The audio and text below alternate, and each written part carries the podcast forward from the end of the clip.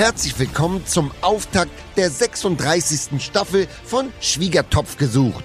Ich präsentiere heute wieder die neuen Töpfe und treffe mich hier mit ihren Müttern, die alle eins gemeinsam haben, sie suchen einen Deckel, der passt. Herzlich willkommen bei Schwiegertopf gesucht. Nur weil mein Torben antihaft beschichtet ist, ist er noch lange nicht abweisend. Im Gegenteil, mit dem richtigen Deckel kommen die Emotionen garantiert zum Überkochen. Aber Achtung, nicht zu forsch, man kann sich an ihm auch die Finger verbrennen. Mein Edwin, der hat seinen Glanz längst verloren. Er braucht einen Deckel, der ihn so richtig aufpoliert und wieder zum Strahlen bringt.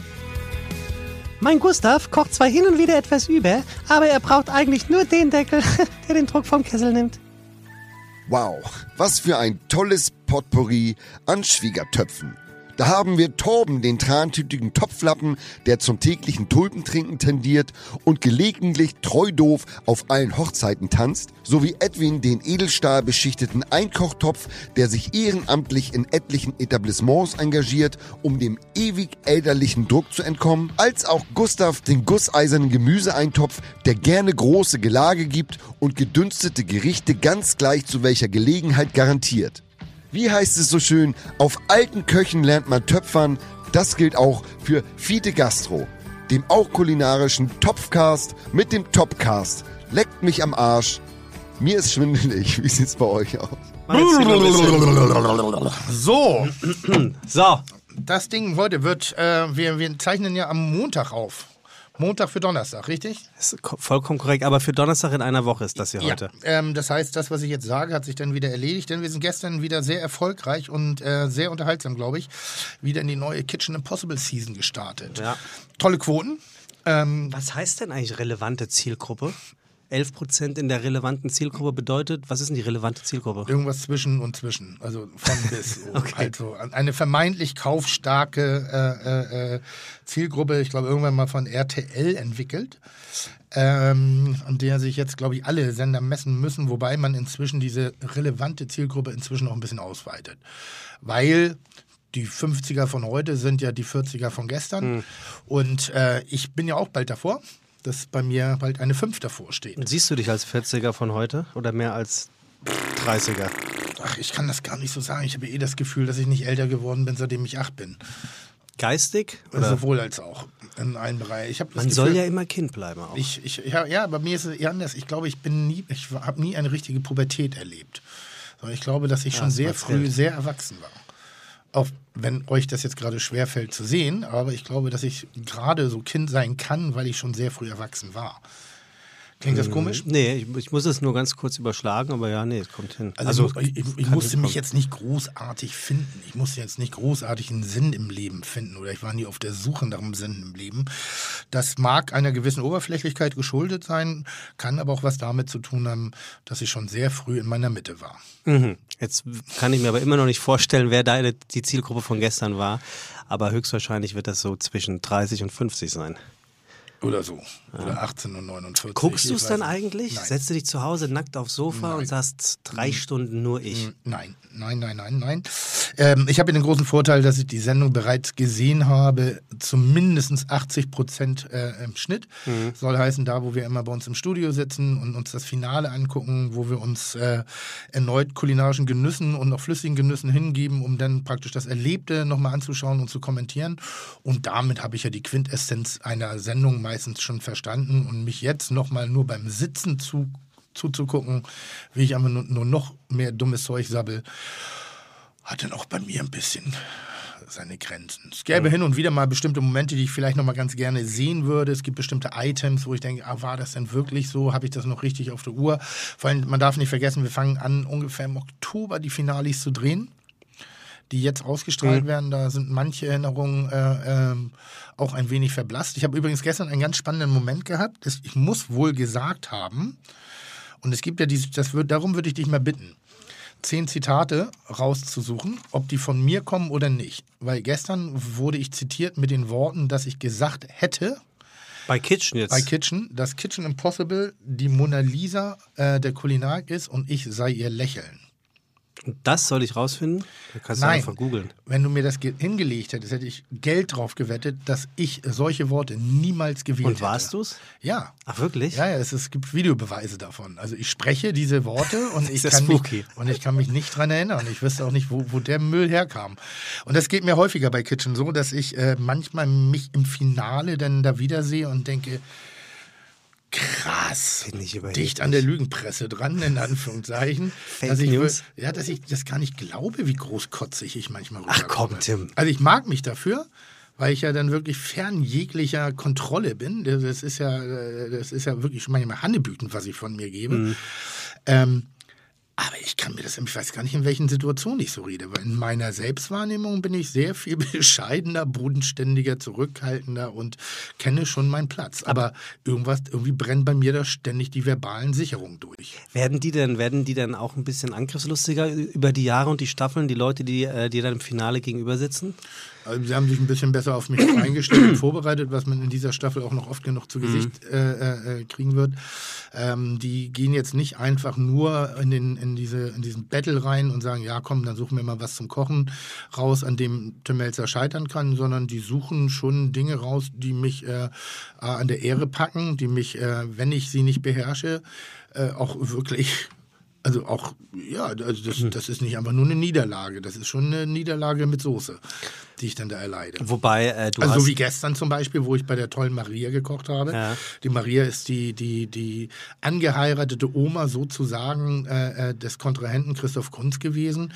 Und das ist natürlich totale Wohlfühl. Also ich habe gestern zum Beispiel auch gesagt, angeblich sei ich wie Maria nur mit Penis. Da wüsste ich das nicht. könnte aber auch von dir sein. Ja, aber die ist 93 Jahre alt, die Dame, so rede ich nicht. Also Achso, ich dachte die Jungfrau Maria. Nee, nee, Das wäre nee. die nächste Nee, Ebene nee, für nee, dich. nee, Ach so. also hab- Nein, das wäre das, Ja? das wäre aber auch selbst unter deinem Niveau. Über eine 93-jährige Frau so zu sprechen. Nein, ich habe gesagt, ich, das, und damit wollte ich, glaube ich, zum Ausdruck bringen, dass ich genau dieselbe emotionale Dichte Ah, habe okay. und dass ich genauso ein Hausfrauengehen habe, Ja. aber eben einen Penis habe. Ja. So, und das äh, sind dann manchmal eben schon Bemerkungen, wo ich denke, habe ich die jetzt laut gedacht oder habe ich die wirklich gesprochen? So. Aber die Aufgabe, die du äh, dem einen äh, jungen Mann ausgesucht hast, ähm, die war Christoph auch an, Kunz. an perfide nicht zu überbieten. Einfach mal Personalessen nachkochen zu lassen, das ist schon, also damit rechnet ja nun wirklich keiner. Ja, da muss ich an der Stelle mal sagen, ungünstig dargestellt, denn schlussendlich ähm, läuft es unter dem Wort Personalessen Ja. und hat vermeintlich sowas wie keine Wertschätzung. Ja. Ähm, aber da weiß ich äh, aus berufenem Munde und noch von Christoph, dass wir dieses Gericht eben beide sehr geliebt haben und ganz faszinierend fanden.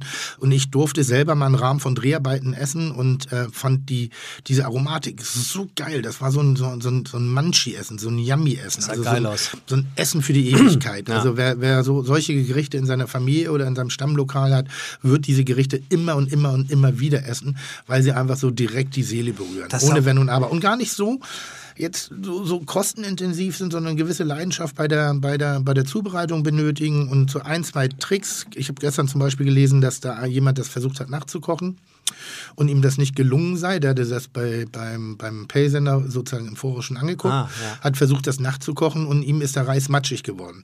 Das ist genau eine der äh, äh, äh, Fallhöhen, warum ich diesen Christoph Kunz habe dieses Gericht kochen lassen. Und vor allen Dingen, weil es wirklich in der Aromatik einfach sensationell ist. Wenn man das Also, richtige Paprikapulver Es hat. ist ein Essen, womit die Mitarbeiter im, im Restaurant Marz, das ist Ja. da, wo es gekocht worden ist, beglückt werden. Und Personalessen klingt so ab, abschätzend. Ähm, Dachte ich mir aber, auch, aber ja, in aber- dem Falle ja. muss man aber sagen, geben sich wahnsinnige Mühe. Und äh, manch Restaurant wäre sehr stolz und sehr glücklich drüber, so ein fantastisches Gericht servieren zu dürfen im à la carte Bereich. Aber das ist doch bestimmt auch so ein Essen, was warm gemacht noch mal geiler schmeckt, oder? Am nächsten Tag. Sah jedenfalls genauso aus.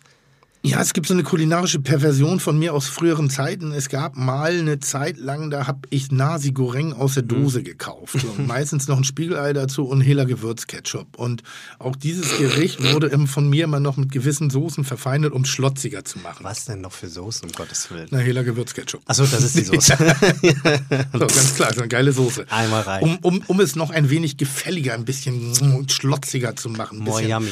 More yummy zu machen. Und äh, meine Reste des Nasi Gorengs, was ich früher, oder Bami, ich weiß gar nicht, wo nur Nasis Reis ne, und Bamis Nudeln. Ja. Äh, Nasi Goreng, äh, was, was ja aus der Dose rauskam wie Hundefutter. Das war ja so. Auch vom Sound übrigens. Ja, von diesem. also, es gibt ganz, ist auch immer ein widerliches Geräusch, wenn Ja. man Dinge aus der Dose holt. Ähm, in dem Falle kam es aber so blockartig, leicht geliert, klebrig. Du musstest das erstmal zerdrücken.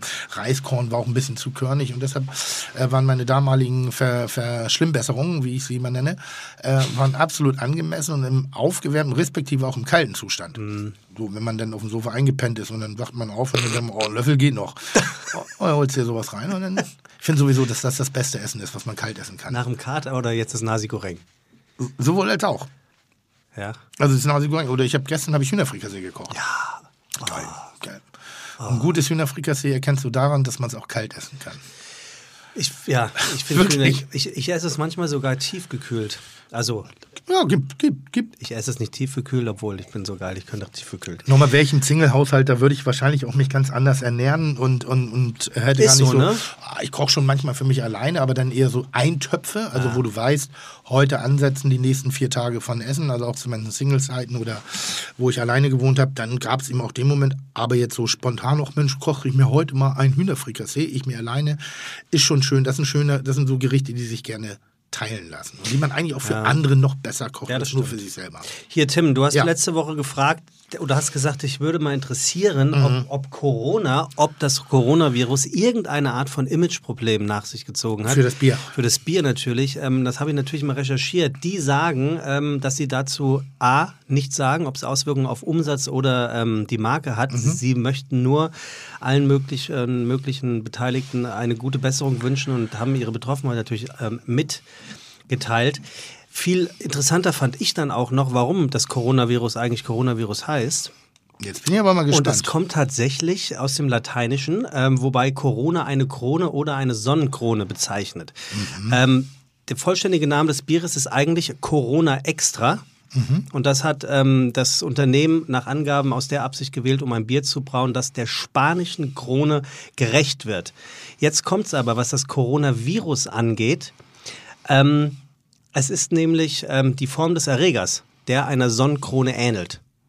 Also du musst dir vorstellen, der Erreger, wenn man ihn mikroskopisch äh, betrachtet, hat er in etwa die Spitzen, die eine, eine Krone auch ziert. Und daher kommt also der Name Coronavirus. Und da haben die keinen Ge Gebrauchsschutz drauf angemeldet? Tja, das kann ich dir nicht sagen. Dass da jeder herkommen kann und kann sagen, jeder Durchfallerreger kann genauso Ich heißen wie auch, wenn es wenigstens, wenn's wenigstens Oettinger oder so, also irgendein Scheißbier wäre, was da wirklich nicht schmeckt, ne? Aber Corona ist schon Ist gemein. Oettinger ein Scheißbier? Ich weiß es nicht. Ich trinke nicht so viel Bier. Ich habe das am Wochenende erzählt hier über Corona und das können wir gleich raus, rausschneiden, aber es ist ein herrlicher Witz, ich muss dir den erzählen. Was ist der Unterschied? Ah, Ich kann den kann ich nicht erzählen. Du, nee, das ich erzähl- aber was, was ich erzähle erzählen kann, politische Inkorrektness, äh, äh, müssen wir auch schneiden, aber äh, äh, äh, Hau raus.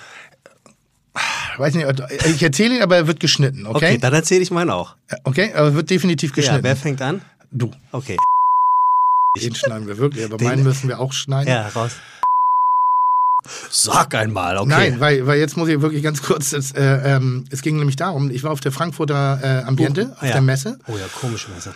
Und es ist ganz seltsam, wie dieser Coronavirus gerade was für seltsame Blüten der, der, der treibt. Ich war ähm, in Köln in, einem Hotel, in einem Hotel und habe draußen vom Fahrstuhl gewartet. Und der Fahrstuhl geht auf und in, in diesem Fahrstuhl stehen fünf Asiaten, kommen raus. Ich könnte noch nicht mal sagen, welcher Herkunft sie jetzt wirklich waren. Ähm, war nicht so eindeutig zuordnungsbar. Und die kamen raus und die zwei Leute, die neben mir standen, mit auf diesen Fahrstuhl gewartet haben, sind nicht in den Fahrstuhl reingegangen, haben sich einen anderen geholt. Tja. Einfach nur weil also, und dasselbe und dasselbe ist mir dann noch das meine ich ja das ist wirklich das ist gerade eine ganz krude Geschichte äh, auf dem auf dem äh, Kölner Flughafen. Äh, Wartebänke alle voll nur ein, eine Asiatin oder eine Dame asiatischer Herkunft hatte links und rechts drei Plätze frei wie so eine ansteckende. Also als ob Mhm. jeder per se jetzt unter Generalverdacht gestellt wird, der rumläuft. Und in der Frankfurter Messe, also jetzt auf der Ambiente, Freitag ist eigentlich normalerweise ein sehr besuchsstarker Tag. Ähm, wurde gesprochen auf den Messeständen, dass die Messe war sehr schlecht besucht, ähm, dass das sehr viel damit zu tun hat, dass die Menschen Angst haben vor dem Coronavirus, Ja. weil eben die gesamte internationale äh, Tableware und Topware etc. und dadurch natürlich auch chinesische Hersteller auf dieser Messe waren und dass die Leute da nicht hingegangen Ja, sind. jetzt sag ich genau dir aus mal was. Grund. Und das finde ich jetzt schon Jetzt und jetzt, ich und dir jetzt wird's ei- heikel. Ja, ich hatte eine Anfrage, eine Moderationsanfrage, vier Tage Barcelona auf einer Messe, größte Handymesse der Welt. Hab mich schon tierisch drauf gefreut, Mhm. Gute weil Benutzer? Gute Penunze, Sehr gut. verhältnismäßig wenig Arbeit, wobei sich das blöder anhört, als ich meine, weil ich arbeite ist ja gerne. Wie, ist ja wie hier. Genau. Ähm, kam heute ähm, übers Management komplette Messe ist ab. Also je, die Messe wird wohl abgesagt, weil schon 80 Prozent der Handyhersteller abgesagt haben. Sie kommen Wahnsinn. nicht. Aufgrund des Coronavirus. Wahnsinn. So. Ich meine, darf ich, ich, also ich glaube, wir haben hier noch so eine Haltung zwischen, ja, wir gucken mal, was da so passiert, aber so ein, so ein Unwohlgefühl ist allgegenwärtig wirklich zu spüren Tja. derzeit. Auch hier die Lebensmittelhändler, die, die Asia-Shops. Ähm, Ja, es ist krass. ja, massive Umsatzeinbrüche. Muss man jetzt sagen, zu Recht oder nicht zu Recht, solange es noch nicht ganz geklärt ist, glaube ich, glaube ich. Also die, die Ängste kann man verstehen, obwohl sie komplett irrational sind. Wir haben Post bekommen Haben äh, von Knatsch Verdötschkek, also so nennt sie sich auf, auf Instagram. Liebe Fiete-Jungs, und das ist Mhm. Ja. wirklich, ich habe mich tierisch gefreut. Nachdem ich alle Folgen in Rekordzeit und mehrfach gehört habe, hatte mich Tim breit gequatscht. Ich habe mir und meinem Kerl als erstes ein Fiete-Gastro-Motto Lass krachen Wo- Wochenende geschenkt.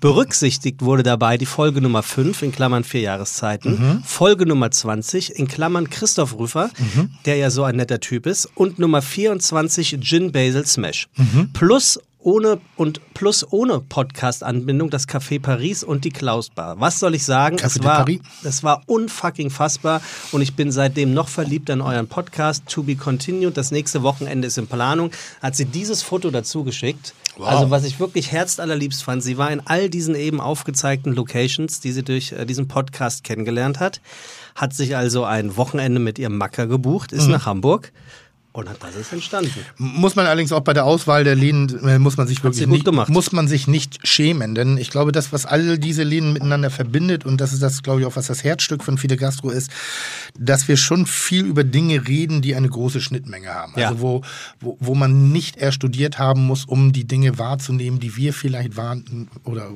ne? Ja, die, die wir definitiv. wahrgenommen haben oder ähnlich, Definitiv. sondern da kann ein jeder rein und wird ob der Leistung und ob der Qualität und ob der Erzählweise, der Geschichten, die die Gastronomen äh, von sich geben, ist ein jeder sofort drin. Ja, finde ich auch. Gut, wer auch. sehr gut. Wer auch sofort drin sein wird. Hebel ja äh, auch. Wie bitte? Hebel ja auch. Ja. Der geht ja auch durch die Decke. Ist das so? Oh, Wahnsinn. Ja, der hat Ein- jetzt. Der, ein umtriebiges der, Dem Kerlchen. gehört ja fast schon die Straße da, ne? Ja. Der hat der jetzt ist- gegenüber wieder was Der, aufgemacht. der, der Hebel wird so langsam zum Schuhweg von Hamburg. Ja, spürst du, spürst du seinen Atem im Nacken? Nein, tue ich nicht. Dafür bin ich zu alt. Ähm, kommen wir nochmal dazu zurück, äh, was jetzt gleich auch noch kommt. Wir haben Ja. natürlich einen Gast und Ja. ich fange jetzt langsam mal an, dich so ein Oh. bisschen darauf hinzuweisen, wer das sein könnte. Ich persönlich freue mich total und ich, ich kann mir nicht vorstellen, dass du drauf kommst, wer kommt, weil ich glaube einfach nicht, dass du damit rechnest. Mhm. Es ist eine Sie, so fangen wir schon mal an.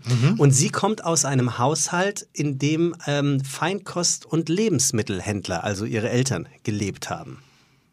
Gelebt oder auch als solche gearbeitet Äh, haben? Gearbeitet haben natürlich. Du hast gelebt, okay. Nein, nein. Ja.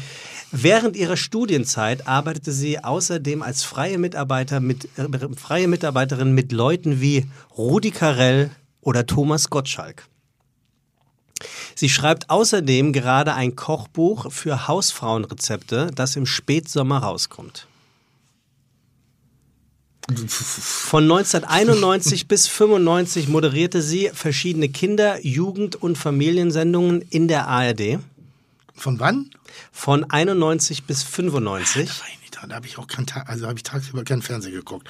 Weil da habe ich entweder gepennt, weil ich mir die Nächte um die Ohren geschlagen habe, oder gearbeitet. Da habe ich meine Lehre angefangen. Das war die Zeit, wo du neben Dosenfutter aufgewacht bist morgens. Ihr Lieblingsort, sagt sie, ist tatsächlich die Küche. Das macht sie natürlich prädestiniert für diesen Podcast. Sie hat eigene Biogewürze. Ähm, Sie hat einen eigenen YouTube-Kanal. Sie ist, sie ist sowieso ein totales. So eine Foodbloggerin. Ja, sie ist total irgendwie schon und sie ist ein Eine echtes, Influencerin. Ja, sie ist Haben ein, wir wieder eine Influencerin. aber sie, sie ist ein Social-Media-Wunder, wirklich. Muss man übrigens mal sagen, also scheinbar, wenn man das Wort Influencerin sagt, klingt es immer gleich wie eine Beschimpfung. Ist gar nicht. Wie ein ja- Coronavirus. Ist, das ist so, es, es wurde mir immer nachgesagt, äh, als die Janina Use hier war, Ja. dass ich da so despektierlich drüber gesprochen habe. Nein, gar nicht. Ich möchte nur, ich will diese Welt einfach nur verstehen. Und da gibt es inzwischen auch ganz, ganz, ganz Ja, viele manchmal gute. macht aber ja der Ton die Musik. Ich weiß, aber bei mir klingelt es immer schön. Also ich meine das Ja, nicht. also, Also, Janina war das nicht so. War nicht so? Nee. komisch. Die ist aber. Ich glaube, ich wollte witzig sein. Ich Viele- glaube, ich glaub, der Humor hat sich nicht gut Nee, übertragen. ja, mag ja sein. Viele Influencer ähm, möchten auch eher Content Creator genannt werden, tatsächlich. Weil Influencer ist ja die neue Schmuckdesignerin. Das ist so wie Putzfrau, die Bäcker Faust Managerin genannt werden möchte oder was? Ist das so? Ich habe keine Ahnung. Also, aber, aber, das ja. Von 1996 bis 2006 moderierte unser Gast und produzierte insgesamt 2064 Folgen einer täglichen Talkshow bei Sat1. Bereits ab 2000, dann vier Jahre lang, wirkte sie zudem im Rateteam von Was bin ich auf Kabel 1 mit. Seit 2007 moderiert sie Schwiegertochter gesucht und Helfer mit Herz bei RTL. Außerdem in unregelmäßigen Abständen die Doku-Soap Das große Abnimm. Man nennt sie auch die Miss Nachmittagstalk. Na, das ist die Vera. Hört sich gut an. Wäre wer? Vera entwen. Wäre entwen, das ist sie. Ich würde sagen, wir laden sie tatsächlich Krass. einfach mal hier in das Studio. Guck mal, da kommt sie rein. Sie Trotz, tatsächlich. trotz dem Wind Sabine hat sie es hergeschafft. Ich bin, ich bin ein bisschen gobsmeckt gerade. Wieso? Ah, Ja, weil ich mit mit allen immer hier rechne. Aber nicht mit mir. Mit ne? dir nicht, nee. Ich hatte Zeit. Ist gut so. Ich freue mich so Bist du jetzt in dem Alter, wo man Zeit hat? Grüß dich, schön, Ich habe so viel Zeit Gut. und deswegen habe ich gedacht, komme ich mal vorbei. Wollte keiner kommen bei dem Wetter. Frau Take seat, nimm Was, deinen Kopfhörer. was machst du? Du schreibst ein Kochbuch? Ich schreibe ein Kochbuch. Warum? Tja, das ist, also ich koche ja gerne. Ne? Ja. Und, ähm, und durch die Zeiten des Social Media habe ich mal angefangen, das zu zeigen, wie ich irgendein paar Sachen in die Pfanne haue. Also hast du Facebook. Nee, Facebook habe ich gar nicht. Die ist, die ist so up to date, die nutzt kein Facebook ich nutze mehr. kein Facebook. Macht ja keiner Nein, mehr. habe ich noch niemals. Weiß ich auch gar nicht, wie es geht. Dieses Facebook sagt man ist für alte Instagram Leute. und Ne? YouTube. Und dann habe ich das mal bei Instagram und dann habe ich mir gedacht, ach, jetzt fragen sie mich immer nach den Rezepten ne? und das Hausfrauenkochen. Ich habe es ja leider nicht gelernt. Ne? ich auch nicht, aber ich verdiene mein Geld damit. Und dann habe ich mir gedacht, schreibe ich doch mal ein Buch. Ja, sehr gut. Also, also, also tappst du so, so ein bisschen in meinen Fußstapfen. Nicht, nicht gelernt, aber Das wäre schön. Das, das wäre schön, ja. Aber du hast das doch gelernt. Ne? Ja, ich habe es gelernt. Ja. Das ist also eine, eine der meiner meistgeliebtesten Fragen, die ich gestellt bekomme. Herr Melz, haben Sie ja nicht wirklich kochen gelernt? Aber dann immer mit so einem gewissen Unterton, Ja, aber das der das schon sehr in, in Frage stellt. Wobei, ich bin ja ein Riesenfan von Autodidakten. Ich bin, ich finde, dass Autodidakten sehr oft sehr viel besser und sehr viel wie soll man sagen, exakter kochen, weil sie einfach ihrer Intuition folgen, weil sie einfach äh, das machen, was sie für richtig halten, anstatt irgendwelchen Vorgaben zu folgen, die richtig sind. Und sie sind in meinen Augen, also ich bereise ja die ganze Welt inzwischen über ein, ein äh, durch ein Format Kitchen Impossible, was ich mache. Und ähm, ich hab, bin da auf so viele küchentechnische Fehler gestoßen, die aber diese Gerichte gerade erst liebenswert gemacht haben. Also ich habe zum Beispiel mal mit Kindern gekocht und die haben die Nudeln einfach in kaltes Wasser reingetan. Funktioniert auch. War jetzt nicht sehr viel schlechter. Naja, und du darfst nicht vergessen, ich weiß nicht, hast du schon mal meine Küche gesehen? Natürlich, Ja. du, du bist hier YouTube-Küche von dir, kenne ich doch. Naja, guck mal, die ist kleiner als diese hier. Ja, und ich habe natürlich nicht so eine Profi-Ausstattung wie du vielleicht zu Hause. Ich- ja. Ikea. Ich freue mich halt, dass ich fünf schöne Messer habe Ja. ja. und Ja. ein paar schöne Teller. Ja. Und, äh, und dann gucke ich in meinen Kühlschrank, bin ja auch viel unterwegs und ich will nicht, dass was vergammelt. So habe ich das gelernt von zu Hause. Und dann schmeiße ich rein und mache und tue. Und da ist ja kein, das ist ja kein Hexenwerk, was ich da mache. Aber die Leute finden es gut. Das ist so ein bisschen außer Mode gekommen, dass man nochmal von Mama und Papa lernt, wie man tatsächlich so ein Omelett macht. Mhm. Ne? Das ist ja nicht schwer. So, und da habe ich mir gedacht, dann erzähle ich das doch mal, wie das geht. Das machst du gleich, nachdem wir dich wo begrüßt haben, liebe Vera. Herzlich willkommen bei Fiete Gastro, der auch kulinarische Podcast mit Tim Melzer und Sebastian Merget. Chuck, Digga, Props, Digga, ihr habt meinen Respekt. Ihr macht Digga, Mucke, Schicke, Mucke, oh, wie gut das schmeckt. So, dann erzähl doch mal bitte, wie ihr eure Rühreier macht. Mal gucken, ob Vera die anders macht als du, Tim. Eier aufschlagen, Omelette. Pfeffer, Salz, ja, bisschen verquirlen und dann ab die Post. Milch, Sprudelwasser. Habe ich mal gehört, Salz nachher reinmachen. Funktioniert wirklich ein bisschen besser. Ja? Also, es gibt, also das ist, ist ja vermeintlich, also ich könnte mich über Eier stundenlang unterhalten, obwohl ich nicht, Klar, ich, weiß ich. Ja, ja, nicht über meine, sondern auch über die, die, die kulinarisch genießbaren. Ähm, denn ich finde, das Ei steht eigentlich dafür, für, für den um, respektvollen Umgang und für die Leidenschaft bei der Zubereitung von Essen. Also das ist eben, ja, auf der einen Seite ist es nur ein Rührei und auf der anderen Seite kann es aber eben auch eine komplette Offenbarung sein. Und jeder, der mal im Hotel äh, sich schon mal so ein, so ein Rührei oder so ein, so ein Omelette à la Minute bestellt hat, weiß, da, dass aus demselben Produkt ganz unterschiedliche Welten getroffen werden können. Das eine kann richtig so, wo du sagst, boah, ist das schön, ist das fluffig und flaumig und, und das schmilzt nahezu im Mund, tolle Aromatik. Und das andere ist halt, ja, Ei.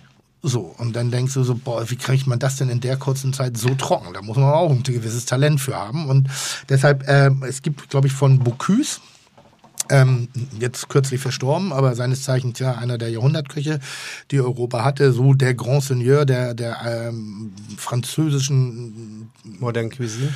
ja, Modern Cuisine, Modern ist da nicht ganz richtig, aber in, in, in der Richtung auf jeden Fall, also die Lichtgestalt. Sowas wie ich in alt. Und, und der bereitet zum Beispiel sein, ich meine, bei ihm gelesen zu haben, dass er sein Rührei im Wasserbad zubereitet damit die Hitze, die Wärmezufuhr eben nicht direkt die Eiweißstruktur sozusagen zum Gerinnen bringt, sondern damit du mehr Luft reinkriegst, dass es flaumiger wird, dass es ein bisschen. Und dann hat er einen Wasserkessel und dann, also einen Kessel im Wasserbad und dann rührt er das ganz, ganz langsam. Er braucht 30 Minuten für Rührei. Okay, aber das will ich ja den Leuten nicht so sagen, sondern einfach, dass ich sehe das genauso. Ein Ei ist eine total ehrliche Mahlzeit. Ja. wenn ich dann abends manchmal irgendwie von der Arbeit und dann hast du nur Eier. Oh, Apfelsaft? Ganz Ja. kurz, wir, wir, wir bekommen Getränke. Ja, ein, ein, ein Pörtes Apfelsaft. Ja, das, das ist für unsere Gästin. Die trinkt Trinkst nicht? Oh, ich liebe Sie Apfelsaft. trinkt Du ein Glas? Wein mit uns, aber Doch, auch auch nur sehr gerne klar. Ich hasse, Apfelsaft. ich hasse trüben. Oh, ich liebe, ich mag keinen Klaren. Moin, Chris, danke. Ich mag, ich mag nur drüben. Äh, trüb ist für mich so, Oh, das ist so trüb eine ist so wunderbar. Was haben wir? Haben wir trüb? ja. Natürlich. Gott sei Dank. Recherchiert. trüber Apfelsaft. Oh, ich liebe. Du musst den ja nicht trinken. Trüber Apfelsaft erinnert mich irgendwie noch an die Phase meiner Großmutter, die äh, me- meine Großmutter, tolle Frau, Gott hab sie selig, ähm, die, die, war sehr zu Hause aktiv. Die hatte einen eigenen Webstuhl, die hat ihre eigene Wolle gesponnen und die hat allerdings auch ihre eigene Wolle gefärbt mit Brennnesseln und Zwiebelschalen. Also da wisst ihr ungefähr, die hatte so einen leichten Hang Batik. Zu, die hatte so einen leichten Hang zur Esoterik und irgendwann hatte sie auch mal so einen Entsafter. Und es gibt ja so, so, so, so Äpfel, die im heimischen Garten wachsen und die sind ja nicht wie heute. Die hatten früher noch die Eigenschaft, dass wenn man sie angeschnitten hat, sind sie braun geworden. Und wenn du sie durch einen Entsafter gejagt hast, dann hattest du aber wirklich, das war einmal wie Flitzekacke ohne Stücke. Das war braune Plörre mit Schaum oben drauf und so. Und ich musste das als Kind trinken und dachte immer so, nein. Ich will das für 29 Pfennig von, also von, von Disco. Ich, ich wollte die Chemieplörre. Ich wollte das frische Zeug gar nicht. Das habe ich überhaupt nicht verstanden. Und ich habe immer diese, die, die, die Farbe ist halt immer so ein bisschen. Oh, die Farbe ist so schön. Ich find's auch, ja. Ja. Ja. Und guck mal, wie willst du mal riechen? Nee, wie nee, schön nee, der riecht. Nein, der riecht toll. Der, Der riecht riecht toll, wirklich ab, toll. aber irgendwie das ist so ein bisschen Tim, dein Sommelier ist hier, hat uns was mitgebracht. Moin erstmal. Apfelsaft. Moin. Da muss ich jetzt echt kein Wort drüber verlieren, das sehe ich selber. Ja, ist sehr gut. ich bin stolz auf dich. Ja. Äh, wir haben Chablis Premier Cru. Ähm, tatsächlich ein Chardonnay aus dem Burgund. Hat schöne Noten von Apfel. Ich dachte mir, wenn wir was nehmen, dann muss es auch irgendwie zum Apfelsaft passen. Danke. So sind wir zu Ähm, dir, Vera. Angenehme Säure, das Ganze im großen Holzfass gelagert gewesen. Dadurch äh, nicht ganz so viel Umdrehung, nur 12,5 Prozent. Da habe ich ein bisschen an dich gedacht heute. Warum? Äh, weil du letztens nicht so einen sprittigen Wein haben wolltest. Ähm, ja, ein bisschen sehr schön fein, elegant, angenehme Säure und schön vollmundig. Dankeschön. Sehr gern. Herzlichen Vielen Dank, Dank. Chris. Vielen, vielen Kann man Dank. nachher auch bei Facebook nachlesen, ne? Und bei StudiVZ. Hä? Bei StudiVZ. Wir werden das, wir werden das aufbereiten. Das machen wir ab der dritten Staffel ja ähm, deutlich besser als davor, weil der Zuhörer hat sich mehr gewünscht, äh, zu hören und nachlesen zu können, um nachkaufen zu können. Dementsprechend, um deine Frage zu bejahen, Tim, das werden wir nachher auf Instagram und auf Facebook werden wir es ähm, zum Besten geben. Definitiv.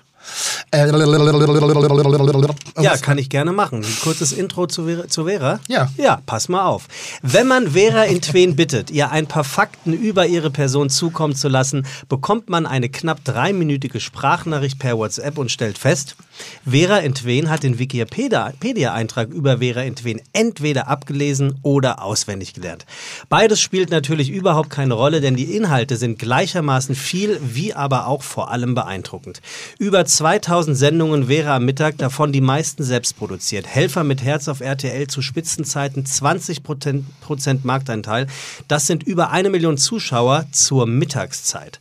Dann natürlich Schwiegertochter gesucht, ein Format, das sich schon vor Mr. Böhmermann größter Beliebtheit erfreute und es in über 13 Jahren geschafft hat, den Flickenteppich Trash gegen das Sakko Unterhaltungsfernsehen auszutauschen. On top kommen zwischen 80 und 150 Angestellte, 30 Jahre Fernseherfahrung und die Entscheidung vor 10 Jahren, den ganzen Produktionsfirmen Bums zu verkaufen und nur noch das zu machen, was Spaß macht. Social Media, Social Media und Kochen.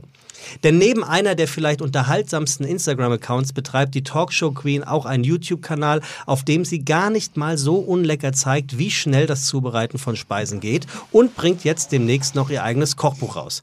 Außerdem ist sie nicht ganz uneigennützig der Einladung von uns gefolgt, denn sie möchte Tim fragen, ob sie ein Praktikum in seiner Küche machen darf. Ui. Ich würde sagen, wenn sie im Gegenzug Tim Social Media beibringt, sollte das im Bereich des Möglichen sein und sage so, top, die Wette gilt. Herzlich willkommen bei Fide Gastro, Vera Intwen. Also das ist ja, äh, eine Blinde bringt einem Tauben hier was bei. Ne? Ich Das ist kann, doch ich geil. kann mir gar nichts beibringen. nee, aber ich will bei dir ein Praktikum machen, Tim. Was willst du denn davon? Ähm, da- das, das Gute ist, du hast einen äh, Instagram, nee, wie heißt das, einen YouTube-Kanal irgendwie Ja. und da kann ich mir erstmal angucken. Tim wie, guckt sich das ich, gerade ich an. versuche das hier gerade, das Ja, dauert bei guck- mir mal ein bisschen länger. Soll ich dir helfen mit deinen... Schaffst du? Nee, ich glaube, das haben wir hier schon mal zum Besten gegeben, wie ich mich selber google. Ne? Äh, Wenn, wenn Tim auf das Y mit, drückt mit dem Daumen, dann macht er, drückt er auf drei Buchstaben. Das dauert dann immer ein Und kannst du bisschen. das alles noch sehen ohne Brille? Ich habe große Schrifteinstellung. Ach so, okay. Sehr große Schrifteinstellung. Talk, talk, talk, talk. Was guckst du jetzt? Also suchst Muss man das bezahlen bei YouTube? Nein. das ist umsonst, ne? Das ist kostenlos. Ja.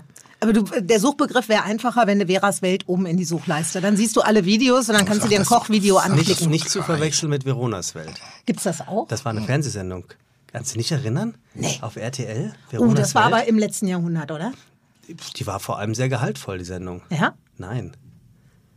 Da erinnere ich mich echt nicht mehr dran. Also, Ach komm, aber du bist doch, du bist doch wirklich die Fernsehqueen. Du musst doch eigentlich jede einzelne Fernsehsendung kennen, die also ich so auf die kenne tatsächlich wirklich sehr, sehr, sehr viele Fernsehsendungen. Und ich gehöre auch noch zu den Leuten, die tatsächlich sich vor den Fernsehapparat Oh, setzen. mal, und wenn, wenn äh, Tim hier mit Sascha äh, die erste Folge macht, Und bei die zweite RTL, du gucken müssen. die eins und die zwei. Ich habe beide geguckt. Ja, die Natürlich. erste fand ich nicht gut. Die zweite war Die gut. zweite war viel, viel besser. besser. Ich fand, ähm, Steffen hat wahnsinnig gut moderiert Ja. und ihr wart lockerer. Ja. Auch der Sascha, ihr wart angespannt beim ersten Mal. Ihr hattet Ja. tolle Gegner, fand ich. Die waren mordsympathisch Mhm. beim ersten Mal. Und beim zweiten Mal war so ein Fluss da. Da gab es ein Regelwerk, das man erkannt hat. das hilft immer, wenn man eine Spielrunde macht, um ja. Dinge zu verstehen. Aber dafür fand ich es halt auch gut, dass man gleich zwei Ja. so eine Abendshows hintereinander Ja. weggedonnert hat. Ja. Also Freitag, Sonntag, ne, dass man einfach reingekommen ist und ich habe die zweite auch mit großer Freude. Und wir saßen beide da, ähm, äh, meine Frau und ich, und haben gesagt, ach, guck mal, jetzt kriegt es richtig Fahrt, jetzt wird es richtig gut. also habt ihr gut gemacht. Fand ich auch. Also erste, Wirklich. erste sind wir alle so mm, nach Hause gegangen, haben wir gemerkt, da ist noch echt Nachholbedarf. Und bei der zweiten war ganz deutlich irgendwie so eine, eine, eine, eine, eine Steigerung zu entdecken, Spannungsbogen, Dichte, Und hat euch auch. Spaß gemacht, sag mal ehrlich. Viel mehr, ja. Na, ja. Das ist so. Also ich bin ja nicht so freudvoll erregt bei diesen, bei diesen körperlichen äh, äh, Züchtigungen, Aber das ich hat gerade sagen. natürlich- Aber generell ist bei mir ja alle, jede Bewegung, die sich nicht im Schritttempo abspielt, eine Züchtigung.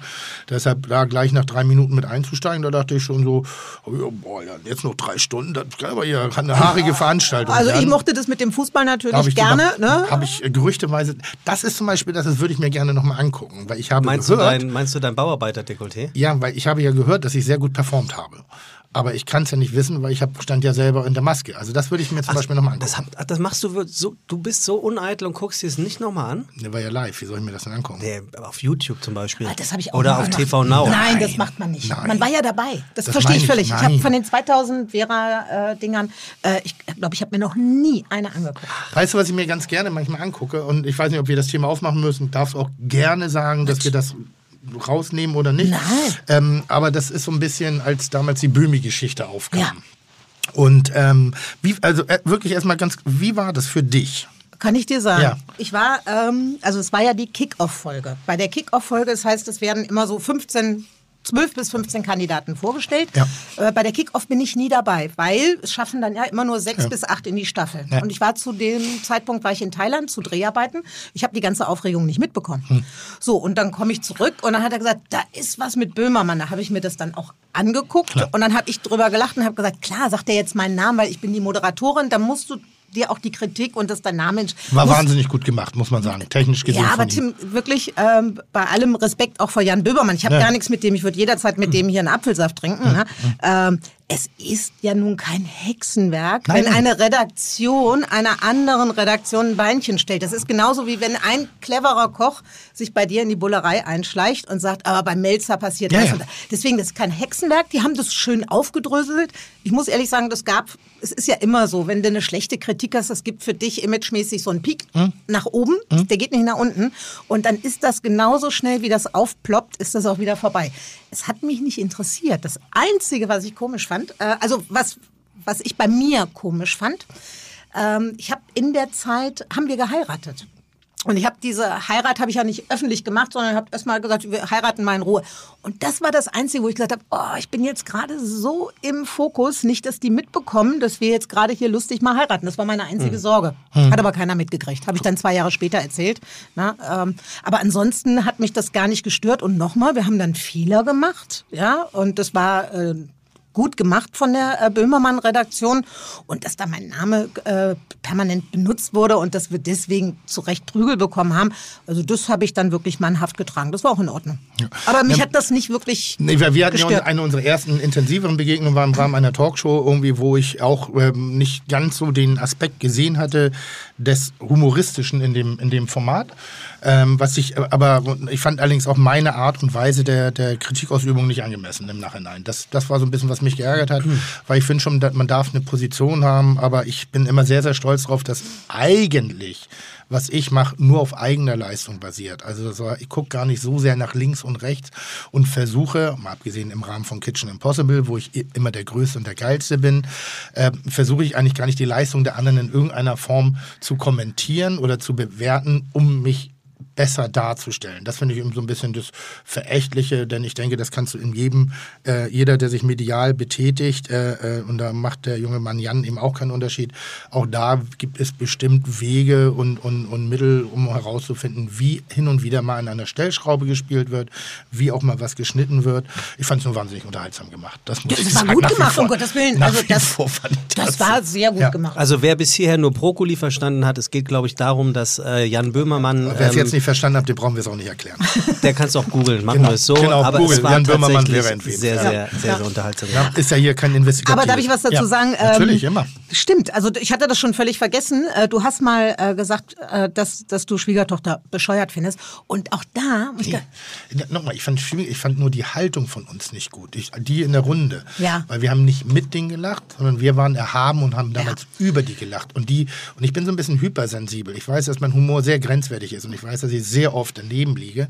Aber selten, ganz selten, oder ich versuche es zumindest, es ist so eine Grundhaltung, ich möchte nicht auf dem Schwächeren rumhacken. Wenn er sich als schwächer erweist, ziehe ich meistens zurück. Also im Rahmen von Kitchen nochmal, da geben wir uns ja Saures. Und wenn da eine Bumsbacke vor mir steht, aber der äh, für mich gefühlt über mir steht, der kriegt Saures. Also je schlimmer, ich, je schlimmer ich den beleidige und je mehr ich den beschimpfe, desto höher steht er eigentlich in meiner Wahrnehmung der, der, der, der Nahrungskette. Weil ich trete wahnsinnig gerne nach oben. Und nach unten finde ich total Finde ich auch. Aber ich habe dir das äh, nach wie vor, ich habe Ja. dir das nicht äh, übel genommen, weil wie gesagt, du bist auch dort sofort. Äh, danach haben wir ja noch gesprochen Ja, und ja. hin und her. Und ich mag das eigentlich auch viel lieber, wenn einer wie du dann mir gegenüber sitzt Hm. und sagt, bist du eigentlich schlau genug, warum machst du den Rotz? So, damit kann ich viel besser Habe umgehen. ich das so gesagt? Ja. Kann ich mir kaum vorstellen. Ja, so. Doch, hast du so gesagt. Und wie gesagt, ich habe dir das überhaupt nicht, weil damit kann ich sehr gut umgehen.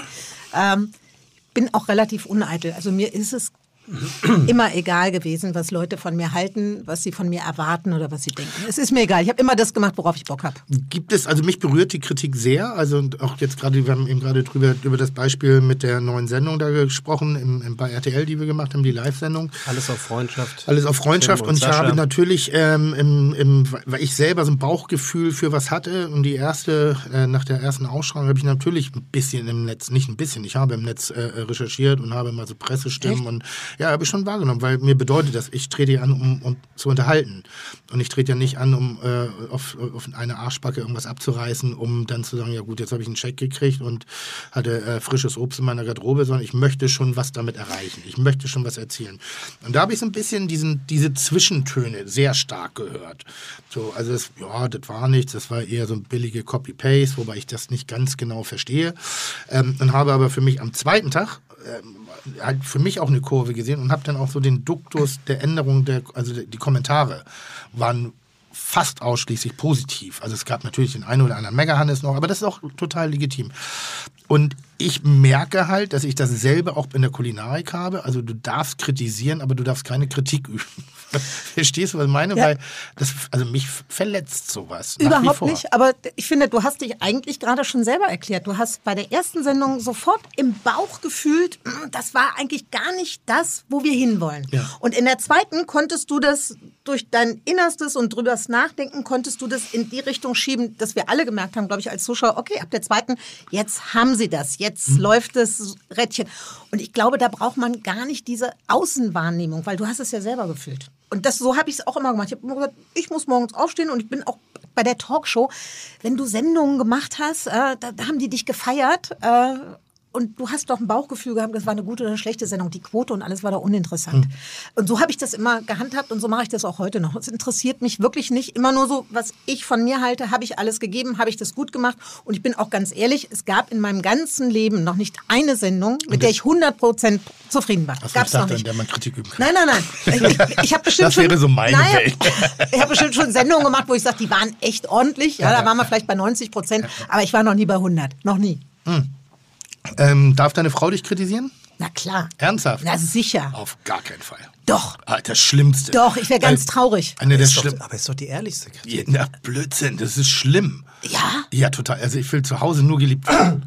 Ausschließlich. Ich finde, das ist die, also das, also manchmal liest man das so in, in, irgendwelchen Interviews und Menschen sagen so, oh, zu Hause, da habe ich die härtesten Kritiker und das ist mir so wichtig. Und ich sage so, nein, ich will zu Hause nur toll gefunden werden. Ich möchte von, das, ich sag mal, Frau Bankkauffrau übt ja auch nicht irgendwie Kritik an ihrem Ehemann, weil er, keine Ahnung, einen, einen schlechten Zins auszahlt. Aber so. musstest du dieses Aktienpaket abstoßen? Was ist los mit dir? Ja, das macht man doch nicht. Das ist ja mein Weißt Beruf, ist auch meine Leidenschaft. Und nein, ganz schlimm. Und vor allen Dingen ist es ja auch, wir dürfen eins nicht vergessen. Auf der einen Seite sind, sind wir wahnsinnig authentisch und sehr offen und sehr angreifbar. Und vielleicht ist es das sogar die halt. Und wenn ich dann mich wieder zurückziehe in meine kleinen, in meine kleinen, in meinen kleinen Kokon, da will ich doch nicht hören. hm, Also, Aber wie ist es im umgekehrten Fall? Kritisierst du denn dann zu Hause? nein. Ich glaube nicht. Worüber redet ihr dann? Wir reden über sehr viel positive Sachen. Also wir gehören wirklich zu, zu, zu der Fraktion, die sehr, sehr viele, sehr positive Dinge, wenn jemand schöne gut. Dinge macht, sehr laut anspricht, sehr positiv anspricht, um auch zu sagen, hey, das ist schön. Das Negative, das- es ist eh wenig da. Aber ich will nicht kritisch. Ich weiß, dass da, am Anfang mit Schmeckt nicht gibt's nicht. Meine Eltern waren wahnsinnig negativ dieser Medienszene gegenüber eingestellt. Ich komme aus einem relativ, ich sag mal, nicht alternativen, aber schon sehr linksorientierten Haushalt irgendwie und da sind Medien schon ja eh immer ein bisschen schwierig gesehen worden. Und ähm, ich weiß, dass mein Vater am Anfang mit mir überhaupt sich nicht über diese über die Sendung unterhalten hat und weil, weil auch in einigen Bereichen war ich wohl auch bedingt peinlich oder, oder wie auch immer. Meine Mutter hatte das Riesenproblem, dass, oder hatte große Angst davor, dass ich einen Höhenflug habe, dass ich nur noch Cracknoten und Champagner irgendwie konsumiere und denke, dass ich der Größte bin. Gut, jetzt habe ich Cracknoten und Champagner beiseite getan, also die habe ich nicht konsumiert, aber der Größte bin ich nach wie vor in meiner Welt, aber da, das war ich vorher auch schon. Das ist ja nicht durchs Fernsehen gekommen, sondern das ist ja, das ist ja mein Selbstbild. We- Weißt du, was ich meine? Und mir, mich hat das immer ein bisschen verletzt, wenn meine Familie das nicht also mit mir nicht drüber reden wollte, wenn sie es ignoriert haben, wenn die und die hätten ja nur positiv sein Aber müssen. wer ist denn der, der dich kritisieren darf, ohne dass du es ihm oder ihr übel nimmst, wenn es nicht die Familie ist? Also ich muss sagen, jetzt gerade bei dieser Erfahrung, wenn ich da so den, den Grundturnus mal abgesehen jetzt von irgendwelchen Vergleichen zu anderen Sendungen oder ähnlichem, was ich immer blöd finde, ähm, fand ich die Stimme des Volkes sehr angemessen. Die haben das gut beschrieben. Die haben da, die hatten ein, ein gutes Gespür und hatten auch eine gute Art und Weise Kritik. Es gibt dann natürlich immer die Trolle, die ganz besonders dämlich schreiben müssen, auch, auch aber das habe ich in jedem Format, aber die kann ich ignorieren. Also ich glaube, das ist auch das Wichtigste, dass man praktisch seine Kunden, nämlich die Zuschauer, die das wirklich gerne gucken, die die ihren Abend mit dir oder mit euch verbringen, dass man das ernst nimmt, ja, was die schreiben. Und die machen das wirklich auf eine ganz schlaue Art, weil wie gesagt, Fernsehen ist ja auch so gläsern geworden, die können das sehr genau fühlen, ah, war das holprig, war das gut, war das ehrlich, war das emotional oder nicht emotional? Und ich finde auch diese Kritik der Zuschauer, die ist extrem wichtig. Ja, also der darf das. Also angemessen. Also es nutzt jetzt keine Beschimpfung irgendwie im Fäkalbereich, irgendwie so, da, da sage ich, na gut, weiß ich nicht, warum ich dir zuhören soll. Aber wenn angemessene Kritik, und die darf harsch sein, die darf auch sehr auf den Punkt sein, die muss da nicht wohlwollend formuliert, also muss jetzt nicht in Watte eingepackt sein, aber sie darf sich eben auch nicht in einem bestimmten pra Sprachduktus bewegen. Und dann nehme ich das sehr, sehr ernst und muss lustigerweise feststellen, ähnlich wie bei mir in der Küche, ähm, dass ich glaube, ganz gut zu verstehen, wie die Gäste mich oder die Zuschauer mich sehen und wie mein eigenes Selbstbild davon ist und dass wir eine extrem hohe Schnittmenge haben. Also das ist schon, wenn ich drüber bin in bestimmten Formaten, und das bin ich manchmal, manchmal bist du, bist, pump ich zu hart rein oder so. Und dann dieses, dieses Rumtigern da in der ersten zum Beispiel, das hat mich wahnsinnig gestört von mir selber. Und das habe ich auch als Feedback bekommen, diese ewige Rumrennerei da irgendwie so. Aber ich stand so unter Druck, weil ich Stefan, wollte. hat Stefan Raab ein Jahrzehnt lang genauso Ja, gemacht. gut, aber ich bin nicht Stefan Raab, ich bin Tim. Melzer. Nein, Wir aber machen eine neue Sendung. Ich- worauf ich hinaus wollte, ist, es gehört ja auch dazu, dass man eine gewisse Art der Anspannung hat in so einer Sendung, wo du dann ein bisschen rumtigerst, weil du nervös Ja, bist. hab aber ein vielleicht haben das die Leute dann auch mit Raab verglichen, haben gesagt, ah, jetzt macht der Melzer hier einen auf Raab, das ist schon mit dem Hensler Ach so, du? Entschuldigung, dass ich das so sage. Naja, ist doch so. Bist du irre? Dann können wir jetzt auch Schluss machen an dieser Stelle. Das war schön. Es gab noch viele Fragen, die mich nicht interessiert haben. Der wer? Der, Wer? Der, Wer? der andere Koch. Wer? Wer ist dein Lieblingskoch? Sag es jetzt. Du hast eine Chance. Gut. Okay, jetzt sind wir wieder drin. Nur du. Jetzt sind wir wieder Du drin. bist aber schon immer mein Lieblingskoch gewesen, aber das weißt du auch. Aber das habe ich auch schon sehr oft erzählt. Nimm mich weil, gerne an. Weil ich wirklich finde, äh, die Art und Weise, wie du das machst, der Respekt, den du zu Lebensmitteln hast und dieses emotionale, intuitive, wie du das da rein donnerst, auch bei Kitchen Impossible, das muss dir einer nachmachen. Bei all der großen Schnauze, die du hast und wie du schon sagtest, du hast auch gern den Druck, dass du draufhaust und so. Das ist mir als Mädchen dann vielleicht manchmal zu viel. Aber wie du kochst und wie du Dinge angehst, das muss dir mal einer nachmachen in Deutschland. Das, das kann keiner. Ist so. Jedenfalls kein sichtbarer. Also es Nö. gibt bestimmt Leute, die es auch. Es gibt- wir haben fantastische ich, Köche, ne? Ja, ich Aber- glaube sogar, dass der, manch Hobbykoch mir sehr viel gefährlicher werden würde als manch Bei Kitchen? Ja. Das ist meine feste Überzeugung. Der hat vielleicht in dem Moment nicht ganz so diesen, diesen Technikapparat, den ich auch in mir drin habe. Also sprich, ich habe ja die Lehre genossen, ich habe in guten Häusern gearbeitet, ich habe ein gutes Fundament im Rahmen meiner Ausbildung genossen oder ja, äh, mir arbeiten dürfen. Und das ist ein gewisser Vorteil. Aber was jetzt so diese, was das angeht, glaube ich manchmal, dass da sogar die Hobbyköche gefährlich. Also wird auch hin und wieder mal gefragt, ob ich nicht mal gegen Hobbyköche antreten würde. Und ich sage mal auf gar keinen Fall. Ja, Aber da habe ich einen Ruf zu verlieren. Ich habe mich, ich hab mich, ich hab mich ehrlicherweise gestern gefragt, warum hat's noch, warum hast du noch keinen deiner Kontrahenten in die Bullerei geschickt? Ähm, weil wir bis auf zwei Gerichte keine Signature-Gerichte haben. Ah, das geht So. ach, tatsächlich. Und gut, aber es langt doch. Ja, eben nicht. Also mein, ich finde ja das Schöne bei Kitchen ist, es geht ja um diese, um diese, um die Gerichte, die in ihrer Einfachheit kaum zu übertreffen sind, aber die emotional so belegt sind, dass jeder einen diese Gerichte aus Hunderten herausschmeckt. Das Beispiel wir hatten von äh, Rührei. Ich glaube, dass man ein Rührei so zubereiten kann, dass aus Hunderten Rührei genau dieses eine rausschmecken kannst, obwohl dieselben Zutaten drin sind. Hundertmal die gleichen Zutaten, 100 Köche, der eine hat's drauf, der eine weiß, wie es geht. Haben wir auch schon gesehen, Toro Nakamura, äh, zwei Sterne Koch aus München, aus dem Wernicke Hof. Guter Mann, sehr gut, ein Ticken zu fleißig für mich. Also der ist richtig, also wirklich wahnsinnig gut. Und den habe ich eine Tortilla kochen lassen. Tortilla sind Eier und Kartoffeln. Also da ist jetzt nicht so viel schwer zu machen. Aber es sind so zwei, drei Dinge, an denen du eben scheitern kannst bei Rührei mit Kartoffeln, um das herzustellen. Und genau äh, das ist auch passiert. Also er hat gut geliefert. Der hat aber- wahrscheinlich die Kartoffeln aber- äh, falsch rum reingetan, ne? ich, nee, ich glaube, es war die Temperaturkontrolle. Also der Moment des Stockens des Eis, wo er nicht ganz, ganz auf Augenhöhe war. Also das hat äh, jede Entscheidung, die du in der Küche triffst, hat ja auch einen Einfluss auf das Produkt. Also es macht schon einen Unterschied, ob du ein Gulasch bei 180 Grad im Ofen schiebst oder bei 140. Am Ende des Tages ist das, brauchst du bei dem einen ein bisschen länger, aber die Hitze ist eine viel zärtlichere. Bei 180 ist schon so ein bisschen wie Klatsche mit der flachen Hand ins Gesicht. Da muss man Gas geben. Und bei 140 ist es eben so ein bisschen wie, das kannst du auch langsam rot machen, aber dann muss, dann ist es eher wie so ein Tätscheln, ist eher wie so ein Reiben, wie ein Streicheln kann man fast sagen, was auf Dauer auch nervt, aber äh, äh, also auch zum Zweck führt, aber eben halt auf eine andere Art und Weise. Und ähnlich war das, glaube ich, da auch. Wie komme ich drauf? Ich weiß es nicht. Ich weiß es auch nicht mehr. Im Zweifel, ich weil du der beste Koch bist. Was ist denn dein Signature-Dish, äh, liebe Vera? Was Achso, das war die Frage. Deshalb Genau. nochmal ganz kurz und dann bin ich Was? auch durch. Ein Signature-Gericht ist ja ein, ein Gericht, was der Handschrift, also praktisch dem, was du im Herzen, im Bauch, in Technik, im Kopf hast, genau widerspricht. Also da gibt es ganz wenige. Tim Raue entwickelt, ah, was hat er gesagt? Ich glaube, acht bis zwölf Gerichte neu im, Im Jahr. Jahr. Das ist Im Jahr. viel. Und davon schafft es vielleicht ein Gericht, dauerhafter gekocht zu werden. Also dann zehn bis elf Gerichte fliegen wieder raus. Also die sind gut für den jetzigen Moment, aber für in drei Jahren sind sie nicht gut genug oder verändern sich. Das sagen wir so. Aber dieses eine Gericht, was er pro Jahr kreiert, irgendwie so, das bleibt dann für ewig. Das ist eine Peking-Ente beim Tim Raum, ganz klar Signature. Ich würde sagen, der Kaisergranat Wasabi in so einem, in so einem, in so einem Puffreismantel mit einer Wasabi-Mayonnaise. Sehr gut. Schmeckt aber auch nicht anders als, äh, als Kentucky Fried Chicken. Oh komm. Aber ein bisschen teuer ist halt. Oh, komm. Am Ende des Tages schmeckt alles Frittierte gleich. Gehst du denn noch viel essen, sag mal? Gehst du viel noch essen? Äh, wahnsinnig gerne. Ja? Ich, ja, ich bin ein wahnsinnig guter Gast. Also ich, weil ich liebe das, wenn andere Leute was für mich machen. Ich habe auch kein, ich bin überhaupt kein Nörgler, gar nicht. Ganz im Gegenteil. Also ich bin, ich genieße einfach jedes Butterbrot und ich genieße jeden Kaisergranat und ich genieße jede Pekingente. Ähm, ich, ich nörgel nicht, weil ich meistens die Fehlerquelle gut erkennen kann. Und in den seltensten Fällen habe ich das Gefühl, dass der Koch mich verarscht. Also ich meine sehen zu können, dass ich brauche an einem Konzept nicht rummäkeln, wenn das Konzept den Fehler verursacht hat. Dann komme ich halt nicht wieder.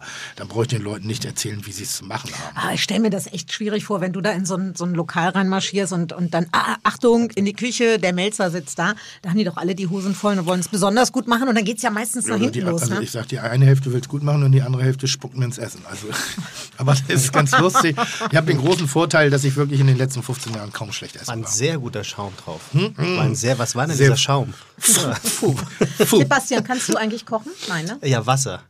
Sonst nichts? Nein, Äh, doch, ich kann kochen, aber da ich alleine lebe und wir hatten eingangs kurz Oh. drüber gesprochen, ähm, alleine kochen macht, kein, macht keinen Spaß. Ehrlich? Und Das deswegen erzählt mir jeder. ich leidenschaftlich gerne essen. Hast du, eigentlich ein, Auch best- allein. hast du eigentlich ein dämliches Hobby? Weil dann könntest du ja bei Schwiegertochtergesuch mitmachen, oder nicht? Warte mal, kann ich bei Schwiegertochter? Könnt ihr doch machen, oder nicht? Er könnte, ja. Hast du, hast, du, hast du ein seltsames Hobby?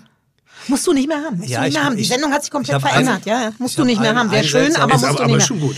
Wäre schon gut. Schon gut. Wäre schon gut, aber äh, muss nicht sein. Aber ich glaube wirklich, das ist richtig Potenzial. Weil ähm, Sebastian ist ein wahnsinnig mer- merkwürdiges Kerlchen. Das glaube ich. Also der, der, der ist, das merkst du jetzt auch an seiner Handhaltung. Ich sitze ja so, weil ich einen Bauch habe, Ja. um meine Arme drauf abzulegen. Und bei Sebastian, die wird es jetzt gerade unangenehm. Nee, weil du Doch. hast, du hast ja recht. So ein bisschen nerdig bin ich schon unterwegs, wahrscheinlich hier und da. Erzähl mal, was Möchtest du denn gerne nicht mehr alleine sein? Ich muss jetzt die. Frage mal stellen. Oh, mach weiter einfach. Das, das gefällt mir gut gerade. Ich habe ich die hab Entwicklung eigentlich, des Gesprächs ich hab eigentlich, gefällt mir eigentlich habe ich eine heimliche Beziehung mit Jan Böhmermann, aber das darf keiner wissen. Nee, sag mal. Was? Wer Möchtest du, eine Frage möchtest gestellt? du lieber zu zweit durchs Leben gehen oder möchtest du Nee, ja, weiter natürlich. alleine sein Nein, nein. und eine Also Dosensuppe essen? Ach, um Gottes Willen. Guck mal, ich bin das mittlere von drei, der mittlere von drei Jungs und äh, die anderen sind beide verheiratet und sind, äh, sind bekindert. Würde ich schon mitmachen. Aber ich habe da ja auch gar keine Zeit. Ich muss so viel immer für Tim mal los. Ah, das ist auf. doch Blödsinn. Ich das habe ist doch keine Zeit. Blödsinn. Tim Aber es, da haben wir doch so oft schon hier drüber gesprochen. Natürlich hätte Ja, aber- aber ich noch nicht nichts so schön gefragt. Ich, natürlich habe ich nichts dagegen, wenn ich eine Partnerin hätte. Aber ihr macht euch alle, ihr jungen Leute, ich bin ja wirklich ein paar Tage älter, ne, aber ihr macht euch alle so, ich arbeite so viel, ich bin nicht flexibel, ihr macht euch alle Nein, das 500 ach, das ist Gedanken, natürlich warum man nicht sich Nein, verlieben da, darf. Um Gottes ihr Willen. lasst euch gar nicht also, ein. Da, da, da schätzt ihr mich beide auch, glaube ich, völlig falsch ein. Ich bin, bin voll der Liebe und der Liebe auch total ähm, offen gegenüber und hätte, hätte auch nichts dagegen, Aber den warum kriegst Partner du sie nicht zurück? zurück. Die Liebe. Die Liebe. Ach so. Ja. Ähm, weil ich, ich, also das weiß ich jetzt ehrlicherweise nicht, was ich drauf sagen soll. Warum denn nicht? Ja, ich muss überlegen. Bist du kauzig? Bezahlst du die Rechnung nicht? Nee, Rechnung bezahle ich kauzig. Nee, kauzig bin ich nicht. Ich bin vielleicht Bist du so zu direkt? Ich glaube, ich bin vielleicht so kauzig, wie man kauzig ist, wenn man ich bin jetzt zwei Jahre Single Single ist. Ist ja noch nicht so das lange. Eben ist nicht so lange, ne? Willst du zu früh einen Schlipper? Nee, eher gar nicht. Also ja, nein, eher mir, gar nicht. Nein, wäre eher gar schon mal nicht. ein Hinweis, Eher, eher gar wäre nicht schon mal ein stimmt, Hinweis, Eher gar nicht ja? stimmt auch nicht. Aber ich suche ja, also für mich kann es ja dann jetzt schon der äh, eher der finale Wurf sein, ne? Mit Familie und Hochzeit und so. Ah, Also, da kommt natürlich ein gewisser Druck bei raus. Ne? Das Kann man ist so sagen, ja. Ich, ich hatte es ja früher, äh, so, ich bin ja auch Gott sei Dank sehr glücklich vergeben. So, aber manchmal kommt einem die Geilheit aus den Augen und dann bist du einfach anders im Gespräch. Und in dem Moment, wo man, das war ja wirklich so, wenn du mal die Möglichkeit eines Dates hattest, in dem Moment hättest du die Möglichkeit auf mehrere Dates. Aber es war immer so, ich hatte entweder Nulllinie, komplette Nulllinie, oder ich hätte vielleicht drei, vier treffen können. ja. Aber es gab Also- nie was dazwischen. Also ich druck's auch so ein klein bisschen rum, weil eigentlich ist mein, mein Herz aktuell ganz, ganz gut geparkt. Oh, bei wem? Den Namen werde ich jetzt definitiv nicht sagen. Aber es ist noch am Anfang. Ab, ja, aber es ist auch... Buchclub-Freundin oder Tinder? Buch, was, was? Buchclub oder Tinder, ja. Wir haben uns tatsächlich über Tinder kennengelernt. Ja. Also das ist mir noch nie passiert. Was? Dass ich jemanden über Tinder kennengelernt habe, wo Bist ich immer sag- weggewischt wo, worden? Nee, wo ich sage, da kann ich mir wirklich auch mehr vorstellen. Ich habe sie es gesehen. Gott, jetzt plaudere ich Ja, zu mach sehr. mal, mach mal. Toll. Und habe tatsächlich in Das dem interessiert Mo- auch die Hörer, und- die wollen mehr über dich ja, ja, erfahren. und hab, und hab tatsächlich in dem Moment gedacht, nö, die will ich lieber noch ein zweites Mal treffen. Toll. Also ist nichts passiert beim ersten Mal. Nee, Super. Beim zweiten Mal? wir, Hör auf damit, das, das kannst du eh nicht schneiden lassen. nee, beim zweiten Mal auch nicht. Dritten Super. Mal. Nee. Gab's Ich schon ein drittes Mal? Ja, ja, seit November treffen wir uns. Oh, aber da muss jetzt langsam was passieren, weil das finde ich zu lang. Was? Ich sage ja auch nicht, dass nichts nichts passiert ist. pa- passiert Sa- hab ich, ist. Das habe ich ja nicht gesagt, Ach so, dass okay. nichts passiert Ach ist. so, na Aber es hat, Verhältnis, es hat verhältnismäßig länger gedauert, weil ich mir tatsächlich dann schon gedacht habe, das ist doch eher die Kategorie, die ich länger in meinem Leben haben möchte. Toll. Aber kein Hab Mensch ich weiß, wo, wie ich- lange es geht, äh, wohin es geht. Habe ich nicht gewusst. Nee, hab, hast Du hast aber gewusst. wahrscheinlich auch nicht gefragt, Doch, oder? mehrfach. Doch, mehrfach. doch. Ja, ja, Aber doch. ich freue mich. Freue mich ganz toll. warm. Das klingt mir gerade so ein bisschen, du schwitzt auf Ja, mir ist warm. Das, du klingst Äh, auf einmal wie so ein Boyband-Mitglied, was seine Freundin verheimlicht, damit die, damit die Groupies immer das Naja, ich, Ja. ich weiß natürlich, Also, du ich weiß, hier um ich jeden weiß, Hörer, ich das ich nun, gut. ich weiß nun natürlich Bis nicht, wie recht, wie, Selbstaufgabe. wie recht ihr das ist. Ne? Da ich das erzähle, weiß ich wirklich nicht, weil sie mit der Welt, in der ich arbeite und mit der, die du mich ja interessiert, gar nichts zu tun hat. Macht doch nichts. Insofern, ne? Wir haben ja keinen Namen genannt. das stimmt. Ja. Wie heißt sie denn? Das ist die Frau ohne Name. Vera, Frau kommen wir mal aufs. Kulinarische. Ja, jetzt haben wir, Jetzt aber wirklich jetzt, haben wir Danke. jetzt, jetzt, jetzt ölt der junge Mann auf der anderen Aber Seite, wirklich. nimmt den Verlegenheitsschluck Weißwein, ist ganz dankbar, dass das Gespräch eine andere Wendung nimmt. Was ich an Tim so liebe, Ganz ist, launig. dass er die Dinge für sich behält, die er sieht. Wirklich? Nicht, ja, nein, hier, wie ich jetzt gerade hier sitze und, und äh, vor mich hin. Aber Aber ich- ich, ich ich, bin ja das Mädchen, ich bin ein bisschen sensibler als hier der, äh, der Fels, der Stein, der kein Ich Herz glaube hat. sogar, dass ich hypersensibel Ich bin. Ja, das glaub ich merke, dass dir das ganz viel bedeutet und das Ich glaub freut mich total. Ja, siehst du? Mich Jetzt freut das auch, wo du es ausgesprochen hast. Nimm mir doch mal einen Arm. Nee, nee. Doch mal Nee, so Aber einen das Gruppendrücken. machen, machen wir alles So, später. so, Ja. so, so, so, so, so ein Gruppendrücken würde ich jetzt du- gerne machen. Möcht, Ernsthaft. möchtest du heute Abend mit mir ausgehen? Ja, der, der Sturm Sabine hat uns allen irgendwie aufs Hirn gedrückt heute. Heißt die Sabine? Vera konnte übrigens nicht mit der Bahn kommen. Nein, ne? ich konnte nicht kommen. Aber es macht ja nichts. Ich bin Nee. dann mit dem Du Auto. bist bist im Hubschrauber gekommen. Ich bin mit dem Hubschrauber, hatte ich ja einen. alles auf Fites äh, am Wannsee, in Berlin-Wannsee. Auch gut. Ja. Gut. Und wieso konntest du nicht mit der Bahn kommen? Weil die Züge noch äh, nicht alle in der richtigen Reihenfolge fuhren, weil der Zug kommt immer von Berlin nach Hamburg, der kommt aus München, in München tobt es gerade, die Züge stehen da alle, so dass keiner nach Berlin durchgekommen ist. Immer wieder faszinierend, wenn Mutter Natur einmal zuschlägt, wie abhängig wir dann am Ende Ja. des Tages doch von einigen Dingen sind. Gut, ne? da wir uns aber jetzt zum frühen Nachmittag getroffen haben, äh, hatte ich ja genügend Zeit zu reagieren und Ja. habe dann gesagt, das Stückchen Berlin-Hamburg, das kann man ja auch mal mit dem Auto fahren. Ich finde es geiler mit der Bahn, aber äh, war halt heute nicht. Ich habe das früher gemacht, darf man gar nicht erzählen. Da würde Greta jetzt auch Hautausschlag kriegen. Ich bin früher manchmal nach dem Feierabend nach Berlin gefahren mit dem Auto, habe da was gegessen und bin wieder zurückgefahren. Oh nein. Ja, weil ich dieses, ich mag einfach mal, also es gibt ja die, die Ruhezone für uns, ist ja nicht immer da. Also wenn du jetzt so draußen bist und immer nur zu Hause auf, dem, auf der Toilette sitzen, damit man seine Ruhe hat, ist auf die Dauer auch nicht, schlafen auch die Beine irgendwann ein. Und ich bin dann ganz gerne im Auto gefahren, weil hab dann so meinen Gedanken, konnte ich nachgehen, konnte laute Musik, habe ich glaube ich auch schon mal erzählt. Nee. Äh, äh, nicht? Nein, du erzählst Hab, nichts hab doppelt. wahnsinnig laute Musik gehört, irgendwie so Musik, die ich auch gerne hören wollte. Was denn, Irgendwie- Schlager? Nee, Rammstein. Nee, aber ich, äh, ich habe ich hab einen sehr, sehr diffusen Musikgeschmack. Das kann äh, manchmal was ganz Plattes sein. Gregor Meile, also wirklich Singer-Songwriter. Ich schlitze mir die Pulsadern auf und beobachte dabei die Regentropfen, die an der Scheibe runterlaufen. Ich höre gerne imposante Klassik. Ja. Also die. Und den Spiel, die Spielmannszüge, da hast du Ich wahrscheinlich auch ein paar... Spiel äh, nicht. Nein? Nein, Spielmannszug ist live. Ah ja, okay. Es, es, muss die, es muss die Inszenierung sein. Also, Also meine Kindheit ist ja geprägt durch Spielmannszüge. Ne? Was, warst du ein Funkmariechen? Das nicht, aber meine Eltern waren äh, aus dem Ort, wo ich komme, Meerbusch, in der Nähe von Düsseldorf. Äh, die waren unter anderem in den 70ern äh, Schützenkönige. Und du weißt ja, wie das ist. Da feiert man zwei Jahre durch und dann wird immer der Schützenkönig mit dem Spielmannszug abgeholt. Und dann steht der vor, stand der vor unserem Laden und zum Geburtstag und zum Namenstag. Und permanent kam so ein Spielmannszug. Und ähm, ja, ich habe diese ganzen Klänge und habe sehr gelacht, als der da aufmarschierte und du dich gefreut hast wie so ein Kind. Aber die Pauke toll ist, also ich finde, die Pauke ist ein wunderschönes Instrument. Also auch, auch gar nicht so ballerig, wie alle denken, sondern ich finde, die Pauke ist so ein bisschen. Und dann noch Wie das auch die Becken Soße- rauf. Die Soße, nee, Becken, mit, mit Becken habe ich so ein bisschen meine Probleme. ähm, aber ich, nee, auch, auch so skandinavische äh, Spielmannzüge, die ja so nicht ganz sich in der, in der Deutschstimme leider verlieren, sondern die auch einfach mal so ein bisschen pfiffigere Sachen machen. Er hat es gesagt. Ich wusste nicht, ich fand jetzt was mal angemessen, pfiffig. Also die ganz schön fetzig denn da. Frech. Für frech, frech Freche- und fetzig für frech. die dufte Stimmung sorgen. äh, mochte ich immer sehr, sehr gerne. Nee, aber und Rammstein und, und, und Oh, hast du das neue Video gesehen? Das Unzensierte oder nee? Das Unzensierte. Nee, wie denn? Da muss man 12,99 Euro Nee, bezahlen. bist in einfach nur auf eine Pornoseite. Auf welche? Das ist, gehst auf Pornhub. Ist es sein Penis? Ne, Das ist wie bei, ähm, wie bei Pussy, bei dem anderen Porno. Der, das kann nicht seiner sein.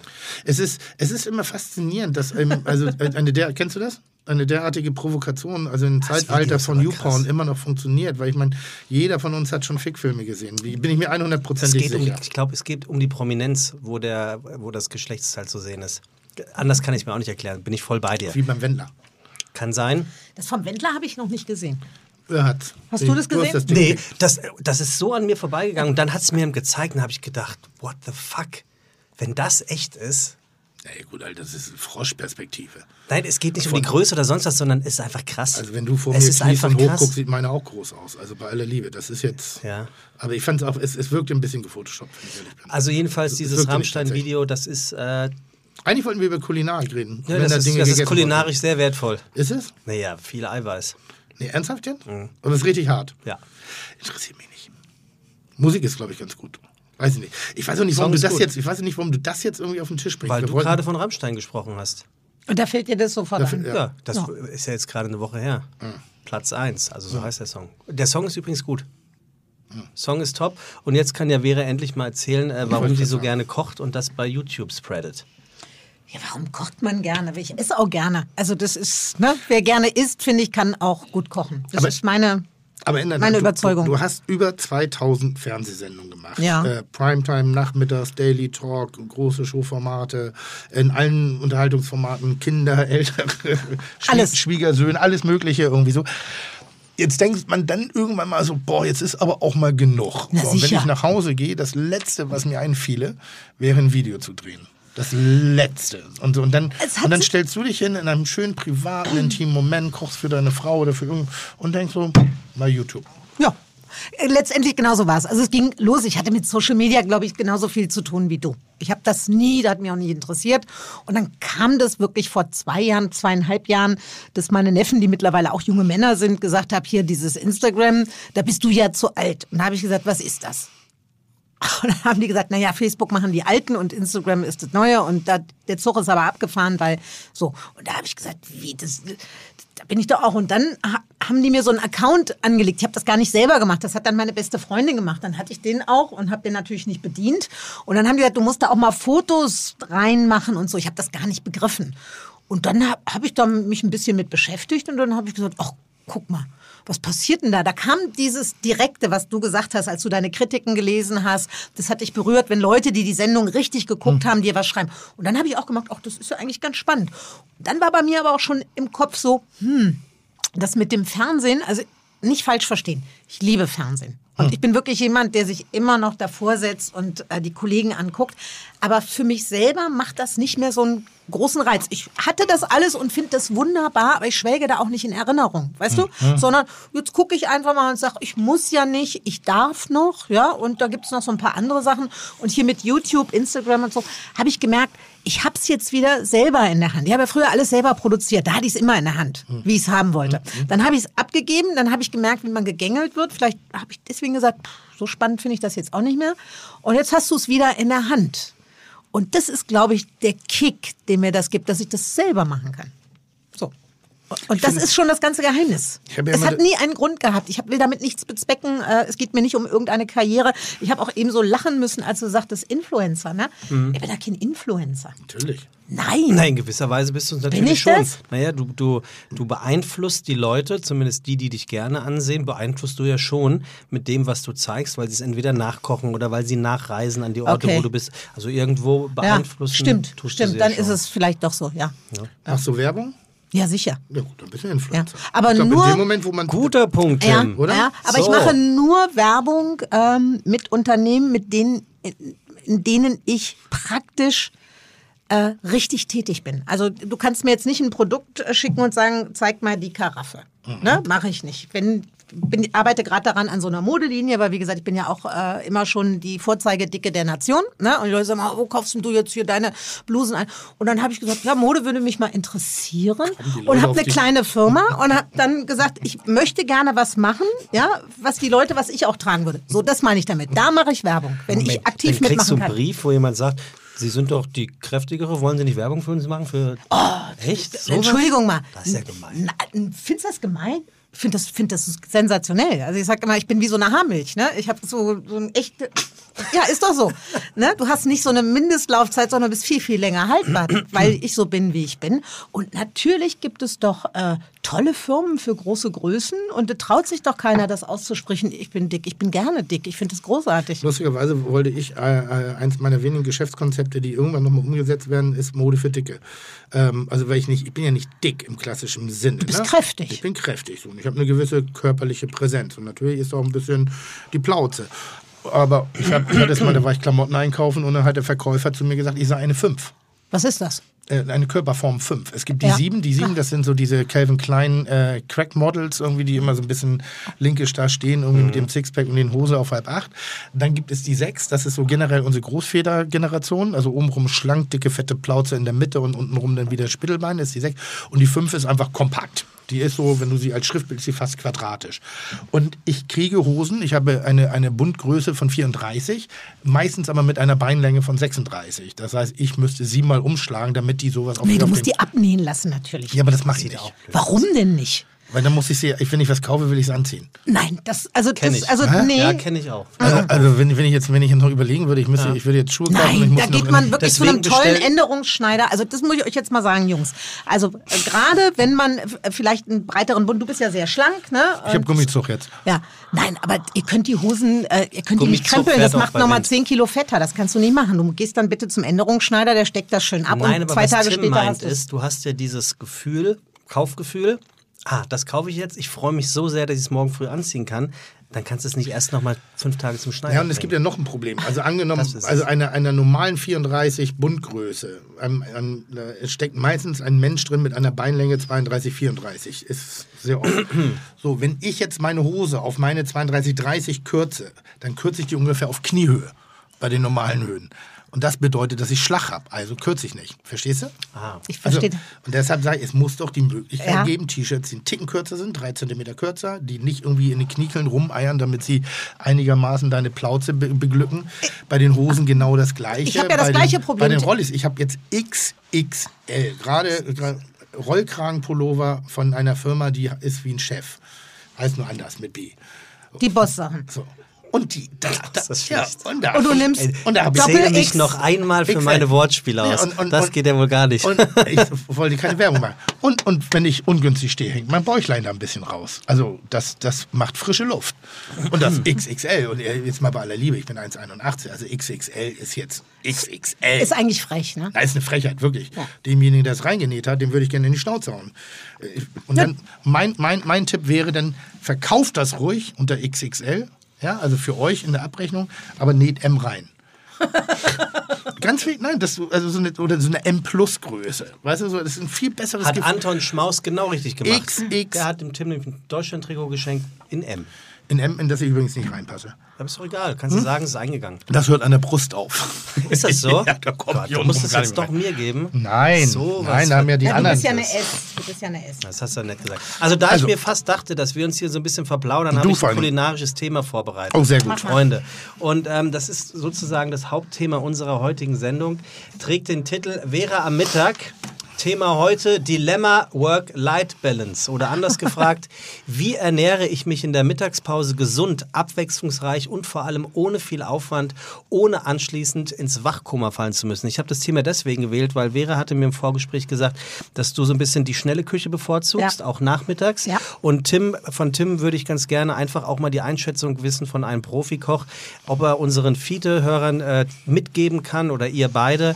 Wie funktioniert eigentlich eine ausgewogene, schnelle Ernährung, da wir heute alle so viel arbeiten wie äh, selten zuvor, ähm, Nachmittag, äh, mittags zum Mittagessen, ohne dass man danach wirklich äh, schlafen muss oder äh, zehn Stunden zum Sport, weil man nur Scheiße gefressen hat? Da hast du jetzt natürlich auch zwei Experten hier am Tisch Würde ich auch sitzen, sagen. ne? Also, ich muss ganz ehrlich sagen, wenn ich mittags koche zu Hause, mache ich danach einen Mittagsschlaf. Punkt. Ist es so?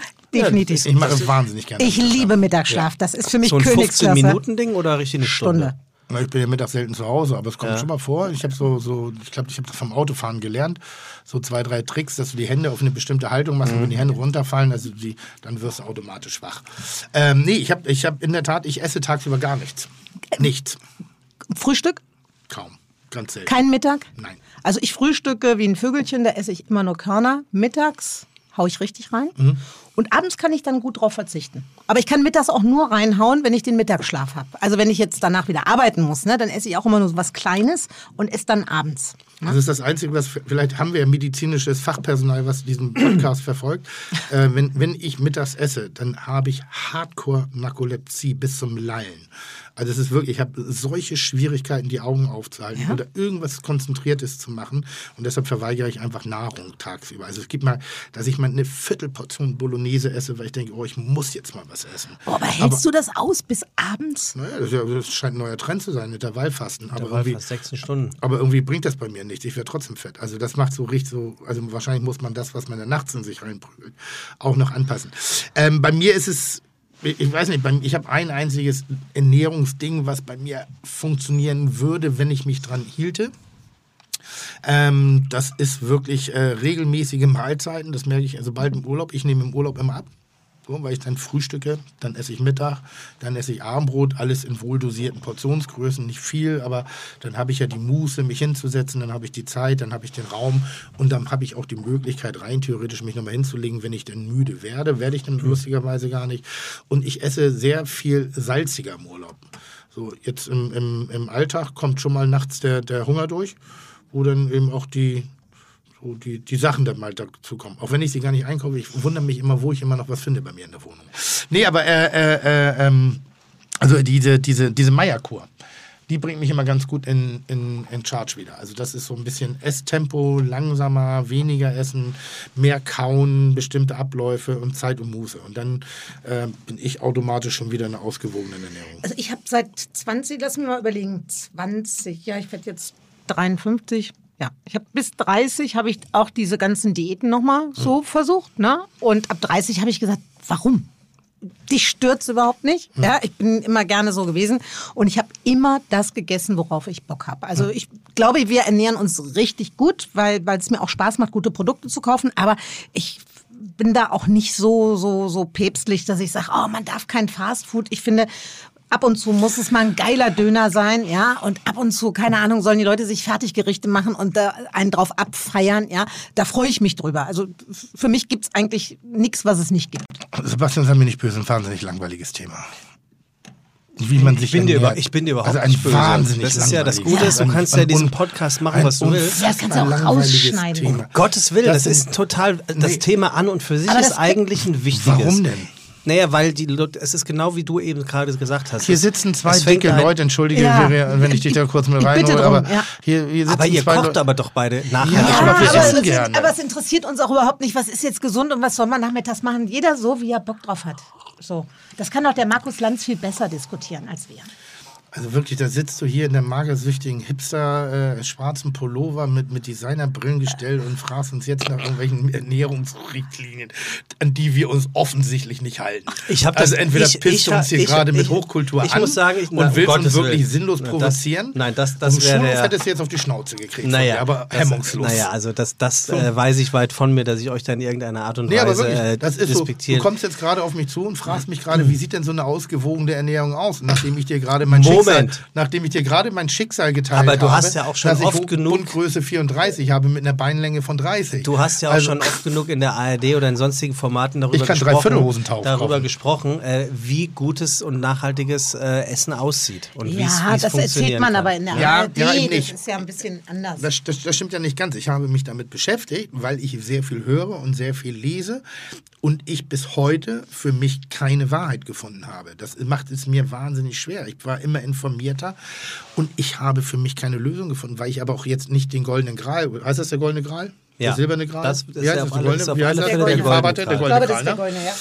Ähm, ich habe den nicht gesucht, sondern ich wollte verstehen, gibt es sowas wie Diäten, die eine gewisse Sinnhaftigkeit, äh, Diäten im Sinne von Ernährungsweisen. Wir reden nicht von wenig Essen, wir reden überhaupt von Ernährungsweisen. Und am Ende des Tages ist es wie Lieblingsfarbe. Da gibt es tausend Menschen, die tausend Dinge probieren und für jeden einzelnen mag da hin und wieder mal was dabei sein.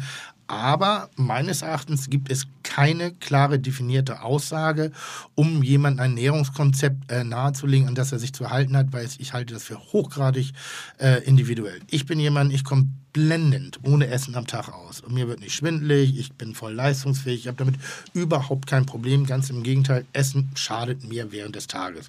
Fühle ich mich nicht fit. Und ich kann abends essen.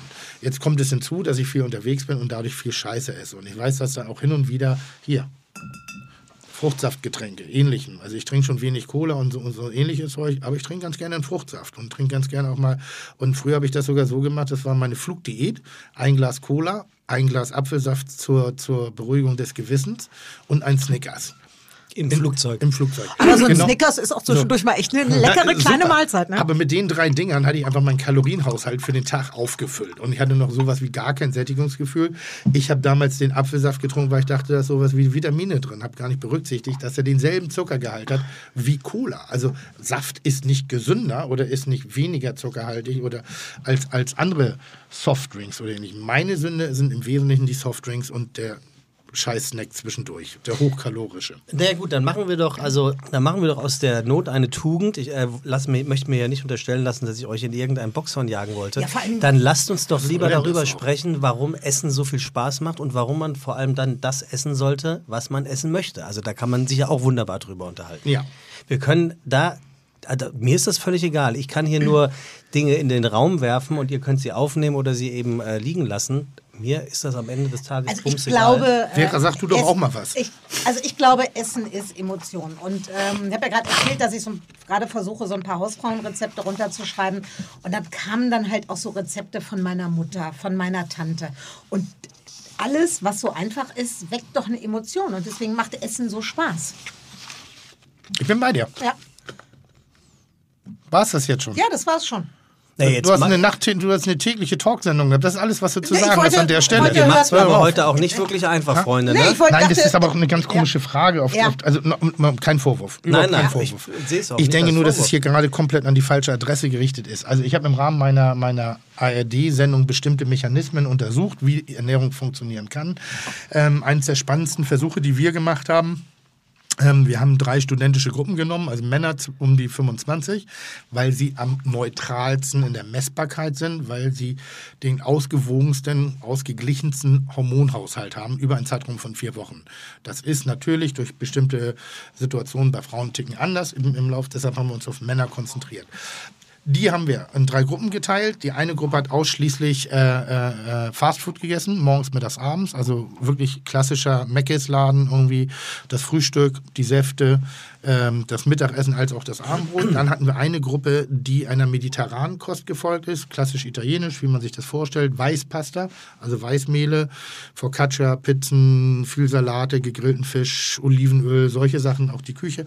Und eine Gruppe, die der deutschen Diät nachgegangen ist. Also der deutschen Ernährungsweise. Eher fleischlastig, Kartoffeln, mal ein Kraut, gute Leberwurst zum Frühstück, Butter und all den ganzen Kram. Wir haben die Gruppen jeweils auf denselben Kalorienhaushalt beschränkt. Und das war schon mal so das erste Faszinierende zu sehen. Fastfood ist natürlich, um 2500 Kalorien zu erzielen, brauchst hast du relativ wenig Masse, ja, weil die einfach sehr leer, sehr voll sind. Dann kommt die mediterrane, es waren Massen an Essen, die die Probanden auch nicht mehr geschafft haben nach drei Tagen. Also Mhm. das wurde halt immer, am Anfang haben wir noch geil gegessen und dann sagten sie, jetzt schaffen wir nicht, wir können das. Und dann gab es die Deutsche und die war so moderat dazwischen. Festgestellt haben wir, dass es grundsätzlich keinen großen Unterschied macht in der Ernährungswerte, was äh, in den Ernährungsweisen, was die Blutwerte angeht. Ähm, bei der Fastfood-Gruppe war so ein leichter äh, äh, äh, Rückstand in Vitamin C zu beobachten. Der war allerdings aufzufüllen mit einem Glas Orangensaft die Woche, also war jetzt auch nicht ganz so spektakulär. Ähm, allerdings eben, dass sie ein Nonstop-Hungergefühl hatten. Also, um den Sättigungsgrad zu erreichen, hätten sie bis zu der, äh, der doppelten Menge an Kalorien verzehren wollen. Also die wollten Mhm. praktisch nicht 2500, das ist der Wert, wir haben es nach hochgepuppt auf 2,8, die wollten 5600 Kalorien fressen, um ein Sättigungsgefühl Aber zu hat das nicht erreichen. was mit dem Kopf zu tun? Dass man nicht befriedigt ist, also dass der Geschmack halt nicht da ankommt, wo er ankommen soll und deswegen will man immer mehr haben? Ich, ich, ich, ich glaube, das ist so zweierlei irgendwie so. Das ist einmal diese emotionale äh, Leere, die natürlich im Bissgefühl auftaucht und auch wenn du in einen Apfel beißt, wenn der nicht knacken würde und wenn der dir nicht wollüstig im Mund spritzen, also so, dieses Saftige nicht hätte und dann wäre es auch nicht wirklich ein, ein Apfel, weißt du, sonst kannst du auch Apfelmus oder Apfelsaft trinken, aber ich, du brauchst dieses Mundgefühl. Also, und wenn du immer nur diese lapprige, weiche Suppe essen musst da von, von den Fastfood-Dingern, die ja kaum auf Konsistenz, die machen es dir bequem in allen Lebenslagen. Nicht nur im Konsum, sondern auch noch beim Verzehr. Du musst ja nicht mehr beißen, du musst ja nichts mehr richtig Kein Nee, Kauen, stimmt, man kann es gleich runterschlucken. Du ne? kannst es Ja. rein, also wie eingespeichelt, schon in eine Form gebracht. Und dass da natürlich so eine Lehre, und ich glaube, da, das ist das, was du auch so ein bisschen sagst, dass da so eine gewisse Emotionalität in jedem Essen drin ist und dass da ein Grundbedürfnis ist, was weit über die Aufnahme von Nährstoffen hinausgeht. Also Nährstoffe könnten wir uns jetzt auch in Pillen drücken und wären komplett versorgt, hätten wir gar kein Problem. Aber wir werden immer so ein bisschen traurig, glaube ich. Ich glaube, da fehlt was. Da fehlt was in der Haptik, da fehlt was in der Sensorik, da fehlt was im Mundgefühl, da fehlt was mit Runterschlucken. Ich glaube, dass es einer der Gründe ist, warum auch der, der, der, der Wandel zur vegetarischen Küche so schwer ist, weil wir von Anfang an auf Beißen trainiert werden und auf eine Fleischkonsistenz. Also wie jetzt hier in Deutschland. Wir werden sehr schnell auf eine Knackwurst trainiert. Also ich, Stimmt, Kinder kriegen sofort immer so ein Würstchen in die Hand. so, da Ne? ist schon der erste Knack. Ja, ja. Nennen mir jetzt mal ein pflanzliches Lebensmittel. Ein Möhrchen kann man ja auch zum Knacken. Ja, aber ist ja ne? ganz anders. Das ist schon wieder sehr hart. Sellerie. Ja. Weißt du, so, genau diese Konsistenz. Und jetzt arbeiten und, und das trainieren wir wirklich. Und uns das wieder abzugewöhnen, das ist das Schwere. Auf Fleisch geben, glaube ich, die meisten, ist gar nicht so wichtig. Der Geschmack ist gar nicht. Ich glaube, das Mundgefühl ist das alles entscheidend. Also ich mache gerade so ein Experiment. Wir haben angefangen, irgendwie nach Weihnachten gesagt, okay, wir verzichten jetzt mal vier Wochen auf Fleisch. Wie das so ist. Überhaupt nicht gemerkt. Ne, dass, dass, dass wir gar kein Fleisch mehr gegessen haben. Ja. Die vier Wochen sind rumgerutscht. Jetzt machen wir so ein bisschen weiter und jetzt war ich Freitagabend aus und dann ist man um 11 Uhr noch irgendwo in Kreuzberg in so einer Tapasbar gewesen und die stellten dann so Kartoffeln, Käse, Salate, Gemüse hin und irgendwann kam dieser Salamiteller. Datteln im Speckmantel. Und es war wirklich bei mir so, ich hatte alles Gemüsige vor mir und es war wirklich so, dass ich auch sofort dann wieder zu dieser Salami gegriffen Ja. habe. Ne? Ja, ja. Also das ist, glaube ich, das ist ein Verhaltensmuster, das uns antrainiert wird, was wir nicht per se aus der Natur mitbringen. Also ich glaube wirklich, das ist so ein, so ein, so ein Verhaltensmuster, was wir äh, uns langsam erlernen und was dann ganz schwer ist, wieder zu verlernen. Das ist eine ganz große Kopfgeschichte, das wirklich wieder zu machen. Ich glaube, junge Leute kriegen das noch gut hin, weil sie noch, weil sie halt noch nicht so lange gegessen haben, weil sie halt jünger sind. Äh, die kriegen das, glaube ich, ganz gut hin. Mein Neffe ist mit 15, hat er gesagt, er möchte jetzt mal vegan leben. Der kam aus Mexiko und war in einer Gastfamilie. Äh, das waren Fleisch.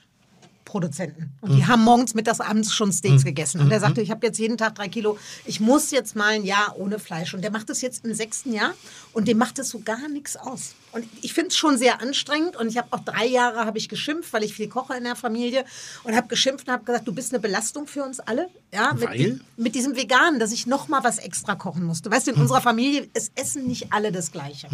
Ja, also ich habe dann manchmal die Töpfe übereinander stehen, damit wir alle zeitgleich essen können. Hat sich Ja. dein Bild darauf geändert? Total. Also die ersten drei Jahre äh, habe ich gedacht, oh, was soll das jetzt mit dem Quatsch und hin und her. Und jetzt hat sich's komplett geändert. A, finde ich, habe ich mich viel mehr damit beschäftigt, auseinandergesetzt. Ich finde viele Dinge mittlerweile lecker und gut. Und ich halte auch jetzt von diesem ganzen Umweltthema mal so einen Tag. Äh, ein Tag die Woche vegetarisch sein reicht halt auch heute nicht mehr aus. Also so zwischendurch finde ich mal einen veganen Tag und vegetarisch, wenn das alle machen würde, finde ich super. Also ich sollen auch weiter Fleisch essen. Aber so zwischendurch auch mal die andere Küche, da bin ich offener geworden, ja. Das klingt so ein bisschen nach Nudging gerade. Das klingt so ein bisschen so hundertprozentig überzeugt bist du nicht davon. Ich, ich, so- ich kann so dir sagen, hätte- warum. also ich kann so dir sagen, warum ja, ich nicht. ja, Ja, ja, ich kann dir sagen, warum ich. ich mag es nicht, also es ist ja gerade in aller Munde, vegan oder vegetarisch zu Ja. leben. Und ich mag es eigentlich nicht, wenn man so einem Mainstream-Trend, weil der gerade in aller Munde ist, wenn man dem so folgt. Deswegen sage ich, ich esse alles, ja, und, und muss das nicht irgendwie kommunizieren, äh, dass ich jetzt zwischendurch äh, sogar auch hellauf begeistert zwischendurch äh, bin von der veganen Küche. Ja, also ich bin ein Allesesser und ich finde auch alles richtig, ja, aber ich finde es auch mittlerweile richtig, dass wir viele vegane und vegetarische Gerichte auf der Speisekarte haben. Ja. Also lustigerweise werde ich immer so zum Anwalt dessen und ich, ich, ich höre da manchmal, weil ich finde, es ist kein Trend, es ist ja eine Entscheidung und es ist eine intelligente Entscheidung, das zu machen. Wir überlegen gerade im Rahmen der Bullerei, ich weiß nicht, ob ich die Bombe, also es ist keine Bombe, aber es ist noch eine Überlegung. Das, äh, äh, es gibt viele Faktoren, die da auf unsere noch nicht getroffene Entscheidung derzeit einen Einfluss haben. Wir überlegen, das Deli vorne vegetarisch zu machen. Finde ich gut. So, als, als Restaurant und das, weil es eben in der Mitte ankommt. Und ich finde, es ist jetzt an der Zeit, dass es auch endlich in der Mitte. Und ich betrachte mich als kulinarische Mitte. Ich, ich, ich habe keine großen Ausschläge nach links, nach oben, nach unten oder so. Ich glaube, ich bin Mainstream. Im besten, ich glaube, ich bin nett im besten Sinne des Wortes. Ich glaube, ich bin normal. Und, ähm, und wir, wir beschäftigen uns ja schon lange viel damit, weil natürlich äh, unsere Gäste auch bestimmte Bedürfnisse entwickeln. Und die Arroganz der Kirche hat sich komplett geändert. So, früher war das so, "Bäh, was soll denn das irgendwie, aber aus eigener Dummheit heraus, weil wir uns selber damit nicht beschäftigt haben. Und jetzt beschäftigen wir uns schon seit vielen Jahren nicht intensiv, aber immer wieder mit dieser Thematik und stellen gerade fest, dass wir so eine eigene Handschrift langsam entwickeln. Und diese Handschrift ist sehr, se- äh, diese Handschrift ist sehr sexy, die ist sehr, die ist sehr vulgär, die ist sehr, also die, die ist, ich, wir nennen es immer fett durch vegetarisch. Also so Untertitel unserer Speisekarte, wenn, weil das sind dralle, deftige, schöne, saftige Gerichte und die überhaupt nicht auf Verzichtküche basieren. Und jetzt haben wir uns mal hingesetzt im kleinen Kreise und äh, das, das letzte Quäntchen ist noch nicht gesprochen. Aber vielleicht würde man uns ein bisschen Wasser unter den Kiel schütten äh, durch positives Feedback. Das klingt jetzt gerade wahnsinnig dämlich, aber dass wir natürlich auch Angst haben vor wirtschaftlichen Konsequenzen. Also wir haben ein, ein Restaurant vorne, das Deli, in dem die Bolognese von mir sehr, sehr gerne gegessen wird. Wir, wo auch ein Burger. Aber du sehr, kannst doch eine sehr gerne- vegetarische Bolognese anbieten. Aber die müsste dann von der Karte. Und das ist ja eigentlich der Signature. Das ist genau das Signature-Dish. von Ist der- genau, wenn ich für was Deli, bekannt ne? bin, worauf ich mich berufe und ein Gericht, Das das ich so oft wie nichts in meinem Leben gekocht habe, ist es die Spaghetti Bolognese, die sich über viele, viele, viele, viele Jahre Ja, oder ihr macht einen immer verbessert. Hm? Oder ihr macht einen Bollo-Tag. Alles Überlegung. Also, aber wir wollen eigentlich ein deutliches ja. Signal setzen und nicht so, ja, nee, ein bisschen Aber- weniger, ein bisschen dit und hier und da, sondern wir wollen schon deutlich machen, es ist eine intelligente Entscheidung heutzutage mit den Möglichkeiten, die uns zur Verfügung stehen, also mit dem Können, was bei uns in der Bullerei ist, als auch mit der Wahrnehmung in der normalen, also wir müssen jetzt nicht mehr unsere Kundschaft mit, mit einer Lupe suchen, sondern es gibt genug Gäste, die sehr dankbar sind, um auch mal Alternativen auf einem anderen Niveau angeboten zu bekommen, außer immer nur Couscous. Also wenn, wenn, wenn ich zum Beispiel ein vegetarisches Restaurant besuche und es wird Hummus mit Couscous serviert, dann sage ich, oh, so kreativ ist das jetzt auch Ich mache das jetzt gerne, aber das ist genau Ich das, was auch. ich meinte. Ich habe äh, jahrelang habe ich ihnen halt gesagt, das ist eine Zumutung. Und jetzt, wo ich auch offener geworden bin und gesagt habe, ach Mensch, da kann man tolle Sachen machen und man wird genauso satt und hat Spaß daran. Äh, jetzt öffne ich mich selber. Ja. wo ich vorher gesagt habe, das muss nicht sein. Man muss jetzt nicht so einen Trend machen und alle sind vegan oder vegetarisch, sondern jetzt öffne ich mich selber, weil ich es spannend finde. Ich finde ja das Wort Trend in dem Zusammenhang nicht so, nicht so schlau. Also ich finde so Aber das Trend... ist doch ein Trend. Guck doch mal, was in der Lebensmittelindustrie los ist mit diesem vegan und vegetarisch. Geh wirklich mal durch die Supermärkte, egal ob es ein Edeka oder Rewe ist, oder geh mal durch die Bio-Supermärkte, was da aufgefahren wird. Auch von diesen ganzen alten Firmen, die es seit 50, 60, 70 Jahren auf dem Fleischmarkt gibt, Ja. was die plötzlich machen. Natürlich ist das ein Trend und das machen die nicht, weil sie plötzlich auch umdenken, sondern weil es ein Geschäftsmodell ist. Wollte ich gerade sagen, aber es ist ein, ein Trend in der Lebensmittelindustrie, aber ich glaube, bei den Menschen ist es ein Bedürfnis. Ich glaube, dass die Angebote suchen, dass sie sich anders verhalten, dass sie andere Alternativen angeboten bekommen. Was, ähm, ich kann mich an meine ersten Male im Reformhaus erinnern, irgendwie, wo ich immer dachte, Entschuldigung, ich habe doch gar kein Pornoheft jetzt hier offen mit mir in der Hand, weil äh, wenn ich da mit einer Supermarkttüte reingegangen bin, dann war das nicht komplett korrekt. Und die Haltung wurde jahrelang immer, also wenn du nicht 100 Prozent dem auch der Visualität entsprochen hast, war, waren die fast arroganter als ein Sterneladen. Weißt du, was ich meine, wenn du Ja, mit kurzen ja. Hosen und T-Shirt da reingehst? Ähm, das hat sich Gott sei Dank komplett geändert und jetzt geht es halt den nächsten Schritt, eben weiterzugehen. Ich glaube einfach, dass die Menschen ein Bedürfnis haben, weil sie eben auch die Aufgeklärtheit haben, weil sie das Wissen haben inzwischen, dass viele der Prozesse in der Lebensmittelindustrie nicht oder eher suboptimal laufen, wenn wir mit dieser 24-7 Versorgungsmentalität nicht irgendwann mal aufhören. Also heutzutage, und früher musstest du eine Kalbsleber vorbestellen, heutzutage erwartest du, dass jedes Produkt, egal wann, wie, in, in, in, in uneingeschränkter Menge in einem Topfrische-Bereich immer, Hast du recht. immer zur Ja. Verfügung steht. Ich habe mich gestern dabei erwischt, wie gesagt, äh, äh, äh, Hühnerfrikassee gekocht. Und ein gutes Frikassee gehört bei mir Spargel. Jetzt sind wir im Monat Januar. Jetzt kenne ich nicht so viel heimischen Spargel. In, in, Haben wir nicht schon Februar? Haben, wir, haben wir Februar schon? Krass. Sowohl heute als auch am Ausstrahlungstag. Ja, Mensch, da haben wir Februar schon. Ja. Ähm, manchmal rast die Zeit aber auch. Der Wahnsinn. Ist aber interessant, weil letzte Woche habe ich ihm nachträglich zum Geburtstag gratuliert und da sagt, das ist doch schon vier Wochen her. Hattest du Geburtstag? Aber das ist ja schon vier Wochen 22. her. Januar. Herzlichen Glückwunsch. Dankeschön. Bist du Wassermann? Ja. Mein Vater war auch Wassermann. Das ist gut, Gute oder? Männer. Und Gute Männer. Feinkost, Und mein Neffe auch. Ja. Gut, ne? Feinkosthändler? Mein Vater war Fein, mein, meine Eltern, meine Mutter auch Feinkosthändler. Ja. Ja, und dann wollte ich, ich bringe nur kurz das Ding Ja, mit dem Spargel. Spargelzentrum. Im Und normalerweise ist ja immer grüner Spargel irgendwo. Und mein Supermarkt äh, fängt an, sehr vernünftig zu agieren und trifft sehr bewusste Entscheidungen, äh, was die Produktpalette angeht. Und hat nicht mehr das volle Angebot. Und im ersten Moment habe ich mich geärgert. Da wird ja hier wohl grünen Spargel geben. Ich, ja, das muss auch, ist auch, Entschuldigung, wir haben noch Februar. Gibt es auch aus Peru. Und im nächsten Moment habe ich so, ja, ist auch vollkommen schwachsinnig. War ich ganz kurz am überlegen, ob ich Spargel aus dem Glas kaufe. Hast du aber gelassen, oder? Ja, weil der ist wirklich wie die Nudel vom 90-Jährigen. Also das macht keinen Sinn. Also, weißt du, das ist einfach. Das, das Und was ist so- denn mit, es gibt ja auch eingefrorenen Spargel, wie ist denn der? Kann man? Ja? Ja. Weiß ich nicht. Ich kaufe Oder. Dose. Habe ich auch noch nicht gekauft. Also wenn Spargelzeit ist, dann hole ich mir noch mal acht Kilo. Ich friere mir den selber ein. Und der Ernsthaft? ist noch gut, ja, ja.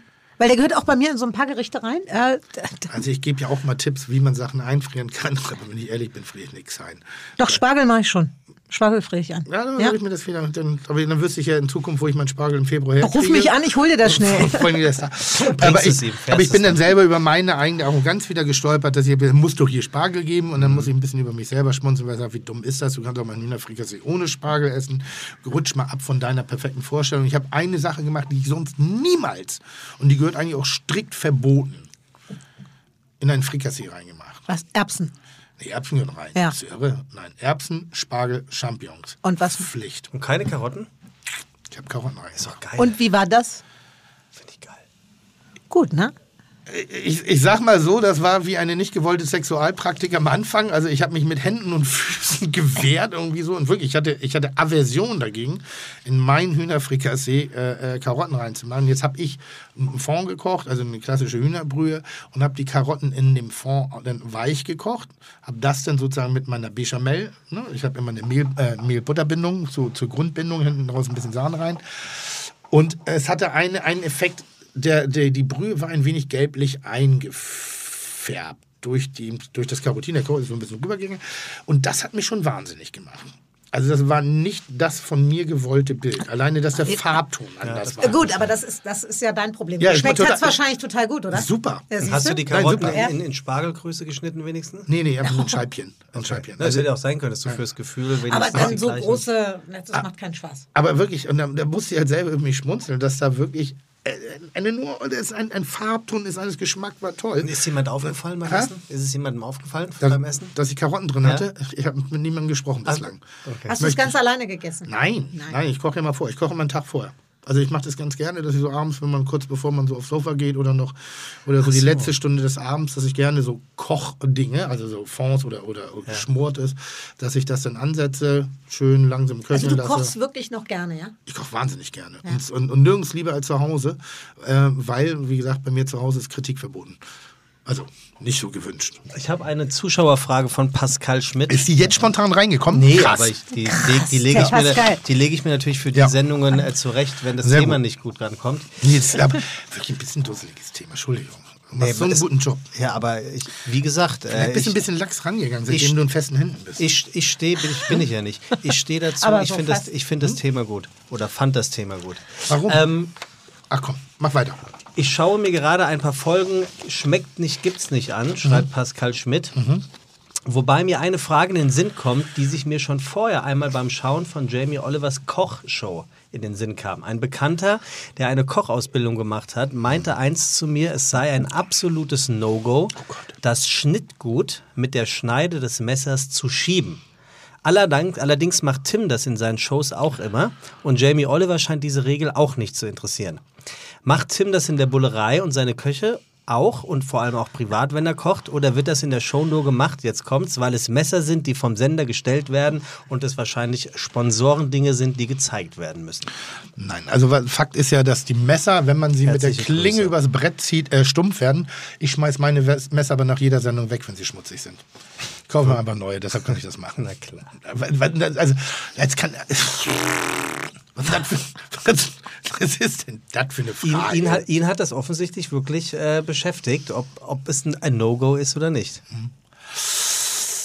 Viele sagen ja auch, es ist ein No-Go, dass man äh, auf, auf speziellen Unterlagen mit einem Messer schneidet. Die einen sagen, Holz geht gar nicht, die anderen sagen, nur Kunststoff geht. Dass Stein keinen Sinn für eine Klinge macht, macht sogar mir, äh, kommt sogar mir in den Sinn. Es hätte wahrscheinlich, ich glaube, worauf der Pascal hier hinaus will, ist, gibt es irgendwelche bestimmten Regeln, die ein Koch zu Hause immer beherzen sollte? Was sowas angeht. Schwerer, sagst du doch auch mal was. Ja, dass vielleicht die Küche sauber ist. Ne? Küche sollte immer sauber sein. Nein, also grundsätzlich hat der junge Mann recht mit seiner, äh, mit seiner Vermutung, dass wenn du die Messerklinge im Rahmen einer 90-Grad-Bewegung über das Brett äh, ziehst, um Gemüse zur Seite zu schieben oder gegebenenfalls aufzunehmen und es anschließend in den Topf hineinzugeben, ähm, ist nicht unbedingt äh, förderlich der Schärfe der Klinge. Ja, sie wird stumpf. Du hast einen bestimmten Schliff da drin, sie wird, aber nicht bei einmal. Aber, und nochmal, wir schleifen unsere Messer viel häufiger und sehr viel regelmäßiger als der normale Hausmann oder Hausfrau an der Stelle. Das ähnliche ist wie, du sollst kein Messer in die, in die Geschirrspülmaschine geben. Ich habe Messer, die gebe ich in die Geschirrspülmaschine und die werden nicht durch die Spülmaschine stumpf, sondern weil ich sie benutze. Dann ziehe ich sie wieder ab, dann sind sie wieder scharf. Aber da, da bewegen wir uns jetzt hier in so einem, einem nahezu Nerd-Momentum schon, was der normale Hausmann, die normale Hausfrau kaum nachvollziehen kann. Und ich kann gar keine Messer schleifen. Bei mir kommt immer der Messerschleifer. Kennst du das noch? Der so Ja, klingelt. natürlich, Der natürlich. Klingelt Lässt so. man die heute noch rein? Ja, sicher. Ja, Man- sicher. Die wissen auch, dass sie bei Angst, mir immer sie- schleifen Dass sie was dürfen. klauen, also Ach. Einbrecher sind oder sowas? Nee. Also es ist eine Frage, hat, hat seine Berechtigung, das ist genauso, es gibt Bretter, ich bin jemand, ich schneide wahnsinnig gerne auf Holz, der andere findet Holz total unhygienisch. Das riecht ich, doch immer bei, bei, ich- bei, bei Zwiebeln zum Beispiel. Ich habe ein Zwiebelbrett. Okay, aber es riecht ja auch dann. Ja, aber ich habe ein Zwiebelbrett. Ich habe ein Brett nur für Zwiebeln. Fertig. So, damit umgehst du, dass das Brett nach Zwiebeln, das andere Boah, Brett da hast du mir aber was voraus. Ich glaube, das ist was, was ich mir mal wünsche. Zwiebelknoblauchbrett. Zwiebelknoblauchbrett. Siehst du, da habe ich doch mein Thema hier reingeworfen. Ey, das ist ja richtig. Zwiebel-Knoblauchbrett. Weil das, Ja. Das ist ein Lifehack. Das, e das ekelhafteste in Hotels oder Restaurants ist, wenn Obst respektive Gemüse auf einem Zwiebelbrett geschnitten wird und du dann so diesen, diesen Achseldampf noch in dem, also so eine, so eine Wassermelone, die auf dem Zwiebelbrett, äh, da habe ich instinktiven Brechreiz. Also da ist ein ganz bestimmter Geruch und Geschmack drin. der-. Ich finde, es gibt noch Schlimmeres, vielleicht ist euch das auch mal aufgefallen, wenn Gläser nach Ei riechen. Oh, sehr gut. Sehr, wo kommt das her? Kommt das von der Spülmaschine vielleicht? Ich, Eier im Glas gibt es in Deutschland ja nicht in jeder Region. Also Mhm. als Frankfurter ist Eier im Glas, kennt der Frankfurter. In Hamburg wird überhaupt nicht Eier im Glas in einem Café zum Frühstück bestellt. Ich dachte früher, deswegen riechen vielleicht die Gläser deswegen nach Ei. Nein. Hat aber überhaupt nichts damit zu tun. Weißt du die Antwort? Nee. Vielleicht ist es der Mundgeruch des Vorgängers. Ich glaube, Aber das hat ist was schlimm. mit der Spülmaschine also, zu tun. Ihr, ihr kennt das alle und es ist wirklich, Ja. mir ist es übrigens auch schon mal... Nasser, ich nenne es übrigens nasser Hund. Nassen Hundgeruch. ja, kommt gut hin wahrscheinlich. So, wenn, wenn so Hunde, so frühe U-Bahn, Herbst und alle Leute dampfen sowieso so ein bisschen aus und dann kommt noch so ein nasser Köder rein irgendwie so und das ist, und ich bin Hundefreund, also Köder ist bei mir liebevoll. Ähm, da hat er so eine ganz bestimmte Nase. Das ist so, wo ich auch nicht so drauf reagiere. So. Aber gibt es denn äh, irgendwelche Hausfrauen oder Oh, Kochtipps, sind wie man, wie, man, wie man genau Essensgerüche eliminieren kann, die immer wieder kommen und genau das verursachen, nämlich Nerven beim Verzehr? Auch ein Scheißthema. Auch ein Scheißthema. Soll ich eine Einladung aussprechen, Tim? Du bist nämlich eingeladen Ja. worden von Jochen. Und Jochen, äh, Ist so sperrig heute ein bisschen, der Sebastian. wer ich? Ne? So ein bisschen, ja. Ich bin sperrig? Ja. Ja, was soll ich denn? Ihr habt, ihr habt mein Thema nicht äh, aufgenommen. Entschuldigung, das tut mir so leid. äh, Beim nächsten Mal muss ich einfach drei Themen vorbereiten. Mach das doch mal. Jochen äh, möchte dich gerne auf den Rosenmontagszug in Köln einladen, auf zum, beim Spielmannszug mitzuspielen. Schlagzeug. Weiter, weiter. Ja, er schreibt, ähm, an dieser Stelle möchte ich mich für den Podcast bedanken. Er hilft mir täglich über die vielen Pendelstunden hinweg. Als Koch, inspiriert durch die Sonne, habe ich zu vielen Themen eine fundierte Meinung. Aber darum geht es mir gar nicht. Ich habe nun erfahren, dass Tim Spielmannszüge liebt. Und ich spiele Trompete in meiner Freizeit. Wir, die Kölner Ratsbläser, sind ein Trompetenkorps und können für den Rosenmontagszug einen weiteren Schlagzeuger benötigen.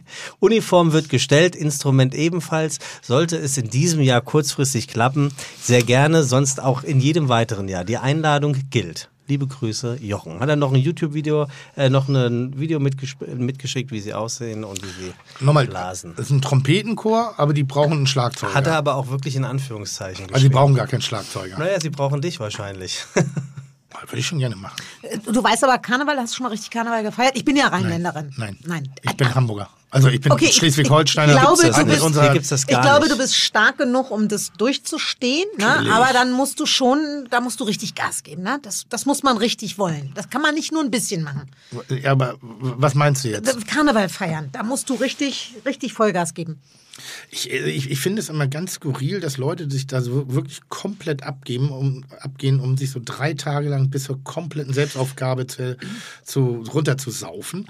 Ähm, Nee, das hat nicht was mit Sauf, weil ich trinke ja ganz wenig. Ne? Und äh, ich bin jetzt schon so lange aus dem Rheinland weg. Ich war dann zwölf Jahre in München, jetzt bin ich schon 20 Jahre in Berlin. Und ich habe diese, das ist in meiner DNA, das Rheinische. Ne? Ich habe mit Karneval nichts am Hut. Kaum höre ich einen Karnevalsschlager, muss mein Körper auf diesen Tisch und dreht durch. Ernsthaft? Es ist wirklich so, du kriegst es nicht weg, obwohl ich schon 30 Jahre nicht mehr da lebe und auch selten zum Karneval feiern komme. Äh, ab und zu erwische ich mich auch dabei, wenn ich durchs Programm zeppe und dann ist dann im WDR so eine Karnevalssitzung, dass ich dann so alleine mit mir vor diesem Fernseher sitze und schunkel und, mittippe. alle Lieder auch noch kenne. Ja, die, die singen los und ich bin sofort dabei und ich kann nicht dafür. Aber diesen geschlossenen Raum, das kann ich noch verstehen. Ne? Also eine Karnevalssitzung, wo du eben wirklich aus atmosphärisch gebündelt nach vorne guckst und wo alles so ein bisschen auf den Schunkelmoment hinausarbeitet und auch eben, wie gesagt, nicht Vollrausch, aber halt so ein bisschen. Man Sich's gut gehen lassen. Man, man wird kommunikativer.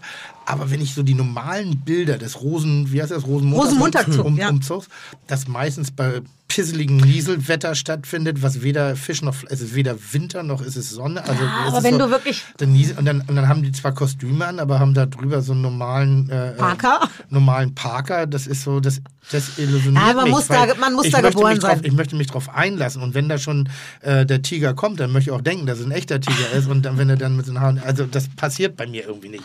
Ich Du bist damit nicht groß geworden. So, ist, ich kann es nur sagen, ich, und ich finde dann die Musik auch nicht so geil. Also ich bin auch nicht so ein Freund hier von, von, von, von irgendwelchen anderen Umzügen, die wir hier haben. Also so, ich finde Sommer, also Karneval im Sommer, das würde Karneval vielleicht der Kulturen. Oder Das vielleicht würde so- Karneval so- in Rio. Das macht ja noch ein bisschen so, Sinn. Das ne? würde alles ja. Sinn. Und vielleicht macht auch Kar ich, aber, aber mit dem Wetter, das verstehe Ja, ich aber nicht. es hat, es hat ja einen historischen Sinn. Also der Karneval wird ja gefeiert, um den Winter, um die kalten Monate zu vertreiben. Deswegen maskiert man sich ja auch, um dem Wetter Genau. Angst zu machen, es soll sich jetzt endlich verpissen. Also jetzt mal so ganz einfach erklärt. Ähm, und da wir in Hamburg sowieso so geiles Wetter haben und großen Sommer, brauchen wir hier keinen Karneval, um das scheiß Wetter zu vertreiben. Aber das ist ja die Idee, deswegen findet er auch... Hast du das denn, was aus Frankfurt kommt? Ja, so? wir haben Fasching. Ihr habt Fasching Ja. in Mainz. Ja. Ne? Nee, in Frankfurt. In Frankfurt auch. Also, Mainz. aber du, du bist doch da auch. Äh, Wir haben hier geht dir das auch so, dass du zwischendurch, wenn du das dann hörst, dass dir so vertraut ist, dass du dann einfach mitmachen musst?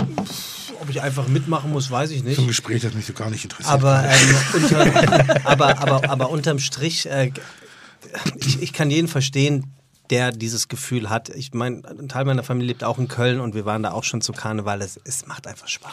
Ich verkleide mich gerne und wir haben, ich mag gerne Motto-Partys Das- und ich genau. mag solche, aber die, wie gesagt, die sind halt ja gebündelt Ja, ja. und die sind im geschlossenen Raum. Und ich war jetzt neulich im Hotel im Kölner Raum wieder und da, das Stimmt, war, die das, waren alle verkleidet. und das war schon an Skurrilität nicht zu übertreffen. Da waren irgendwie, ich weiß nicht, ob die, die, die, wie heißen denn hier die Jungs, da die auf Rollschuhen im Kreis fahren. Bei Starlight Express. Ja, ich, ob die ein Jubiläum hatten oder ob die Leute einfach komplett durchdrehen, aber da kamen Menschen in voller Kampfmontur, also im Starlight, also es sah so aus wie Starlight Express, äh, kamen da rein und fanden das wahnsinnig komisch. Und ich dachte, das ist so skurril, diese Menschen jetzt hier zu sehen, weil die also im, im, im grauen Alltag verkleidet waren und das passte irgendwie und damit habe ich Schwierigkeiten. Wir haben, wir haben in, äh, in Niedersachsen haben wir Fasslamm. So, das ist ähnlich, aber Habe ich überhaupt noch nie gehört. Fasslamm. Was ist denn das? Fasslamm ist Karneval. nicht. Fasslamm. Kannst du mal googeln. F-A-S-L-A-M. Fasslam, Keine oder? Ahnung, Ich habe es immer nur ausgesprochen, ich habe es noch nie geschrieben. Fasslam. Fasslam. Fasslam. Fasslam Das ist, hört ich, sich an, als hättest du ein äh, zum Kampfhund trainiertes Lamm und sagst Fasslam. Fasslam. Guck Fasslam nach, bitte. Und dann wirst du sehen, dass wir auch sowas wie eine Karnevalkultur haben. Allerdings eben, wie gesagt, geschlossene Räume, ja. Lila B haben wir. Ja, das ist aber auch eher eine Bumsparty, ne? Ja, wollte ich gerade sagen, ist, ist auch nicht ganz unverantwortlich. Ist ein alter ländlicher niederdeutscher Winterbrauch. Um die Wintersonnenwende herum zogen die Knechte und Mägde von Hof zu Hof, um mit bunten Verkleidungen und vielen Lärm den Winter zu vertreiben. Erschnorte Speisen und Getränke dienten einer ansch einem anschließenden Fest. Das Brauchtum lebt bis heute in ähnlicher Form fort. Das ist das, was ich jetzt noch weiß. Ich, den Rest müsste ich googeln. Hast du jetzt Fasching oder Fasslam geguckt? Das ist Fasslam, was ich noch Ja, im Kopf also. hatte dazu. Also, das ist es doch. Ja, natürlich. Aber ich habe es ehrlicherweise noch nie gehört. Gibt es kulinarische Bräuche da? Weil ich, ich kenne mich beim Fasching wirklich nur mit Saufen aus. Na, Man trinkt und zwischendurch wird einfach schnell eine Erbsensuppe gegessen, eine Currywurst oder sonst was. Essen ist drittrangig. Also leicht rein, leicht raus. Richtig. So ein bisschen. in der- Ja, das ist völlig unwichtig. Ja, finde ich gut, weil, weil Ja. das, das ist zum Beispiel auch Erbsensuppe. Finde ich leider gänzlich unmodern geworden. Früher war auf jedem Schützenfest, auf jedem Feuerwehrball, auf jedem, egal wie auch immer, auf, jeder, auf, auf jedem Sparkassenjubiläum äh, Jubiläum gab es die gute alte Gulaschkanone vom Und die Deutschen war voll Roten mit Erbsensuppe, klar. Oder der Freiwilligen Feuerwehr, meistens der Jugendabteilung und da gab es Erbsensuppe. Gibt es das noch? Ich versuche es gerade irgendwie rauszufinden, aber ähm, ich Ich weiß jetzt gar nicht, ich war auch schon länger nicht mehr auf dem Schützenfest. Ich weiß nicht, ob du da Also- öfters hingehst, aber ähm, so ein Schützenfest habe ich länger nicht besucht. Nee, aber, aber du bist ja auch noch auf Straßenfesten und das, das war früher also gang und gäbe. Und heutzutage ist alles Streetfood, aber, aber es ist alles äh, Pult und äh, Barbecue und die gute alten Erbsensuppe ist ein bisschen in Vergessenheit geraten. Schade also, eigentlich. Also, ähm, aus der Historie betrachtet sind Krapfen und Schmalzgebäck ein typisches Essen Aber macht am, man das nicht am nur Karneval. montags? Nur Rosenmontag? Ich kann es dir nicht sagen. Hier, also der Brauch führt ins Mittelalter zurück. Am fetten oder schmutzigen Donnerstag wurde das letzte Mal vor Beginn der Fastenzeit geschlachtet. Damit das gewonnene Fett nicht verdarb, kochten die Menschen besonders fetthaltige Mahlzeiten und nutzten das Fett für die Zubereitung von Gebäck. Auch heute werden beim Karneval Unmengen von Krapf, äh, Krapfen verzehrt. Das frittierte Gebäck aus Hefeteig und so weiter und so fort. Das ist zumindest so, ich mache jetzt mal ganz kurz ein 5 Minuten Päuschen Ja, mach mal. und dann nehme ich Wir dich mal kulinarisch eh. ein bisschen auseinander. Also positiv. Dann kommen wir jetzt mal auf Kulinar. Weil ernsthaft, ich habe mich auf dich verlassen, dass du tolle Themen vorbereitet Du aber da, das, Ding geht heute so doppelt nach hinten los. Sag einmal. Nein, die letzten Male, wenn du was Gutes machst, kriegst du von mir auch immer Komplimente. Das ich weißt fand's du. gar nicht schlimm. Was? Ich fand's gar nicht schlimm. Kannst du doch schneiden. Ja, ich sag mal hier für, für ARD-Buffet vielleicht. Wie viel, wie viel für Stunden müsst ihr denn äh, aufzeichnen? Normalerweise siebeneinhalb Stunden, damit Nein, wir nein, sowas wie mal. 45 Minuten sendefähiges Material haben. Das liegt aber Ich nur an seiner dilettantischen Vorbereitung. Ich fand ein paar Sachen Welche denn jetzt? Den Anfang fand ich sehr schön. Sehr schön. Ein bisschen über Fernsehen gequatscht haben. Ja, ja. Und dann hat er sich eingemischt. So, Einen Moment. dann fangen wir jetzt mal an. So, herzlich willkommen bei Fide Gastro, dem Dankeschön. auch kulinarischen Podcast. Heute zu Gast, ähm, ich freue mich sehr, ähm, Vera Intwen. ähm, Du sprichst es so, so betont aus. Intfin. Intwen? Man kann das Ach, schneller sprechen. Man muss das mit Intfin, das hört sich schöner an, aber Intfin. Intwen. Intfin. Intfin. Das sagt kein Mensch Intfin. Heißt Ne? deine Frau Intwen? Ja. Habt ihr, habt, ihr, habt ihr drüber gesprochen, Ja, wer den Namen annimmt? ja. Und du wolltest nicht? Warum nicht? Wie war ihr Nachname, wenn ich fragen darf? ja. Natürlich Obermann, deswegen heißt sie Obi. Also sie heißt eigentlich richtig Christiane. Ja. Ja. Und Obermann. Und damals, wir haben ja auch, wir arbeiten ja schon seit 100 Jahren zusammen und in meiner Firma hatten wir mehrere Christianes. Und da ging das nicht. Weil wenn du Christiane gebrüllt hast, dann waren immer mehrere angesprochen. Also ist aus Christiane eine Obi geworden und jetzt heißt sie Obi Intfin. Gut. Das ist doch gut, oder? In wen bist du verliebt? In Obi. Witzig. ähm, na, war, war bei Ich mir zum den Namen sehr. Ich finde Obi großartig. Da, da, da habe ich neulich mal so drüber nachgedacht, ob ich meinen Namen aufgeben würde. Ich Wirklich? Ja. Ja, als, als, deine, als Marke wäre es ja dumm. Warum hat er die Verona auch gemacht? Ja, hat man gemerkt, wie es geklappt hat. Doch, läuft doch gut. Das würde ich auch sagen. Also, das interessiert Die doch ist eine nicht, oder? Influencerin. Also die ja. Die einen sagen- Ja. Vera, neben dem, also nachdem du jetzt deinen ganzen Fernsehkram gemacht hast, ähm, ähm, Ja. ich, ich, hab- ich kriege immer hier so einen ganz kleinen Zettel rübergereicht, da steht Was ich alles drin, kann, oder? Nee, wer bin ich? Also es sind Ja. die Fragen, die mir gestellt werden, ob ich eine Vorstellung hätte, wer der Gast ist. Und hier steht, ich weiß nicht, ob es ein Punkt ist, überlegt dem TV den Rücken zu kehren, Ja. um Internet-TV zu machen. Vielleicht, also guck mal, ich mache Fernsehen seit 1991. Ja. Nächstes Jahr werden das 30 Jahre. Ja. Das Die wäre sieht doch, man dir nicht an. Aber das wäre doch eigentlich ein guter Zeitpunkt, um Sehr mit dem normalen linearen Fernsehen äh, aufzuhören. Ich würde nicht sagen, dass ich aufhöre zu arbeiten, weil viele Dinge, die ich mache oder mit denen ich mich beschäftige, wo Leute sagen, das war viel Arbeit, das ist auch so ein bisschen Berufung, das ist Leidenschaft. Ich beschäftige mich gerne mit neuen, schönen Dingen äh, und ich glaube, ich würde schon ein bisschen weiterarbeiten, was auch, das dann medial ist oder in einer anderen Form, weiß ich noch gar nicht. Aber Naja, du hast, du hast ja einen deutlichen Plan. Du, du, Ja. du fängst an zu kochen. Ja, das Kochen tue ich ja schon länger und mach's jetzt halt vielleicht ein bisschen öffentlicher. Ja. ja und äh, habe dann auch neben diesem dieser dieser Schiene mit der Kocherei habe ich jetzt angefangen mit den Gewürzen und habe dann noch so ein paar Ideen, was ich gerne machen würde. Ich fliege jetzt äh, in zwei Wochen nach Kambodscha und gucke mir die Pfefferfarmen in Kambodscha an, weil da halt der schönste Pfeffer herkommt. Ich will das sehen, ich will das fühlen ähm, und das interessiert mich und damit beschäftige ich mich. Und ob da hinten was bei rauskommt, diese berühmte dicke Wurst, das weiß ich alles noch nicht. Ich verfolge da keinen direkten Plan. Ich mache einfach. Sitzt vor mir die nächste Martha Stewart. Da hätte ich früher anfangen müssen. Mann, ich werde 53. Ne? Also die Master Stewart war schon ganz weit oben mit Mitte 30. Ja? Ja, ja, ja. Ja, aber die ist doch immer noch am Markt. Die ist, ich glaube, die ist mittlerweile weit über 70, ne? Und das Imperium ist immer noch da, aber ich glaube, sie, sie macht selber gar nichts mehr. aber, aber du selber machst deine Kochsendung, kann man das so sagen? Ja, ich habe so ein, Kon ich hab so ein? Konzept.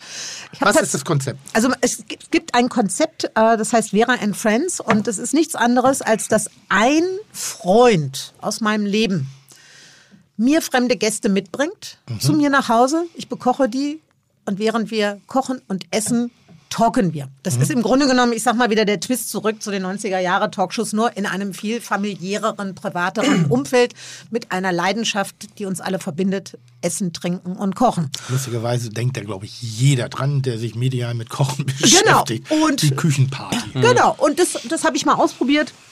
Ich habe da auch schon ein paar Folgen gedreht und habe dann immer überlegt, ach, wo spiele ich das bei YouTube, wo spiele ich das? Und drei Folgen bringen ja nichts, du musst mal 20 produzieren. Jetzt habe ich aber mit vielen anderen Dingen, äh, war ich einfach beschäftigt und ich bin auch nicht mehr so fleißig, wie ich das noch in den 90ern war. Also ich kann auch sehr gut mal äh, ein Wochenende nichts tun oder mir auch die Zeit einteilen und dann war mir das jetzt zu stressig, noch weitere 10, 15 Folgen. Das mache ich dann vielleicht mal im Sommer. Trittst du so ein bisschen das Erbe von Biolek denn an? Ach.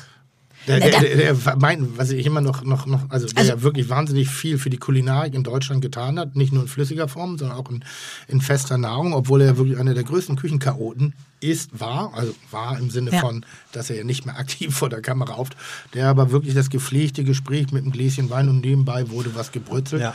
und hat sich da ja langsam so wirklich zur zum bekanntesten, erfolgreichsten Fernsehkoch äh, Fast der Ursprung obwohl es, auch, ne? Bitte? Fast ein bisschen auch der Ursprung des, des Fernsehkochdaseins. In einer bestimmten Form, ja, kann man Ja, schon sagen. glaube ich Also- schon, hat den Weg auf jeden Fall geebnet, Ja. würde ich sagen. Ja, Dass also- das, Oder äh, sagen wir mal, die Küche, die ist. von vorne gefilmt, gefilmt worden ist und dahinter ist was passiert, in welcher Form Ja, auch da immer. gab es immer hier noch den Schau, der, wie hieß er, Max äh, äh, Insinger. Ja. Dann äh, Clemens Wilmroth natürlich Legende äh, von Mhm. damals. Ka- Das kann man wärmstens empfehlen. Also, also, also die Historie der Fernsehköche, wie wenig sich dabei eigentlich tut, das ist immer wieder ganz faszinierend zu sehen.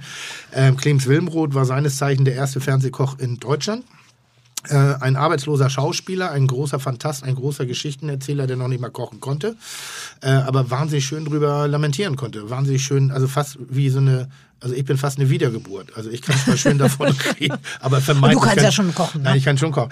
Ähm, und der zum Beispiel auch das Merchandise erfunden hat. Denn der junge Mann war noch eitler als ich.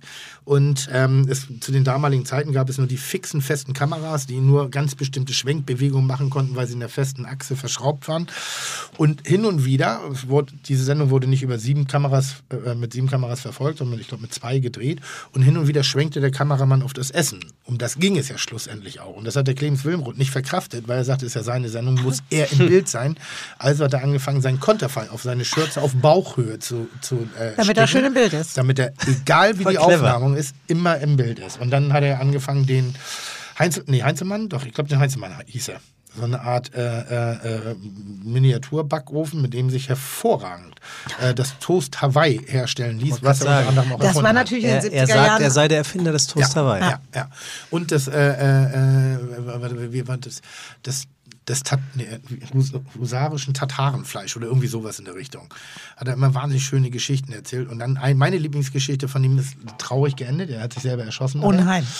Ähm, Aber nicht während einer Sendung. Nein, nein, nein, Nein. nein. Aber er wollte sich selber töten in, im, im Rahmen einer seiner Sendungen. Den Ausschnitt gibt es, glaube ich, auch bei YouTube, schwarz-weiß, ähm, wo er sich, ähm, äh, man hatte ihm Plagiatvorwürfe gemacht, dass er eben nicht kochen kann und nur Rezepte von einem anderen Koch nachkocht und die einfach nur anders modifiziert. Und er hatte eine gefüllte Erdbeere, eine mit Mandel gefüllte Erdbeere erfunden. Also ich sag mal, ein, eine kulinarische Erfindung am Rande der Sinnlosigkeit. Äh, er steckte halt eine Erd, also er nahm den grünen Strunk raus, steckte eine Mandel rein und sagte, das ist meine Erfindung. Und forderte in dem Moment auf, während die Sendung lief, hielt sich die Messerspitze an sein Herz und sagte eben, wenn ihm jetzt irgendjemand auf dieser Welt nachweisen könnte, dass dieses Gericht schon irgendwo mal schriftlich fixiert ist oder jemals schon serviert worden ist, dann bittet er jetzt diejenigen anzurufen und dann würde er sich live vor der Kamera das Messer ins Herz jagen. So. Was natürlich damals vollkommen blödsinnig ist, weil es gab keine Live-Schalt. Also niemand hat, das war zwar auch der Erfinder der Call-In-Sendung, Ja. hat nicht stattgefunden. Also er lief keine Gefahr, sich zu erstechen. Ähm, ganz, ganz tolle Geschichte, immer sehr schön verfilmt worden mit Jan-Josef Liefers. Muss man auch mal. Also kann man, kann man sich wirklich mal antun. Ich denke da sehr viel an mich, wenn ich ihn so sehe und wenn ich da. Man ich, nannte ihn auch den Kochspieler. Ja? Ja, weil Ein er halt eine, eine Mischung aus Schauspieler und, und Fernsehkoch gewesen ist. Und Wahnsinnig eiler Kerl, Du, äh, ist ja ein Proof, was du gerade erzählst, er mehr oder weniger das Ganze auch ein bisschen schauspielerisch einleitet. Was ist deine Signature? Was ist deins? Was ist, was ist das, was dich auszeichnet? Was du sagst, Mensch, da- das ist so meine Richtung, deshalb mache ich das.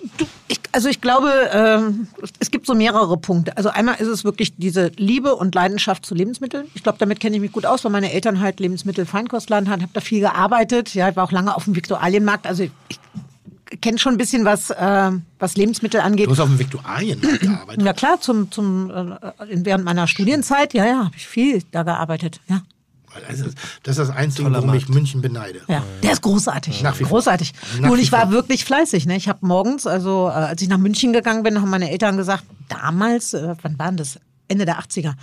Du kannst auch genauso gut hier studieren und äh, du kriegst 400 Mark. Und mit, komm, mal, komm mal bitte zum Studieren nach München mit 400 Mark. Ja, also ich musste viel arbeiten und ich habe morgens habe ich um 5.30 Uhr am Viktualienmarkt angefangen, habe dort mit den Stand aufgebaut und, und alles eingeräumt und dann bin ich fröhlich um neun oder so in die Uni, habe da meine Unischicht gemacht bis um eins oder zwei und dann bin ich wieder auf dem Viktualienmarkt und habe den Stand auch wieder mit abgebaut. Also war ich sehr, sehr fleißig. Ähm, Ich mag den Viktualienmarkt sehr aufgrund seiner äh, einer eigenen Arroganz, die teilweise die Händler dort an den Tag legen. Und das meine ich sehr positiv. Ähm, ich habe äh, mein, mein, mein, oh Gott, welches Kochbuch war das? Das Heimatkochbuch habe ich in, in München produziert, ähm, weil ich nicht Lebensmittel kalt bestellen wollte beim Ja. Leben, sondern ich wollte auf den Markt gehen, um, um mich inspirieren zu lassen, um die Produkte zu, rechen, äh, zu riechen, zu schmecken, zu fühlen. Da es ja da auch wirklich um eine sehr emotionale, deutschtümliche Küche ging, also um, um Heimatküche halt, Gerichte, mit denen wir irgendeine emotionale Assoziation haben. Im klassischen Sinne Schnitzel, sowas wie ein Gulasch, sowas wie eine Frikadelle. Also eigentlich kulinarische Banalitäten des Alltages, aber die halt in einem moderneren Gewand. Und es begab sich, dass wir dann jeden Morgen da auf den Markt sind und Dinge eingekauft haben, um dann recht spontan Gerichte draus zu kreieren, von denen wir eine grobe Vorstellung hatten. Und den einen Tag bin ich dann da, wunderschöner Stand, tolle Pilze, tolle grüne äh, Salate, Kohlsorten, knackig, frisch, bring dich an. Also wirklich so, wo du sagst, boah, das will ich kaufen, selbst ich kann das nicht verkacken, weil das einfach so gut aussieht, dieses Gemüse. Und die Verkäuferin hat sich geweigert, an mich zu verkaufen, Weil? Weil du Tim bist. weil ich Tim Melzer bin.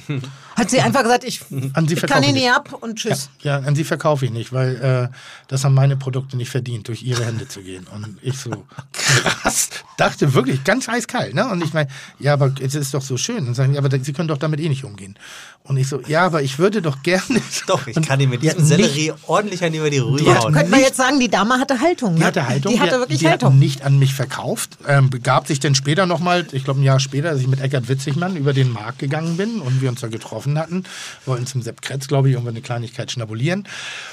Und ich erzähle, und er, wollte mir dann seinen, seinen Markt zeigen, wo er gerne einkauft. Und unter, anderem kam dieser Stand auch vor. Und dann war da so ein, hier Tim, kauft Tim Melzer nicht Schild auf einmal Nee, angebracht. und dann, und dann erzählte ich Eckart halt die Geschichte, dass ich da eben keine Ware bekomme. Du Und hast sie auch nicht Ich bekommen. habe sie nicht bekommen, sie hat nicht an mich verkauft. Und ich fand das eigentlich ganz respektabel. Also mich hat das gar nicht so sehr gestört, weil lieber richtig scheiße finden als nur so ein bisschen scheiße. Also und, und die war halt auch sehr straight. Also es war jetzt, da gab es auch keinen Interpretationsfreiraum. Die Trotzdem wollte geht, nicht. Unterm Strich geht es trotzdem gar nicht. Wieso das denn nicht? Ja, Weil es eine Diskriminierung ist. Du kannst ja auch nicht sagen, ich verkaufe grundsätzlich nicht an einen Chinesen. Das geht ja nicht. Das fand ich jetzt nicht schlimm. Ich, ich, ich weiß auch, was sie motiviert hat. Und ich, weiß, ich fand es jetzt wirklich nicht schlimm. Und ich fand das sogar eher ganz drollig. Und Mhm. nochmal, manchmal mag ich auch eine Haltung, wenn sie gegen mich geht, wenn sie gut formuliert ist, wenn sie gut artikuliert ist. Und das war ja nicht, die hat ja nicht mich, sie hat nur gesagt, nein, das hat mein Gemüse nicht verdient, durch ihre Hände zu gehen. Und sie können doch sowieso nichts damit anfangen. Also die war ja nicht unhöflich im klassischen Sinne.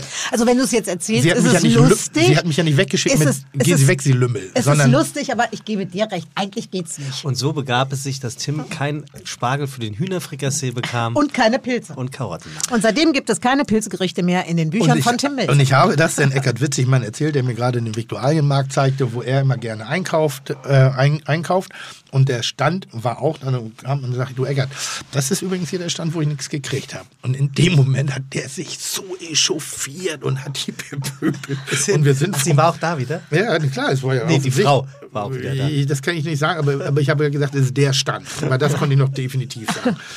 Und dann hat er sie bepöbelt und hat gesagt, hier kaufe ich nie wieder ein. Also da hat er mir sozusagen den Ihr Rücken... Gemüse kommt nicht in meine Hand. Wo ich gesagt habe, Mensch, entspann dich, das ist doch, eigentlich ist es eine Haltung. Ich finde das auch ein bisschen gut. Ich finde das auch ein bisschen, wenn, wenn jemand was produziert oder was verkauft und er möchte, dass das in gute Hände und auch diese Wertschätzung dafür. Und wenn er eine Meinung hat über jemanden, und nochmal, ich breche ja nicht in, mich, in mir zusammen und sage, oh nee, Gott, du oh Gott. nicht, aber äh, jetzt stell dir mal vor, die sagt das wirklich zu so einem Ja, aber das Chinesen würde sie so. wahrscheinlich nicht tun. Tim ist eine Person des öffentlichen Lebens, der ein großes Maul hat von hier bis Jericho. Und dann Ja, und sie findet mich schlampert in der Küche Ja, oder ja, ich, ja, ich, ja. ich habe zu viel Abfall, weil ich ja auch unter Zeitdruck kochen, Ja. gekocht habe früher bei Kitchen, äh, bei, bei, wie heißt das? Schmeckt nicht, nicht, gibt's gibt's nicht. Da war ja immer oberste Regel, keine vorbereitete. Küche. Und ich habe dann ja auch manchmal rustikal bin ich an Dinge rangegangen. Und mich, ich fand das sogar ganz gut für die Dame. Also ich fand das jetzt eben überhaupt nicht despektierlich mir gegenüber. Ich fand es ein bisschen, aber vielleicht muss man auch die Position, weil ich fühle mich ja gut in dem, was ich mache. Und wenn da jemand anderer Meinung ist, dann kann ich das schon aushalten. Und wenn das dann noch so, so ein, ein, ein drolliges Crescendo bekommt, irgendwie, dann sage ich Chapeau. Ich, ich sage ja auch nicht, welcher Stand das war. das ja, sind ja auch so viele, würde man nicht wiederfinden. aber das ist ja, das ist ja auch diese, diese Exklusivität, die wir auch in unseren Restaurants Mhm. haben. Also Produktrecherche ist eines der größten Aufgaben, denen wir nachgehen müssen, damit wir eine dauerhaft hochwertige Qualität in Lebensmitteln haben, die äh, nicht nur unserer Ausrichtung der Kulinarik entspricht, sondern unserem Gast sozusagen auch das bestmögliche Preis-Leistungs. Darf ich dazu was fragen? Weil ich Unbedingt. sollte auch ein paar fragen. Ja. Äh, bist du dann in der Ausrichtung, aber nicht, dass du sagst, okay, es muss dann alles Bio sein? Weil es gibt auch so viele tolle Produkte, wo nicht das Bio-Siegel drauf ist. Also grundsätzlich bin ich eine Person des, Inter des öffentlichen Interesses und wenn ich sagen würde, Bio hat keine Berechtigung, wäre es dumm, weil ich finde schon, jeder, der eine Art von Entscheidung trifft, einer bestimmten Produktionsweise von Lebensmitteln nachzugehen, finde ich gut. Ist es aber so, dass ich ein Riesenfreund der konventionellen Landwirtschaft in Deutschland bin. Ich finde, dass es wahnsinnig viele gute Landwirte gibt, die sehr bewusst so gut wie möglich im Rahmen einer nachhaltigen Landwirtschaft Produkte herstellen, die in meinen Augen qualitativ, inhaltlich, geschmacklich, als auch manchmal von der Nachhaltigkeit einer, einem EU-Bio weit überlegen sind. Also es gibt einen Fall, ähm, ich sage nicht, welche, welche, welche Kette das ist, im Rahmen einer Dokumentation, wo es um auch Tierwohl ging. Und da waren die ganz stolz drauf, wie sie eben halt, dass die Rinder äh, äh, eine Wiesenhaltung haben. Und dann habe ich mir das Fleisch angeguckt und es war so ein bisschen blässlich. Also es, war, es hatte keine schöne, saftige rote Farbe. Und ich finde, das ist zum Beispiel eine meiner Entscheidungen, dass ich versuche, gerade im Rindfleischbereich mindestens zwei Jahre bis zu drei Jahren, also die Tiere sollten zwei bis drei Jahre alt sein, weil sie erst dann das, den Charakter ihrer Rasse sozusagen entwickelt haben, ihres, ihres also dann sind die erwachsen. Und die hatten relativ helles Fleisch und ich war so ein bisschen verblüfft. Das war in meinen Augen etwas dunkleres Kalbfleisch und in der Tat, die Tiere waren gerade mal 16 Monate alt, wenn sie geschlachtet worden sind. Und da habe ich Bio nicht verstanden. Das macht für mich keinen Sinn, weil sie sagte, ab dann wird es wirtschaftlich, also wird es unwirtschaftlich. Ja, aber ich glaube, das es so sind lange, auch diese EU-Bio-Normen, die es da gibt, dass du, glaube ich, schon relativ früh schlachten darfst. Ne? Ja, aber das fand ich halt einfach nicht korrekt, weil das ist, wo, wo, wo ab dann kommt sozusagen eine Phase, wo der Fleischzuwachs geringer ist und wo ein Tier teurer wird in, in der Aufzucht. Also man hat bessere Kälber geschlachtet. So, deshalb, ähm, ich bin kein Bio-Fanatiker. Ich glaube grundsätzlich, auch wenn es das eine oder andere schwarze Schaf gibt, dass grundsätzlich die Ausrichtung Bio schon ein gutes, eine gute Richtung ist. Aber das hat nichts damit zu tun, dass die Deutschen oder generell Landwirte, die konventionell arbeiten, bedeutet nicht zwangsläufig, dass das in irgendeiner Form schlechter ist. Sondern ich habe sehr viele gute Landwirte getroffen, die in meinen Augen mit ihrem Sachverstand, mit ihrer Empathie, auch mit ihrer Emotionalität, ihrem eigenen Beruf gegenüber herausragende Sachen produzieren. Und hin und wieder ist ja inzwischen eine Zertifizierung auch eher anstrengend. Also wenn, wenn, wenn ich so einen so einen- so einen- so einen Freifahrtschein für Bio aussprechen sollte, dann würde ich schon eher sagen, dann geht Richtung Demeter. Das mag manchmal sehr philosophisch und sehr extrem sein und nicht für jeden nachvollziehbar. Erklär mal, Demeter, bitte. Das ist eine Biokette, die nach ganz eigenen, sehr, sehr Aber sehr. Richtlinien, sehr hohen Richtlinien arbeitet und die nichts drauf geben, was jemand anderes als Zertifikat ausspricht, sondern die haben ihre eigene Mhm. Zertifizierung entwickelt und die, die ist sehr anspruchsvoll. Die sind sehr streng mit sich selber, Ja, glaube ich. ja. Früher, früher waren sie mal ein bisschen im Verruf. Ich weiß nicht, ob das heut, heutzutage noch ist. Da bin ich jetzt gerade nicht ganz informiert, dass sie bestimmte Kartoffeln nur bei Vollmond ernten und äh, äh, ich glaube, das machen die also auch nicht da, mehr. das war, glaub, das ist das auch war sehr bisschen- ESO Ja. angehaucht. Dadurch waren sie eine Zeit lang vielleicht von den Köchen nicht ganz ernst genommen, irgendwie so, aber von der Produktwahl, also da, da würde ich schon fast einen allgemeingültigen Freifahrtschein aussprechen wollen. Nach meiner Erfahrung sehr gute Produkte. Dementsprechend auch ein bisschen teurer. Das kann ich nicht beurteilen. Nee, es war eine Frage. Ja, ist ja, so. ich sage, ist so. ich kann es nicht beurteilen. Ist so. Also im fleischlichen ja. Ähm, Na, auch bei der Milch. ja, ja, ist ja fleischlich Ja, ja. für mich. Also Milch ist, Milchwirtschaft ist für mich Äh, fleischlich. Kartoffeln, Kartoffeln, Gemüse, es ist alles etwas teurer, und, aber es ist schon eine schöne Qualität. Ist so. Also muss man auch sagen, das ist ja immer so ein bisschen dieses, kann ich mir nicht leisten, ist, ist glaube ich, auch so eine, so eine Frage, wo ich sage, ja, es kommt drauf an, wie sehr man sich damit beschäftigt. Wenn ich zum Beispiel heute einen Urlaub buche für in drei Tagen, dann weiß ich, dass ich mehr Geld ausgeben werde, als wenn ich mich vielleicht wochenlang damit mal beschäftigt hätte, ein bisschen Recherche betrieben hätte, mal Angebote miteinander verglichen, dann komme ich meistens günstiger weg beim Urlaub. Das ist beim Autokauf, das ist beim Fernseherkauf, beim Handykauf, also man Fernseher, Fernseher, Fernseher. Der Fernseher kocht, kauft einen Fernseher. den Fernsehen Starkoch. ähm, also wenn man sich mit einer gewissen Sache beschäftigt, ist man auch in der Lage, Einsparungen zu machen. Das ist lustigerweise im Lebensmittelbereich oftmals den Leuten vermeintlich zu anstrengend. Aber ich denke, wenn du eben ein bisschen Recherche, ist es nicht zwangsläufig teurer. Ich habe mal einen Versuch gemacht, äh, das war ganz interessant zu sehen ähm, im Rahmen auch einer Dokumentation, wo wir eine Familie, die hatten wir vorher recherchiert, die selbstständig äh, von sich behauptet haben, dass sie sehr ungünstig einkaufen und auch nicht sonderlich frisch kochen und das Bedürfnis haben, äh, ein bisschen was dazu zu lernen. Und die haben wir über mehrere Phasen begleitet. Und in der ersten Phase war natürlich das Argument, wir können es uns nicht leisten haben wir Versuch Nummer eins gemacht, haben einfach gefragt, was sie im Monat für Geld ausgeben für, für Lebensmittel und dann haben wir das Budget verdoppelt, glaube ich. Verdoppelt oder verdreifacht, bin ich mir nicht mehr ganz sicher. Nach vier Wochen haben wir die Familie besucht und es kam eine sehr schöne Aussage, sie haben dieselbe Scheiße gekauft, nur, nur als Markenprodukt. Also, Nur als Marken. War, die waren, Ah, das war so krass, die sagen, das, also wir sind selber unseres eigenen Argumentes beraubt worden. Wir haben denselben Müll eingekauft, nur einfach eine bessere Aber das, Marke. das ist mal ein gutes Experiment gewesen. Ja, also es war einfach nur zum Gucken, was macht man automatisch? Kann man, ist, ist das Argument. Und dann sind wir, und da muss man, das nervt mich selber an mir dann auch, dann habe ich versucht, den Leuten zu zeigen, wie intelligent man kochen kann. Und dann brauchst du natürlich ein Wissen. Du musst Versatzstücke einrichten können. Also wenn du, wenn du heute Kartoffeln kochst, kochst du doch heute für den Kartoffelsalat und für die Bratkartoffeln am übernächsten Tag. Die werden nicht schlecht. Macht schon mal die Zeit ein bisschen einfacher, macht den Aufwand ein bisschen einfacher.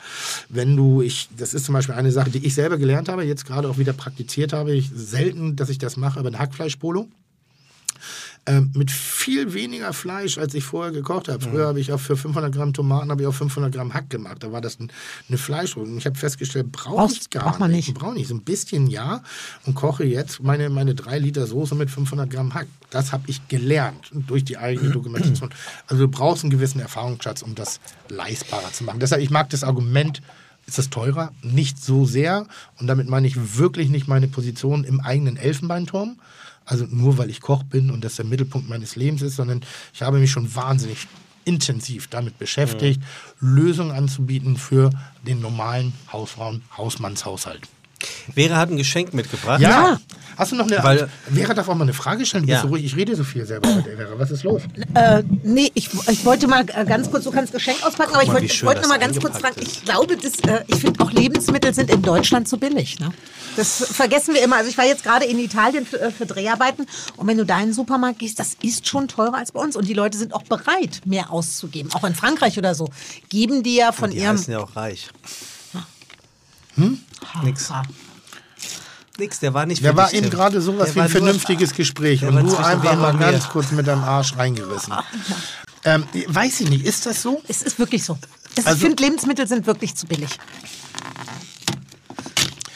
Die, die Frage heißt ja immer, an welcher Stelle zu billig? Naja, guck mal. Jetzt reden wir Ja, Wir reden über das Schweinekotelett oder den, den Schweinenacken äh, für du weißt, dass jetzt die Hälfte der Zuhörer Schnappatmung kriegen, ne? Wieso? Na, weil die halt sagen, ich weiß kaum, wie ich meine Rechnung bezahlen kann und wie kann man denn behaupten, dass Lebensmittel zu billig sind? Sind Deshalb- wirklich zu Das preiswert. Ist aber einfach so.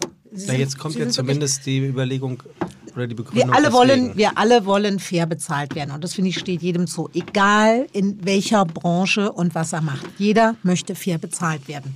Und wenn du ein Schweinenackenbraten für 6,99 im Regal anbietest, dann weißt du auch, wer hat dieses Tier geschlachtet. Das sind dann Leiharbeiter aus Rumänien, die irgendwo äh, zehn Tage durcharbeiten, dann dürfen sie wieder eine Woche nach Hause. Also da stimmt die ganze Kette ja nicht. Da regen wir uns alle drüber auf, weil wir auch anders behandelt werden wollen. Also sind unsere Lebensmittel nicht nur beim Fleisch. Ich finde auch bei den Grundprodukten wie Nudeln oder so ist viel zu billig. Ja, aber es haben ja genug äh, Versuche auch schon bewiesen, Produkte wertiger anzubieten, schlussendlich beim Produzenten nichts ankommt. Mhm. Also es gab ja zwei, drei Versuche, sowas wie die faire Milch, die bei uns, bei mir in meinem persönlichen Supermarkt sehr gut funktioniert hat. Also Aber die hat Leute nicht waren, komplett funktioniert. Ne? also bei uns im Supermarkt war das ganz klar, äh, die Bereitschaft war da, wenn man wusste, dass der höhere Preis dem Produzenten zugeschrieben wird, dass man das auch bezahlt. Einfach aus dem Gefühl heraus eine größere Wertschätzung dem Produzenten gegenüberzubringen.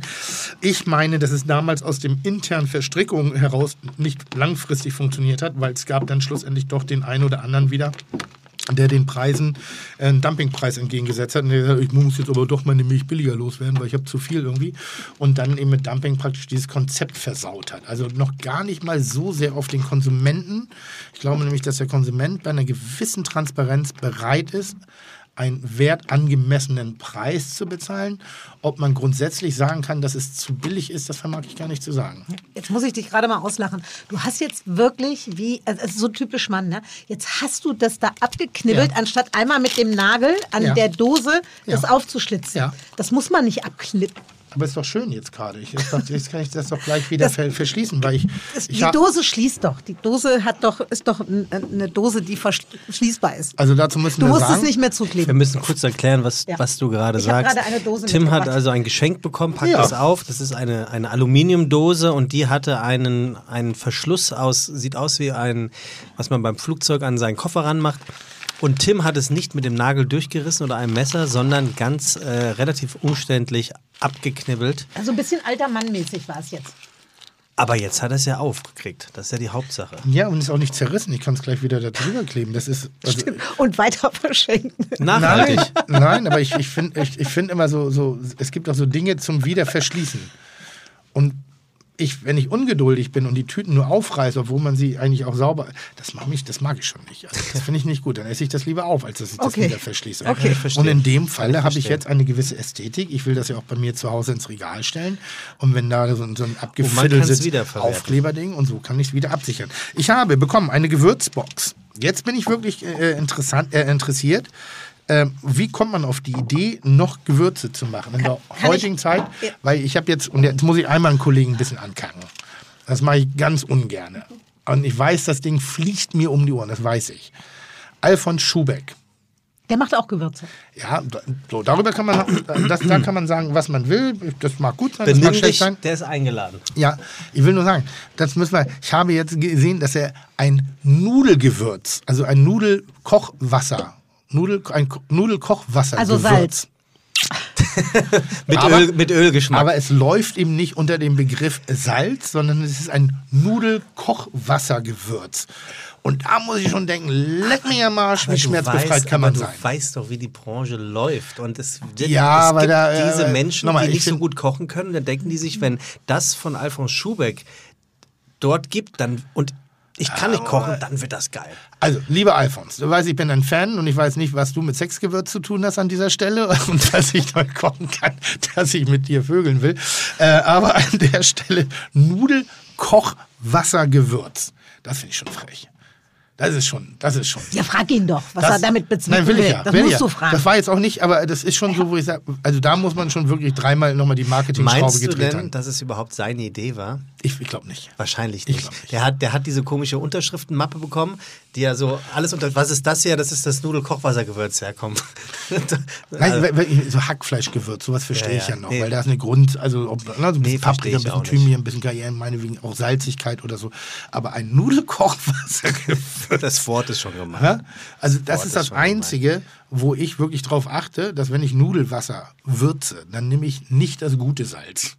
So, weil das ist mir persönlich zu teuer. Ich kann nicht das Maldon-Salz oder hier das Fleur de Sel, das nutze ich nicht, um mein, um mein, um mein, um mein Nudelwasser zu würzen. Da fällt das, mir- Da nehme ich normales, preislich angemessenes Kochsalz, weil da geht es nur um eine Grundsalzigkeit. Ich würde jetzt gerne wissen, ob das wirklich sinnvoll ist. Mir fällt da gerade eine Frage ein Lass mich von, doch erst mal von einem Fiete-Typen, könnt ihr beide beantworten. Notier die doch kurz. Warum steht auf Salz ähm, Verfallsdatum? Das ist das Lebensmittelgesetz, das ist Richtig, es Vorschrift. gibt keinen, es gibt, es ist wie bei Gut. Zucker, das wird nicht Schön, schlecht. Haben wir was gelernt. Aber es wird nicht schlecht, ne? So, jetzt bin, jetzt, jetzt bin ich hier wirklich gespannt. Was ist Miam Miam? Das ist Veras Miam Miam. Ja, was ist das? Ich habe also nur Hab- kurz zur Geschichte. Ja. Ich habe die Firma Spicebar, ist eine kleine Manufaktur in äh, Berlin. Ich habe die gefunden und Die äh, hast du gefunden, die Spicebar. die habe ich gefunden. Ja. Ich habe irgendwie so ein Produkt gesehen, habe mir das gekauft. Die haben so 180 verschiedene Gewürze. Da habe ich das mit den Nägeln machen. Ich habe geht alles Ja, klar. ja, alles gut. Und habe das gekauft. Dann habe ich denen geschrieben, wie ich das ganz oft mache, wenn ich irgendwas toll finde, äh, dass ich die Gewürze klasse finde und so weiter und so fort. Und dann habe ich gesagt, ich koche damit viel. Die Leute sprechen mich an und so. Isst du das jetzt so? Hm, okay.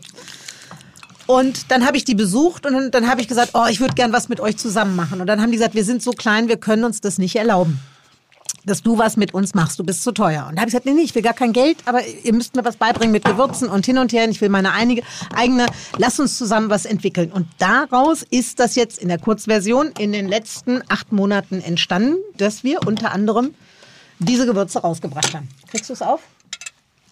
Ihr seid auch Männer, ne? Ihr seid so grobmotorisch. Ähm, Was? Ja, ihr reißt es gleich so auf. Guck mal, da ist so eine Streuhilfe Entschuldigung, Sie drin. kaufen an meinem Stand kein Gemüse Nicht mehr, Frau aufmachen, nicht aufmachen, weil das ist ja für später nochmal. Ja, ich wollte ist nur ja noch der mal sagen- Das Aromschutz. Ich weiß, aber äh, so grobmotorisch habe ich noch nie jemanden gesehen, wie er die aufreißt. Wieso wir machen, also eben war es noch zu feinteilig, jetzt Nee, wird es aber zu auch. grobmotorisch. Also, du musst ja. dich schon mal entscheiden. Wir müssen machen. Wir machen es Also bei der, bei der. Box war es wirklich Mädchen und das ist jetzt äh, sehr brutal. So, jetzt bin ich mal gespannt, weil jetzt, äh, ich habe ganz lustig, wenn ich jetzt, äh, äh, ähm, ich habe keine Ahnung, was hier drin ist, ne? Ja. Aber ich habe eine harte Assoziation. Probier mal und mal Das gucken. hier? Ja. Ich kenne das ja. Ja, probier mal. Und wenn, also jetzt mal, denk mal dran, das ist nicht dein Gewürz, sondern und sag mir, wonach schmeckt das? Äh, ich, ich kenne das jetzt in- und auswendig, ich habe das hunderttausend Mal probiert, ne? Du kennst das nicht, ne? Ich, soll ich mal? Ja, bitte. Wonach schmeckt das?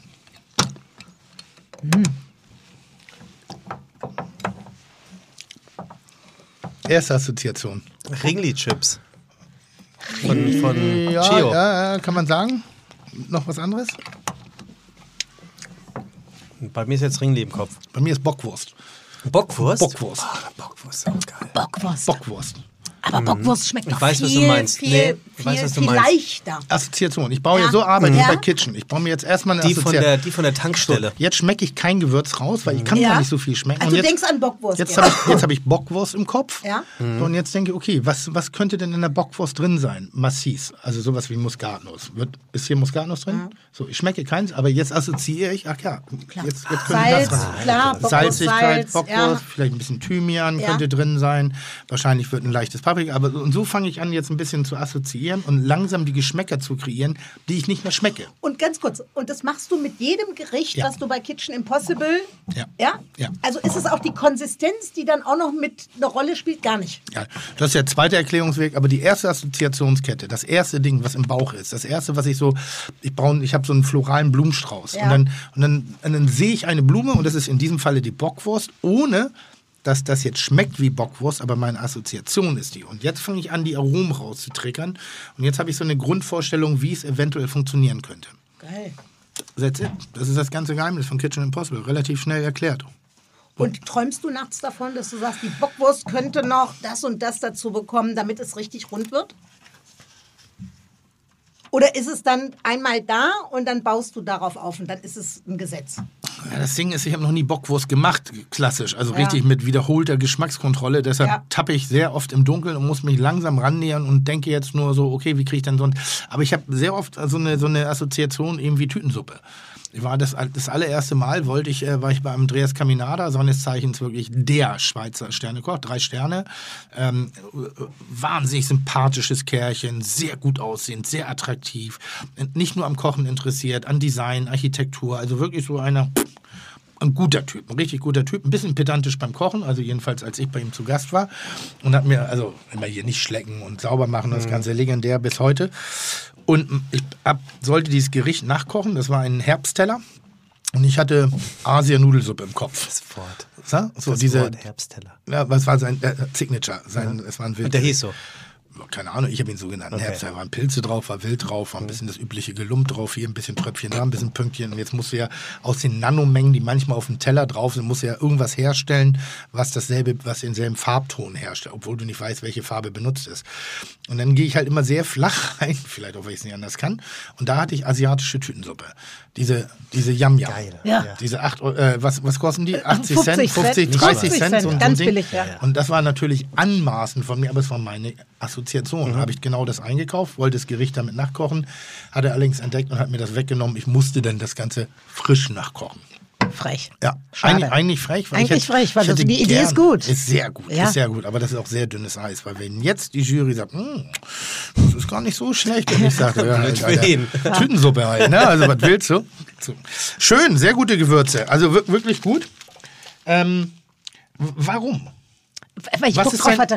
Es gibt keinen Grund, Tim. Ich, ich mache Dinge einfach nur, weil ich Lust drauf habe. Das geht auch nicht darum, dass wir jetzt plötzlich 500 Dosen davon verkaufen, sondern wir machen das in einer kleinen Menge, wie das die Manufaktur schafft. Das waren jetzt ein paar tausend. Die haben wir gemacht. Einzeln gibt's die, aber als Box gibt's die gar nicht mehr.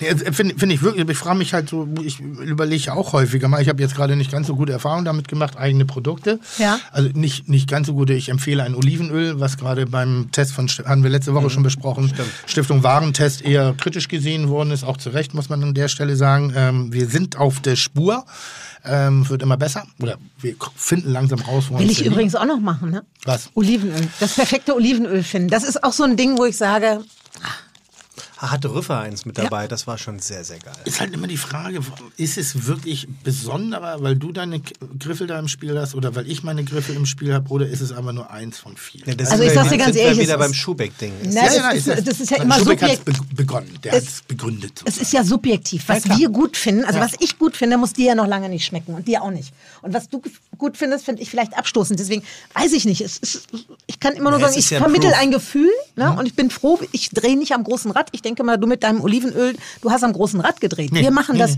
nee, wirklich klein, fein. Ich ernte sogar Äh, selber. Da, da geht.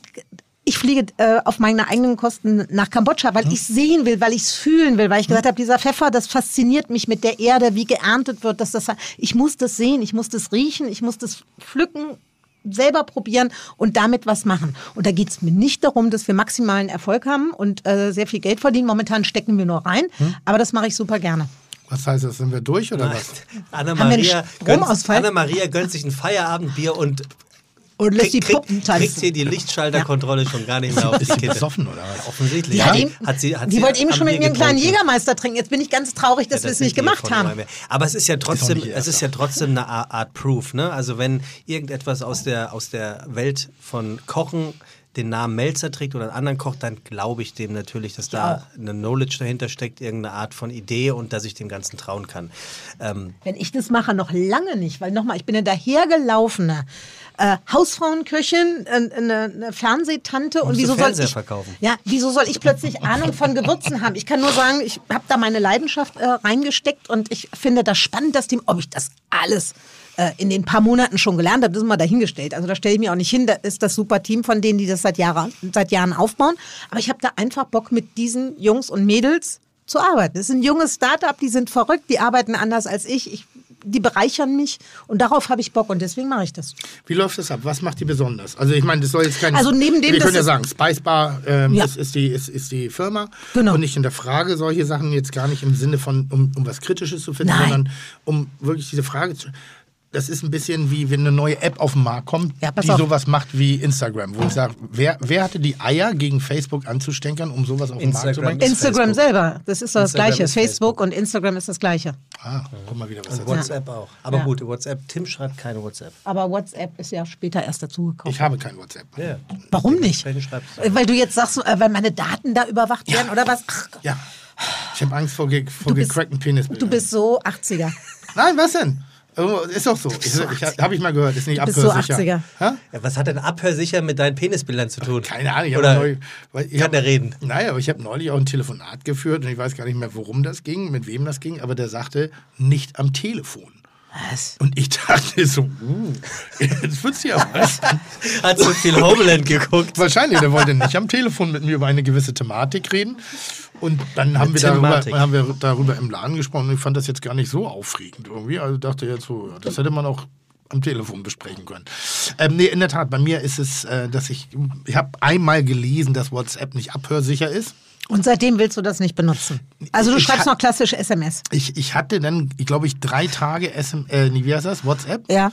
Und dann ist es doch so, dass du ja nicht eine Nachricht bekommst, du bekommst ja 20, weil Leute sich einmischen in dieses Gespräch. Naja, wenn du Gruppen bildest. Ja, Obwohl das spannend wäre. Ich glaube, eine Gruppe, wo du drin bist, Tim, das würde dir den Hass, glaube ich, wirklich aus den Augen, aus sämtlichen Öffnungen. Das ist, es ist wirklich schlimm. WhatsApp-Gruppen wirklich, sind schlimm. fein- Und dann, ich, ich meine, dass ich das hatte und dann hab ich, oh, Alter, ich bin schon überfordert mit Mhm. fünf SMS am Tag. Und das ist ja jetzt hier 15 in einer. Das war mir zu viel. Aber das waren dann Gruppen, du bist auch gleich dann sehr hoch eingestiegen. Tim hat mir neulich auf eine ähm, SMS geantwortet, also eine klassische SMS mit vier Worten. Und wir kennen uns nun wirklich schon lange. Und das war die längste SMS, die ich Sorry, je von Tim ich bekommen komme habe. Nee, später. es war sogar sehr nett. Es war Ja. alles in allem Hab sehr nett. Aber es waren vier Worte und das ist schon viel. Also insofern, das, das, das, das macht nicht viel Sinn. Ist es euch aufgefallen, seit Tim äh, den Podcast hier vom Thema führt, ist es nahtlos, ist ein Gespräch zustande gekommen, was seinesgleichen sucht. Dementsprechend ist unsere Zeit mehr oder weniger verf äh, verflogen. Was? Was? Wir Jetzt? sind, ja, Freunde, Ja. wir sind. Äh, Ich wollte noch ein bisschen über Fernsehen Ja, quatschen. frag doch mal ein bisschen, Vera. Frag mich doch mal. Du ich hast sage ja, ich sag ja, ich sag ja auch nicht, dass wir am Ende sind. Ich sage nur, dass wir mittlerweile schon wieder ein Zeitlevel ähm, erreicht Ja, haben. aber ganz ehrlich, bei kannst langweiligen Themen wird auch echt eine Menge bisschen was rausgeschnitten. das. Ja, das, das das dazu führt, liebe Fites, weil oft die Frage kam, warum wir jetzt doch wieder nur zweiwöchentlich senden. Wir sind ein überdurchschnittlich langer Podcast. Wie heißt du denn bei mir eigentlich? Wer? Du. Du, das musst du doch wissen. Fiete. Nee, früher war es vielleicht Sebastian. Vielleicht, jetzt heißt das vielleicht Fiete Ende, Sebastian. Ende, Ende der letzten Staffel hatte, hat er mich nach meinem echten Namen einprogrammiert. Das war mein persönlicher Ritterschlag. Das war mein Weihnachtsgeschenk. Vielleicht das war mein Se- ja, dann Weihnachtsgeschenk. Sebastian. Vielleicht Sebastian, der Vielleicht Merget. Sebastian. Ja, nee, jetzt hab ich, hä? Was ist denn hier los? Also jedenfalls, worauf ich hinaus wollte, Ja. ist, äh, natürlich könnt, können, können wir so lange weitermachen, wie wir wollen. Äh, das ist ja auch Lass der noch, Grund, noch warum fünf wir... Minütchen über Fernseh quatschen, weil Ja, das macht Gastfrage. das interessiert mich ja so. Äh, sag mal, ist das hier mit aus der alles auf Freundschaft, ist das weiter geplant? Also ich momentan hat äh, äh, den Staffelstab jetzt gerade äh, der Sender in der Hand. Ja. Wir waren am unteren Ende der Quotenerwartung, das muss man sagen. Also wir haben es noch erfüllt, was erwartet worden ist, aber wirklich unterste Ebene. Also viel tiefer hätte es nicht sein, sein dürfen. Gibt jetzt zwei, drei Punkte da zu klären. Hat die Sendung äh, eine eigene DNA, hat sie ein ein eigenes USP, hat sie eine gewisse Färbung, wo es sich lohnt, wirklich weiterzumachen? Ich finde in einigen Belangen ja. Ähm, Jetzt muss man gucken, sind wir richtig auf dem Senderplatz, sind wir richtig auf den, auf dem, in dem Sender ja auch. So, Ja. ich habe ja meine, mein, mein, mein Heimatsender oder mein Muttersender ist ja bei mir Vox, äh, wo ich eine. Ja gut, eine, aber eine, dein Vox-Chef ist ja jetzt mein RTL-Chef, also Genau. unser aller RTL-Chef. ja, also ne? grundsätzlich äh, hätten wir alle, glaube ich, Interesse äh, weiterzumachen, auch mit dem, mit dem Wissen, dass wir da noch einiges verbessern können. Allerdings wollen wir auch einiges verbessern, aber am Ende des Tages muss jetzt der Sender entscheiden. Und kann ich mir Weil die dann bezahlen das ja. kann ich mir denn wünschen, dass dann vielleicht auch mal, weil beste Freunde können ja auch Frauen sein, Definitiv. dass ihr ich- vielleicht das nicht ganz so männerlastig macht, De- sondern dass ihr vielleicht mal gegen, äh, weil ich glaube, da passiert bei euch auch ganz viel, wenn ihr gegen Frauen spielt. Definitiv. Ähm, ich, ich, da, dafür musste ich jetzt aber ein bisschen auf mein Karma-Konto einzahlen und auf mein Sympathiekonto, weil ich bin, äh, wenn ich im Vernichtungsmodus bin, dann ist mir egal, wer vor mir ist. Das können Okay. vierjährige Kinder sein, denen werfe ich den Ball auch ins Gesicht.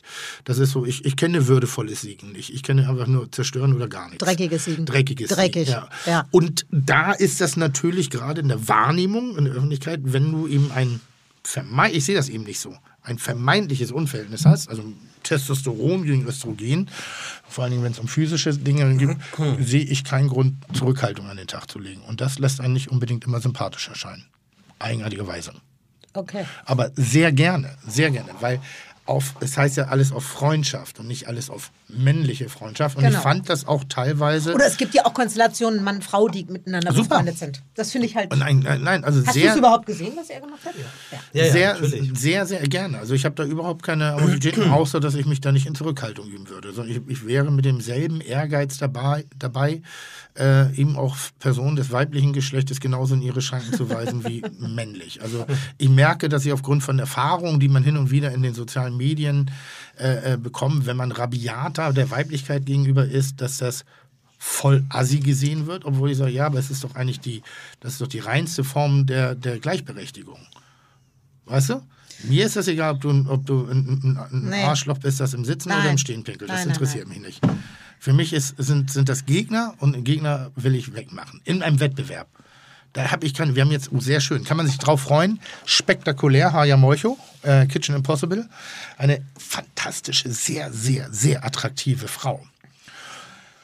Aber natürlich beschimpfe und beleidige ich sie auch die ganze Zeit, weil in dem Moment ist sie genauso ein Kollege wie alle anderen, die ich auch beleidige. Ein Tim Raue, ein, ein, ein, ein Das Steffen ist aber was Hensler, anderes, weil ein, ihr ein, seid, ein ihr seid dann, ich sag mal, ihr Köche seid auf einem, auf einem gleichen Niveau. Wenn du bei Alles auf Freundschaft gegen, keine Ahnung, die Feuerwehrjungs spielst, die sind natürlich nicht so fernseherfahren, die haben ja mit der Aufregung zu kämpfen, wenn die dann in so einem Studio Spiele machen müssen. Ja. Äh, dann habt ihr natürlich mehr Erfahrung. Das ist ja dann nicht auf einem Level. Ja, wobei, wenn es sobald um körperliche Herausforderungen geht, ist das Level auch wieder Ich muss das, ich Also da kann, muss man ich sagen, kann da aber, ich ich, kann da aber auch ein Veto ähm, ähm, einlegen, Vera. Zum Beispiel die zwei Feuerwehrmänner, die in der ersten Sendung waren, Ja. die sind sowas von Spiel, Schau und Fernseh erprobt gewesen. Weil die bei waren, Wetten, das waren, die waren schon in, hat er erzählt, in fünf oder sechs, der war bei Schlag den Rab, war er zweimal sogar. Was? Ja, hat er erzählt nach der Show noch. Die, die waren in, der, der hat auch schon richtig Kohle gewonnen. Also die waren, Ehrlich? die waren Fernseh erprobt und ich glaube, dass sich da auch viele Leute melden, die zumindest wissen, dass sie eine Tele, telegene Art an sich haben und das vielleicht auch mögen. ist dir das wichtig, äh, männlich, also ob Mann oder, oder Frau? Ähm, mir war es in der ersten Sendung, als ich ja auch ganz frisch war. Ne? Da kommt was ganz Neues, die Premiere und dann, okay, Steffen Halaschka moderiert. Fand ich gut. Dann kommt ihr da. Dann kamen die Feuerwehrleute. Aber der ist ja das Weibchen bei uns, der Laschka. Na, trotzdem. Und da habe ich immer gesagt, oh, gibt es jetzt vielleicht irgendwie eine Schiedsrichterin? Und dann bei dem einen Spiel gab es eine Schiedsrichterin, die hat so gar nichts gesagt. Oder war das bei der zweiten Folge, bei Zweite- dem Fußballspiel? zweite- zweite Folge Ja, die hat auch nichts gemacht. Ja, und hat Ja, gesagt, stimmt, jetzt ist da mal ein eine Frau. Ja, und das war mir dann äh, ein bisschen, doch, also mir. Und da rede ich jetzt nur als Zuschauer, nicht als Fernsehtante, weil wie gesagt, wenn ich zu Hause sitze und ich mache die Kiste an, dann bin ich Zuschauer. Und dann konsumiere ich und genieße und gehe da mit und gucke mir das an und freue mich und bin wütend. Also ich mache ja auch alle Emotionen mit. Ja. Aber bist du der Meinung, dass man denn die Spiele in der Physis oder in ihren, Nein! Auf, in ihren Inhalten anpassen sollte? Nein, auf gar keinen Fall. Du hättest alle Spiele, auch das Fußballspiel, was vielleicht ein bisschen körperlicher war. Ja, gar nicht. Also, Natürlich, ja genauso du weißt, hättest was- du das Ja. äh, mit, mit Frauen machen können oder eben mit auch. einer Ja. äh, Konstellation Mann-Frau als Freunde. Ja. ja, du brauchst die Spiele gar nicht. Die Spiele waren sehr äh, intelligent, da hat RTL gut dazugelernt, Ja. äh, dass, die, dass die wirklich eine Spieleredaktion haben, die was auf die Beine stellen. Also das, ist- ich finde, das hat Potenzial. Und es ist halt mal was anderes. Ja. Mir hat das gefallen. Ne, vielleicht hört ja die, äh, die Verkäuferin vom Viktualienmarkt zu und kann sich mit ihrer besten Freundin bewerben.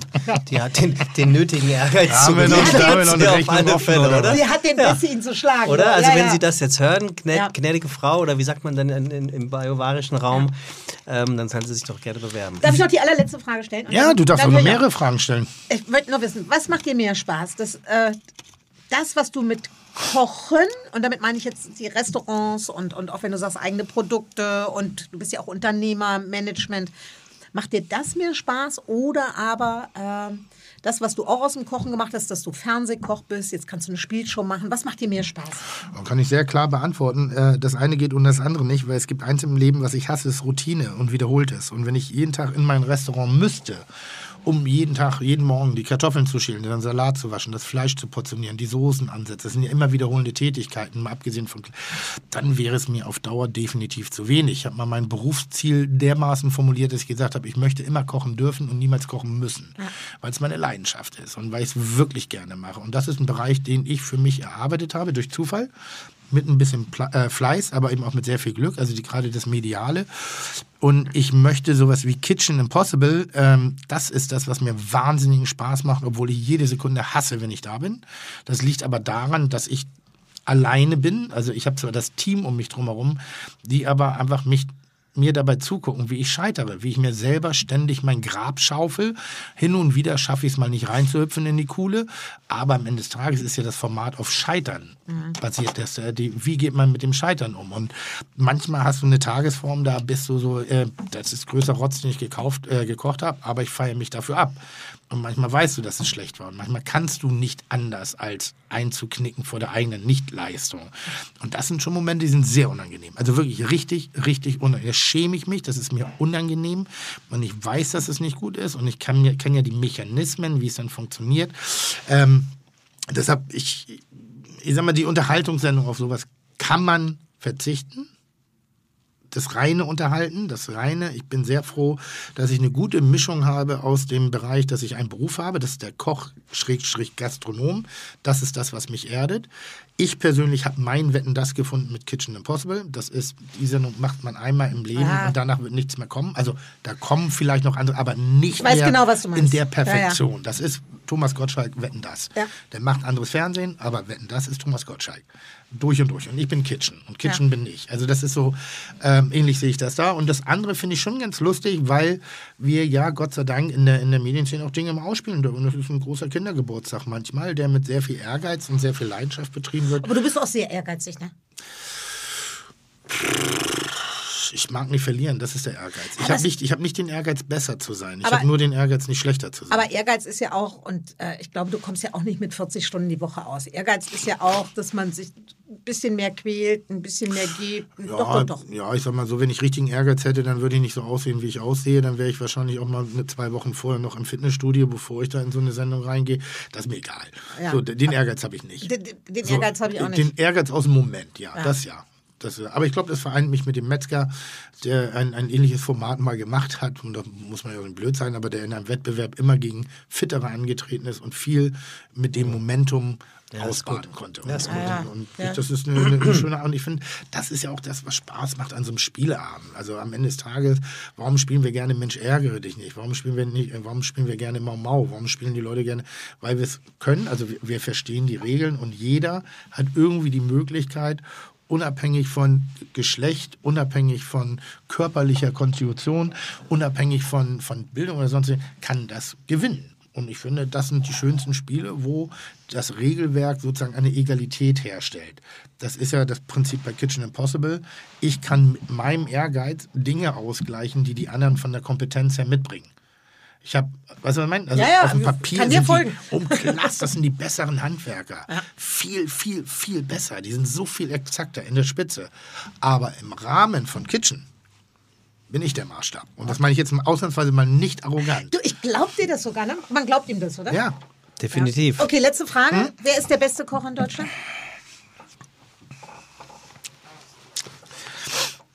Also ich habe momentan zwei aktive, aber das ist ja im eingeschränkten Wissensbereich. Also ich kenne nicht alle, aber es gibt zwei Leute, ähm, zu denen ich sehr aufschaue, bei denen ich sehr gerne nochmal arbeiten würde, bei denen ich in die Lehre gehen würde, also von denen ich lernen möchte. Das eine ist überraschenderweise Tim Raue den ich von seiner Internationalität, von seiner Moderne in der Kochweise, von der Aromatik, dem Mut, der Aggressivität, dem Einsatz von Süße, Säure, Schärfe, das ist schon so, wo du sagst, "Mm, guter Junge, guter Junge, wenn er nicht so ein Idiot wäre. Aber das darf nicht sein. Aber der, den mag ich. Ich mag seine, seine Handschrift, ich mag seine Art und Weise, seine, wie er kocht. Und dann, das, glaube ich, komplette Gegenteil ist für mich Hans Haas. Tantris München, zwei Sterne, geht wahrscheinlich in diesem Jahr in Rente oder, Ja. oder, oder wird sich zurückziehen. Leider. Das ist jemand, der nimmt dieselbe Tomate wie ich in die Hand, der nimmt dasselbe Salz, dasselbe Olivenöl, dasselbe Brett, dasselbe Messer, denselben Teller, macht dasselbe wie ich und sein schmeckt immer besser. Er hat, eine, er hat ein Fingerspitzengefühl, das unfassbar ist. Also wirklich für mich so, wo ich sage, pff, Da muss ich dann nochmal schnell das werde ich nicht lernen. Das kannst du nicht lernen, das hast du oder du hast es nicht. Das ist wie, ich glaube, das ist das, was man Talent nennt. So, ob jetzt Hans Haas als Talent zu bezeichnen, ist anmaßend, aber das ist das, was ihn über die vielen, vielen Dekaden, die er jetzt schon tätig ist, in einer Art und Weise so outstanding macht. Deshalb würde ich sagen, jetzt im Praktischen sind das so die zwei Kollegen. Und dazwischen gibt es wahnsinnig viele gute Köche. Also in Deutschland müssen wir uns nicht über mangelnde Qualität äh, äh, beschweren. Hin und wieder vielleicht so ein bisschen mehr Mut zur Eigenständigkeit, ein bisschen mehr Mut, eigene Entscheidungen zu treffen, ein bisschen mehr Mut, so kantigere Gerichte auf die Karte zu packen. Wo denn vielleicht auch mal der Führer, also hier nicht, nicht der Schnauzführer, sondern der andere, der Rote, hier der Michelin, ähm, auch mal sagt, boah, das ist jetzt aber gar nicht so das, was wir eigentlich wollen. Ohne erst eine Philosophie langatmig vorerklärt zu haben, sondern einfach zu sagen, bam, das mache ich. Da wäre ich, da, da wäre ich noch ein bisschen begeisterter, weil ich glaube ernsthaft, dass viele der Zweier und Dreier in, in und das klingt so blöde, und der, der, der hochdekorierten Köche ähm, noch sehr viel mehr Potenzial haben. Und zwar Handschrift. Also das sind teilweise, und das mag, niemand soll sich persönlich angesprochen fühlen, das sind teilweise sehr gute Coverbands. Und ich weiß, dass ich damit ein bisschen anecke, aber aus der Angst heraus, nicht aus dem Unvermögen. Die können. Aber so die richtig mutigen Dinge passieren eher außerhalb von Deutschland. Wenig innerhalb. Das ist mein Thema, da können wir mal wirklich, weil ich möchte niemanden angreifen, da möchte ich niemanden beleidigen und ich möchte jetzt auch nicht eine, eine, eine, eine Gruppe per se. Welches Thema meinst du? Naja, dieser Mut innerhalb der deutschen Gastronomie, der Mut generell. Also das ist ja der, der ich weiß nicht, ob das so, wir wir sind sehr schnell im Erfolgsmodus und verlassen ungern unsere Komfortzone. Und ähm, wie gesagt, deshalb schätze ich Tim Raue so weil der aus verhältnismäßig wenig sehr viel gemacht hat, durch sehr mutige, sehr klare Entscheidungen, die auch hin und wieder mal falsch waren, aber er stand immer 100%ig dahinter. Das, das ist ein, ein Wesenzug, den ich sehr, sehr schätze. Tim, Ja. Vera, Vera, Tim. Ja.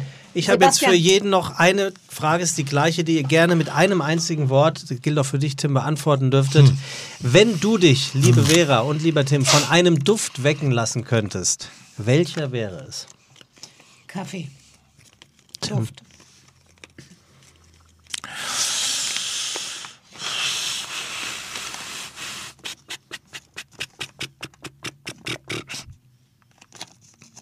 Gute Antwort, nervt mich gerade.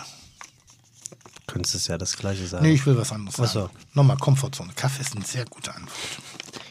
Gibt es ein Parfum? Duft ist auch gut. Gibt es ein Parfum, was nach Tim Melzer riecht? Vielleicht das. Also ich werde wahnsinnig oft auf meinen Duft angesprochen. Vielleicht, weil ich übertreibe, hin und wieder mal. Also ich stink nie. Hat was damit zu tun, dass so eine Parfumflasche bei mir auch nur, oder Eau de Toiletteflasche auch nur vier Tage hält. Äh, also von der eingesetzten Menge. Ähm, ich, ich trage Allure. Ja. Allure von Dav Schanden davon von, willst du geweckt werden? äh? Nee, aber ich, ich, ich, hab, ich, ich, ich rieche wahnsinnig gerne grüne Noten. Grüne was? Grüne Noten. Spargel. Nee, Gurke, grüner Apfel. Gurke riecht gut. Yuzu, Limone, also Limetten, ähm, Zitrusblatt, So, solche Sachen rieche ich Auch sehr, gut. sehr gerne. Also ich bin so grün. Grüne Noten. Dieses Olivenöl, wenn das so frisch gepresst ist und wenn das so diesen schönen, weißt du, diesen grünen Ton hat und das fast ein bisschen wie grüne, ba oh, grüne Banane rieche ich sehr gerne. Wenn Bananen noch nicht ganz ausgereift sind und du öffnest die schon mal so, dann, dann kommt dir so ein, dann spritzt dir so ein Geruch in die Nase. Dieses grüne mag ich auch sehr Wie gerne. öffnest du die Banane? Naja, richtig halt. Ja, ne? richtig. Hm? Willst du Du schlauer auch, sein? Vera? Nee, ich, ich wollte nicht schlauer Ich sein. Das war eine öffne Frage. sie Ich bin oben. hier Ich nur öffne sie oben. Beipack. Siehst du, sie Wie öffnet oben? sie oben. Was ist, wo ist denn oben am bei der Stiel. Banane? Am Stiel. Zack. Und Tim öffnet sie auf der anderen Seite. Richtig. Du machst sie unten auf, Es gibt eine internationale Bananenverordnung, die das vorschreibt. dass man unten öffnet. Ja. Du, ich bin jetzt über ins 50 Gefängnis. Jahre so damit Sonst, gut klargekommen. aber haarscharf, dass Die wir am Knast Ja. vorbeikommen. Die Und- Bananenpolizei. Und wir müssen jetzt noch, ähm, zum Ende müssen wir noch klären, ob ich meine Bewerbungsunterlagen Ach so, die stimmt, da sind wir ein bisschen von Da müssen wir echt nochmal... Ähm, Jetzt mal ernsthaft. Sie Warum, ernst. ja, deshalb, warum willst du ein Praktikum machen? Weil normalerweise, Ja, wenn, wenn, wenn Menschen mich fragen, Ja. die nicht sonderlich affin sind, die einfach mal schnuppern wollen Ja. und so, ach, ich mache das voll gerne als Hobby, dann sage ich, na, nicht, Nee. weil du gehst auch nicht als Praktikant in die Herzchirurgie. Und damit will ich nur den Respekt meinem eigenen Beruf gegenüber zeigen. Ja. Das ist nichts, was du in zwei Tagen lernst. Das ist Ich möchte belast- auch nicht nur zwei Tage kommen, Ja. sondern deswegen ähm, möchte ich schon ein- einen Zeitpunkt finden, wo ich mindestens äh, zwei Wochen, wenn nicht drei bei euch bin, um euch nicht auf den Sack zu gehen. Und ich möchte richtig mit ackern. Ich will euch nicht im Weg sein, sondern ich kann ganz schön gut was wegackern. Und ich glaube, wenn man mir ein paar Sachen erklärt, kann ich auch dem einen oder anderen Koch sehr gut zuarbeiten. Und ich bin ja nicht doof. Ich sehe ja viel. Und ich lerne über jede Stunde, über jeden Schritt, den ihr da in einer Profiküche abfeiert. Und da möchte ich dann sagen, dafür helfe ich. Ich gehe auch in den Service oder sonst was, weil ich das auch spannend finde, weil das gute Gericht, ja, muss ja auch zum Gast und das muss ja mit der Liebe, mit der es gekocht ist, muss ja auch beim Gast ankommen. Und dafür stehe ich. Also ich kann schon ackern. Ich will nicht gucken, weil ich sage, oh, jetzt habe ich aber Lust, ich bin so eine fröhliche Hobbyköchin. Köchin. Ich weiß schon, was das für eine Arbeit ist, um Gottes Willen. Kannst du die Klappe halten? Na sicher. Äh, Muss man fragen. Ne? Also, Ja, sicher kann ich die also, Klappe Das halten. meine ich jetzt gar nicht despektierlich, sondern Ja. ähm, ich möchte nur nicht ein Promi-Gewichse draus machen, dass wir sagen, oh, wir haben Vera bei uns in der Küche. Nein, nein, nein, nein, nein, Sondern nein. Ich, das, das muss schon... Ich würde, ich würde weder irgendwas Social Media mäßig, aber vielleicht mal abends, wenn ich sage, boah, war anstrengend. Also du darfst gerne die blutigen Füße darfst du fotografieren. Genau, ich nichts sowas. gegen einzuwenden. Ja, aber das, ich gehe ja jetzt. Das wunde Poloch. ich Also, gehe jetzt, schon Entschuldige. pil ich gehe jetzt schon pilgern, da habe ich ja schon genug blutige Füße. Ja, ja. Nein, deswegen, ähm, im, äh, ich würde gerne so im Herbst, da bin jetzt leider relativ dicht schon mit den Terminen und ich will nicht, weißt ja selber, habe ich ja, Ja, gerade gesagt, nicht so viel, aber ich könnte mir im Herbst, könnte ich mir zwei, drei Wochen freischaufeln und da würde ich wahnsinnig gerne bei euch, ohne Shishi, ohne Presse, das ist mir ganz ernst, ich will arbeiten. Ich Finde will gut. lernen und Finde ich arbeiten, nichts ich anderes. Finde ich gut. Also würde ich jetzt mal sagen, ja. Ja? Ich schicke Ja. mal meine Unterlagen. Das Gute ist, wir machen jetzt eh bald ein halbes Jahr Pause. Ernsthaft? Ähm, ja, wir machen, äh, wir kernsanieren unseren, unseren Laden. Wir sind jetzt seit elf Jahren am Markt, recht erfolgreich, 365 Tage im Jahr. Äh, rund um die Uhr sozusagen, der Laden muss mal durchatmen. Und wir haben so ein paar Modernisierungsschritte, neue Küche, die Geräte sind durch, da muss jetzt langsam mal ein bisschen was kommen, damit wir da nicht einfach nur mit so, einem- mit so einem Schmalzer irgendwie ja, belanglos altern, sondern dass wir auch uns wieder neu refreshen und deshalb werden wir fünf Monate, vier, fünf Monate schließen, werden aber parallel dazu äh, ein Pop-up machen.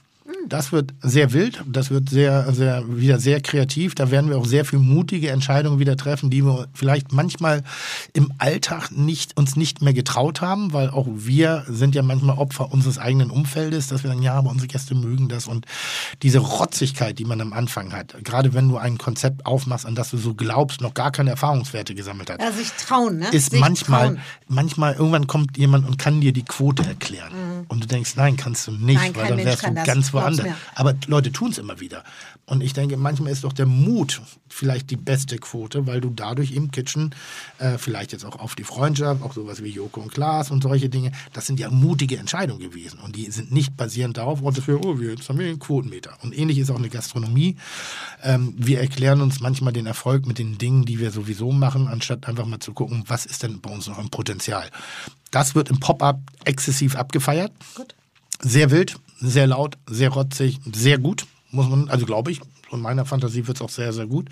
Und dann machen wir in gewohnter äh, Stelle in, mit, mit, mit atmosphärisch ähnlichem Ambiente, allerdings optisch stark verändert, machen wir dann fröhlich weiter und erzählen dann die nächste Geschichte der Bollerei. Ja. Also wie gesagt, ich würde wahnsinnig gerne. gerne. kommen und will jetzt nicht hier so zwei Tage anbieten. Das, das deswegen sage Problem ich, ist, glaube ich, dass das Praktikanten, brauchen die nicht auch Mindestlohn? Äh, du musst mir tatsächlich einen Mindestlohn, aber den können wir ja spenden. Was, hältst du denn davon? Weil Ich will ja nichts verdienen. Ich, Ja, und ich will nichts ausgeben. ja, mach mal, dann gebe ich Ja, dir okay, dann das. spenden. Nein, das können wir nicht machen. Die hören ja zu hier, die Leute, das Finanzamt. Ja, nein, das, das spenden wir. Ja. Äh, und äh, Gesundheitszeugnis und so ein Kram. Habe ich alles? Hoffe ich. Ja, das sicher. Hoffe ich. Führungszeugnis ist wichtig. Habe ich ja auch alles. Alles da. Gut. Gut, freue ich mich. Ja, aber wie gesagt, erst im Herbst, Ja. weil ich jetzt noch in Ruhe. Und danach machen wir dann den Selbsterfahrungspodcast äh, Fide Gastro. So sieht die Welt wirklich aus Oh, in und der ich, Gastro. kann ich mir dann so eine Kochjacke kaufen? Ja, Ja? ja, ja, klar, kannst Ja, du. toll. Klar, kannst Ja, du. ich weiß nicht, ob die mich dann auslachen, wenn ich dann Ja, am ersten Tag sie. mit der. Ja, tun, tun sie, ne? ja. Komme ich besser nur im du T-Shirt und der Jeans? Kannst du auch einen Kochhut aufsetzen. Nee, sag du mal, komme ich besser nur im T-Shirt und an, wie Jeans? du willst Hat aber wahrgenommen gut werden. gestanden, Na, gut. Halt. Jetzt sag mir kurz, was muss ich anziehen? Nein, wie willst du denn wahrgenommen werden? Als Praktikantin, aber ernst. Ernst zu nehmen. Dann, Also das ist mir ganz bekommst, dann wichtig. kommst, bekommst du von uns Kochwäsche gestellt. Das klingt Kochwäsche. Kochwäsche. Kochwäsche. dummes Wort. Finde ich nicht. Kochjacke, Schürze, Ja, okay. Hose, Arbeitsschuhe bringst du selber mit. Und Unterwäsche darf ich auch die eigene tragen, ne? Ja, Ja. Ist auch bei euch, ist das gewollt, dass man Unterwäsche trägt? gerne genommen auf frische. Okay. So, das damit, wär- das- damit kann ich dienen. Meine Ja. Schwester hat das beste Unterwäschengeschäft in Berlin. Wunderbar. Da sind wir doch noch schlüpfrig geworden zum Ende. Vielen Dank. Da fällt mir gerade ein unfassbar, mir fallen Ja, keine, raus. aber ein, ein unfassbar dämlicher Witz Na ein. gut. Her damit. Dämliche Witze sind hier sehr willkommen. Aber nicht so doofe wie bei euch am Anfang. Die waren echt, Die waren super. die waren ekelhaft. Ja, die waren ekelhaft, aber die waren super. waren Gute. Witze sind Nein. ekelhaft. Es sind- es war Sorry. ein guter Witz. Nein, das war, das war wirklich so ein, so ein Männerding. Da habt ihr euch gegenseitig abgefeiert, weil jeder hatte irgendwie. Nein, aber schneiden wir eh raus, weil die Dinger gehen ja nicht. ja, gut, aber ich habe Kein sie ja Mensch gehört. wird sie jemals hören. Ja. Ich habe sie gehört. Ja, ach, du warst schon da. Ich habe da Das ist gesessen, doof. gehockt. Ich habe deinen schon wieder vergessen. Der, der- der mit dem Oettinger Bier? Der, war, der, ist, der ist so gut. Übrigens habe ich den von deiner Barkeeperin. ist, Ja. ist das, Ja, ist das Oettinger? Heißt das wirklich so? Oettinger Bier. Ja, ja, Oettinger Bier. Ich erzähle ihn nicht. Oettinger. Nee, wir hatten jetzt sowas wie Niveau. Wir versuchen das mal zu halten. Auch wenn du dich immer wieder mit Händen und Füßen dagegen Ja, wehrst, lieber ich Sebastian. wirklich. Ich halte diesmal das Niveau gemeinsam mit Vera hoch bis zum bitteren Ende. Das ist jetzt allerdings eingetreten. Dankeschön, dass ich da sein durfte. Es hat Schön. Spaß gemacht mit euch. Schön, dass du da bist. Schön, dass wir Kurven ein auch. wenig, Ja, ein wenig, gute Amplitude heute. äh, ein wenig dichter bei, äh, zueinander rücken konnten. Ich freue mich sehr auf das Praktikum. Ähm, ab dann allerdings, ich lasse mich sehr gerne siezen. Und das ist in Ordnung für mich, Herr Melzer. Ich habe mich noch nie sitzen lassen. Das Du, ich bin die Ältere. Obwohl, Hallo? Ich glaube, ich daran, bin die merkt man, Ältere. daran merkt man, dass man älter wird. Also manchmal siezen mich jetzt Mitarbeiter. Ja. Ja, und es gibt ja bei Leuten, die haben eine strikte Vorgabe. Ich sage, ich habe so viel Autorität, dass man mich ruhig duzen kann. Aber wenn jetzt Leute mich siezen, dann merke ich, dass ich sowas wie älter werde. Naja, So. Du darfst mich duzen. Ich bin, auch, ich bin auch älter als du. Ich würde da auch nicht warten, ob du mir das erlaubst. Ich würde es einfach tun. Ich bin ja älter. Da werden wir aber sehr saubere Kühlhäuser während deines Praktikums haben. Das kann die ich werden gut. aber von unten bis oben die geputzt. Ich erste kann putzen. Praktikantin in neue Küche. Ja, ich Die werden von liebe. unten bis oben geputzt. Ich für liebe jedes putzen. Wort, kannst- für jedes Widerwort, für jedes renitente. Gegenangehen. Du kannst mich damit nicht stressen. Gott, haben wir Kartoffeln zum Sch- Das ist mir auch ich egal. weiß Das ist nicht, mir so drecksegal. Kartoffelpüree, Kartoffelpommes, Kartoffelrösti, so viel. Kartoffelpommes. Ja, Ja. so viel. So viel Alexander eigentlich? Das dem ist, Alexander mir, eigentlich? das ist mir doch egal. Boah, blitzeblank wird die Küche. Blitzeblank. So, Wie geht denn so. jetzt der Witz? Der ist wirklich schlecht. Ja, wir sind doch eh am Ende. Wir sind doch schon Tschüss. Wir haben schon Dank Tschüss fürs gesagt, Zuhören. ja. Es war uns eine Freude.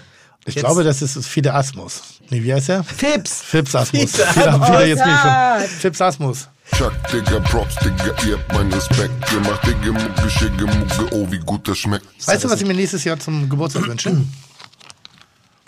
Eine Stunde Fips Asmussen. Als Gast Als Gast.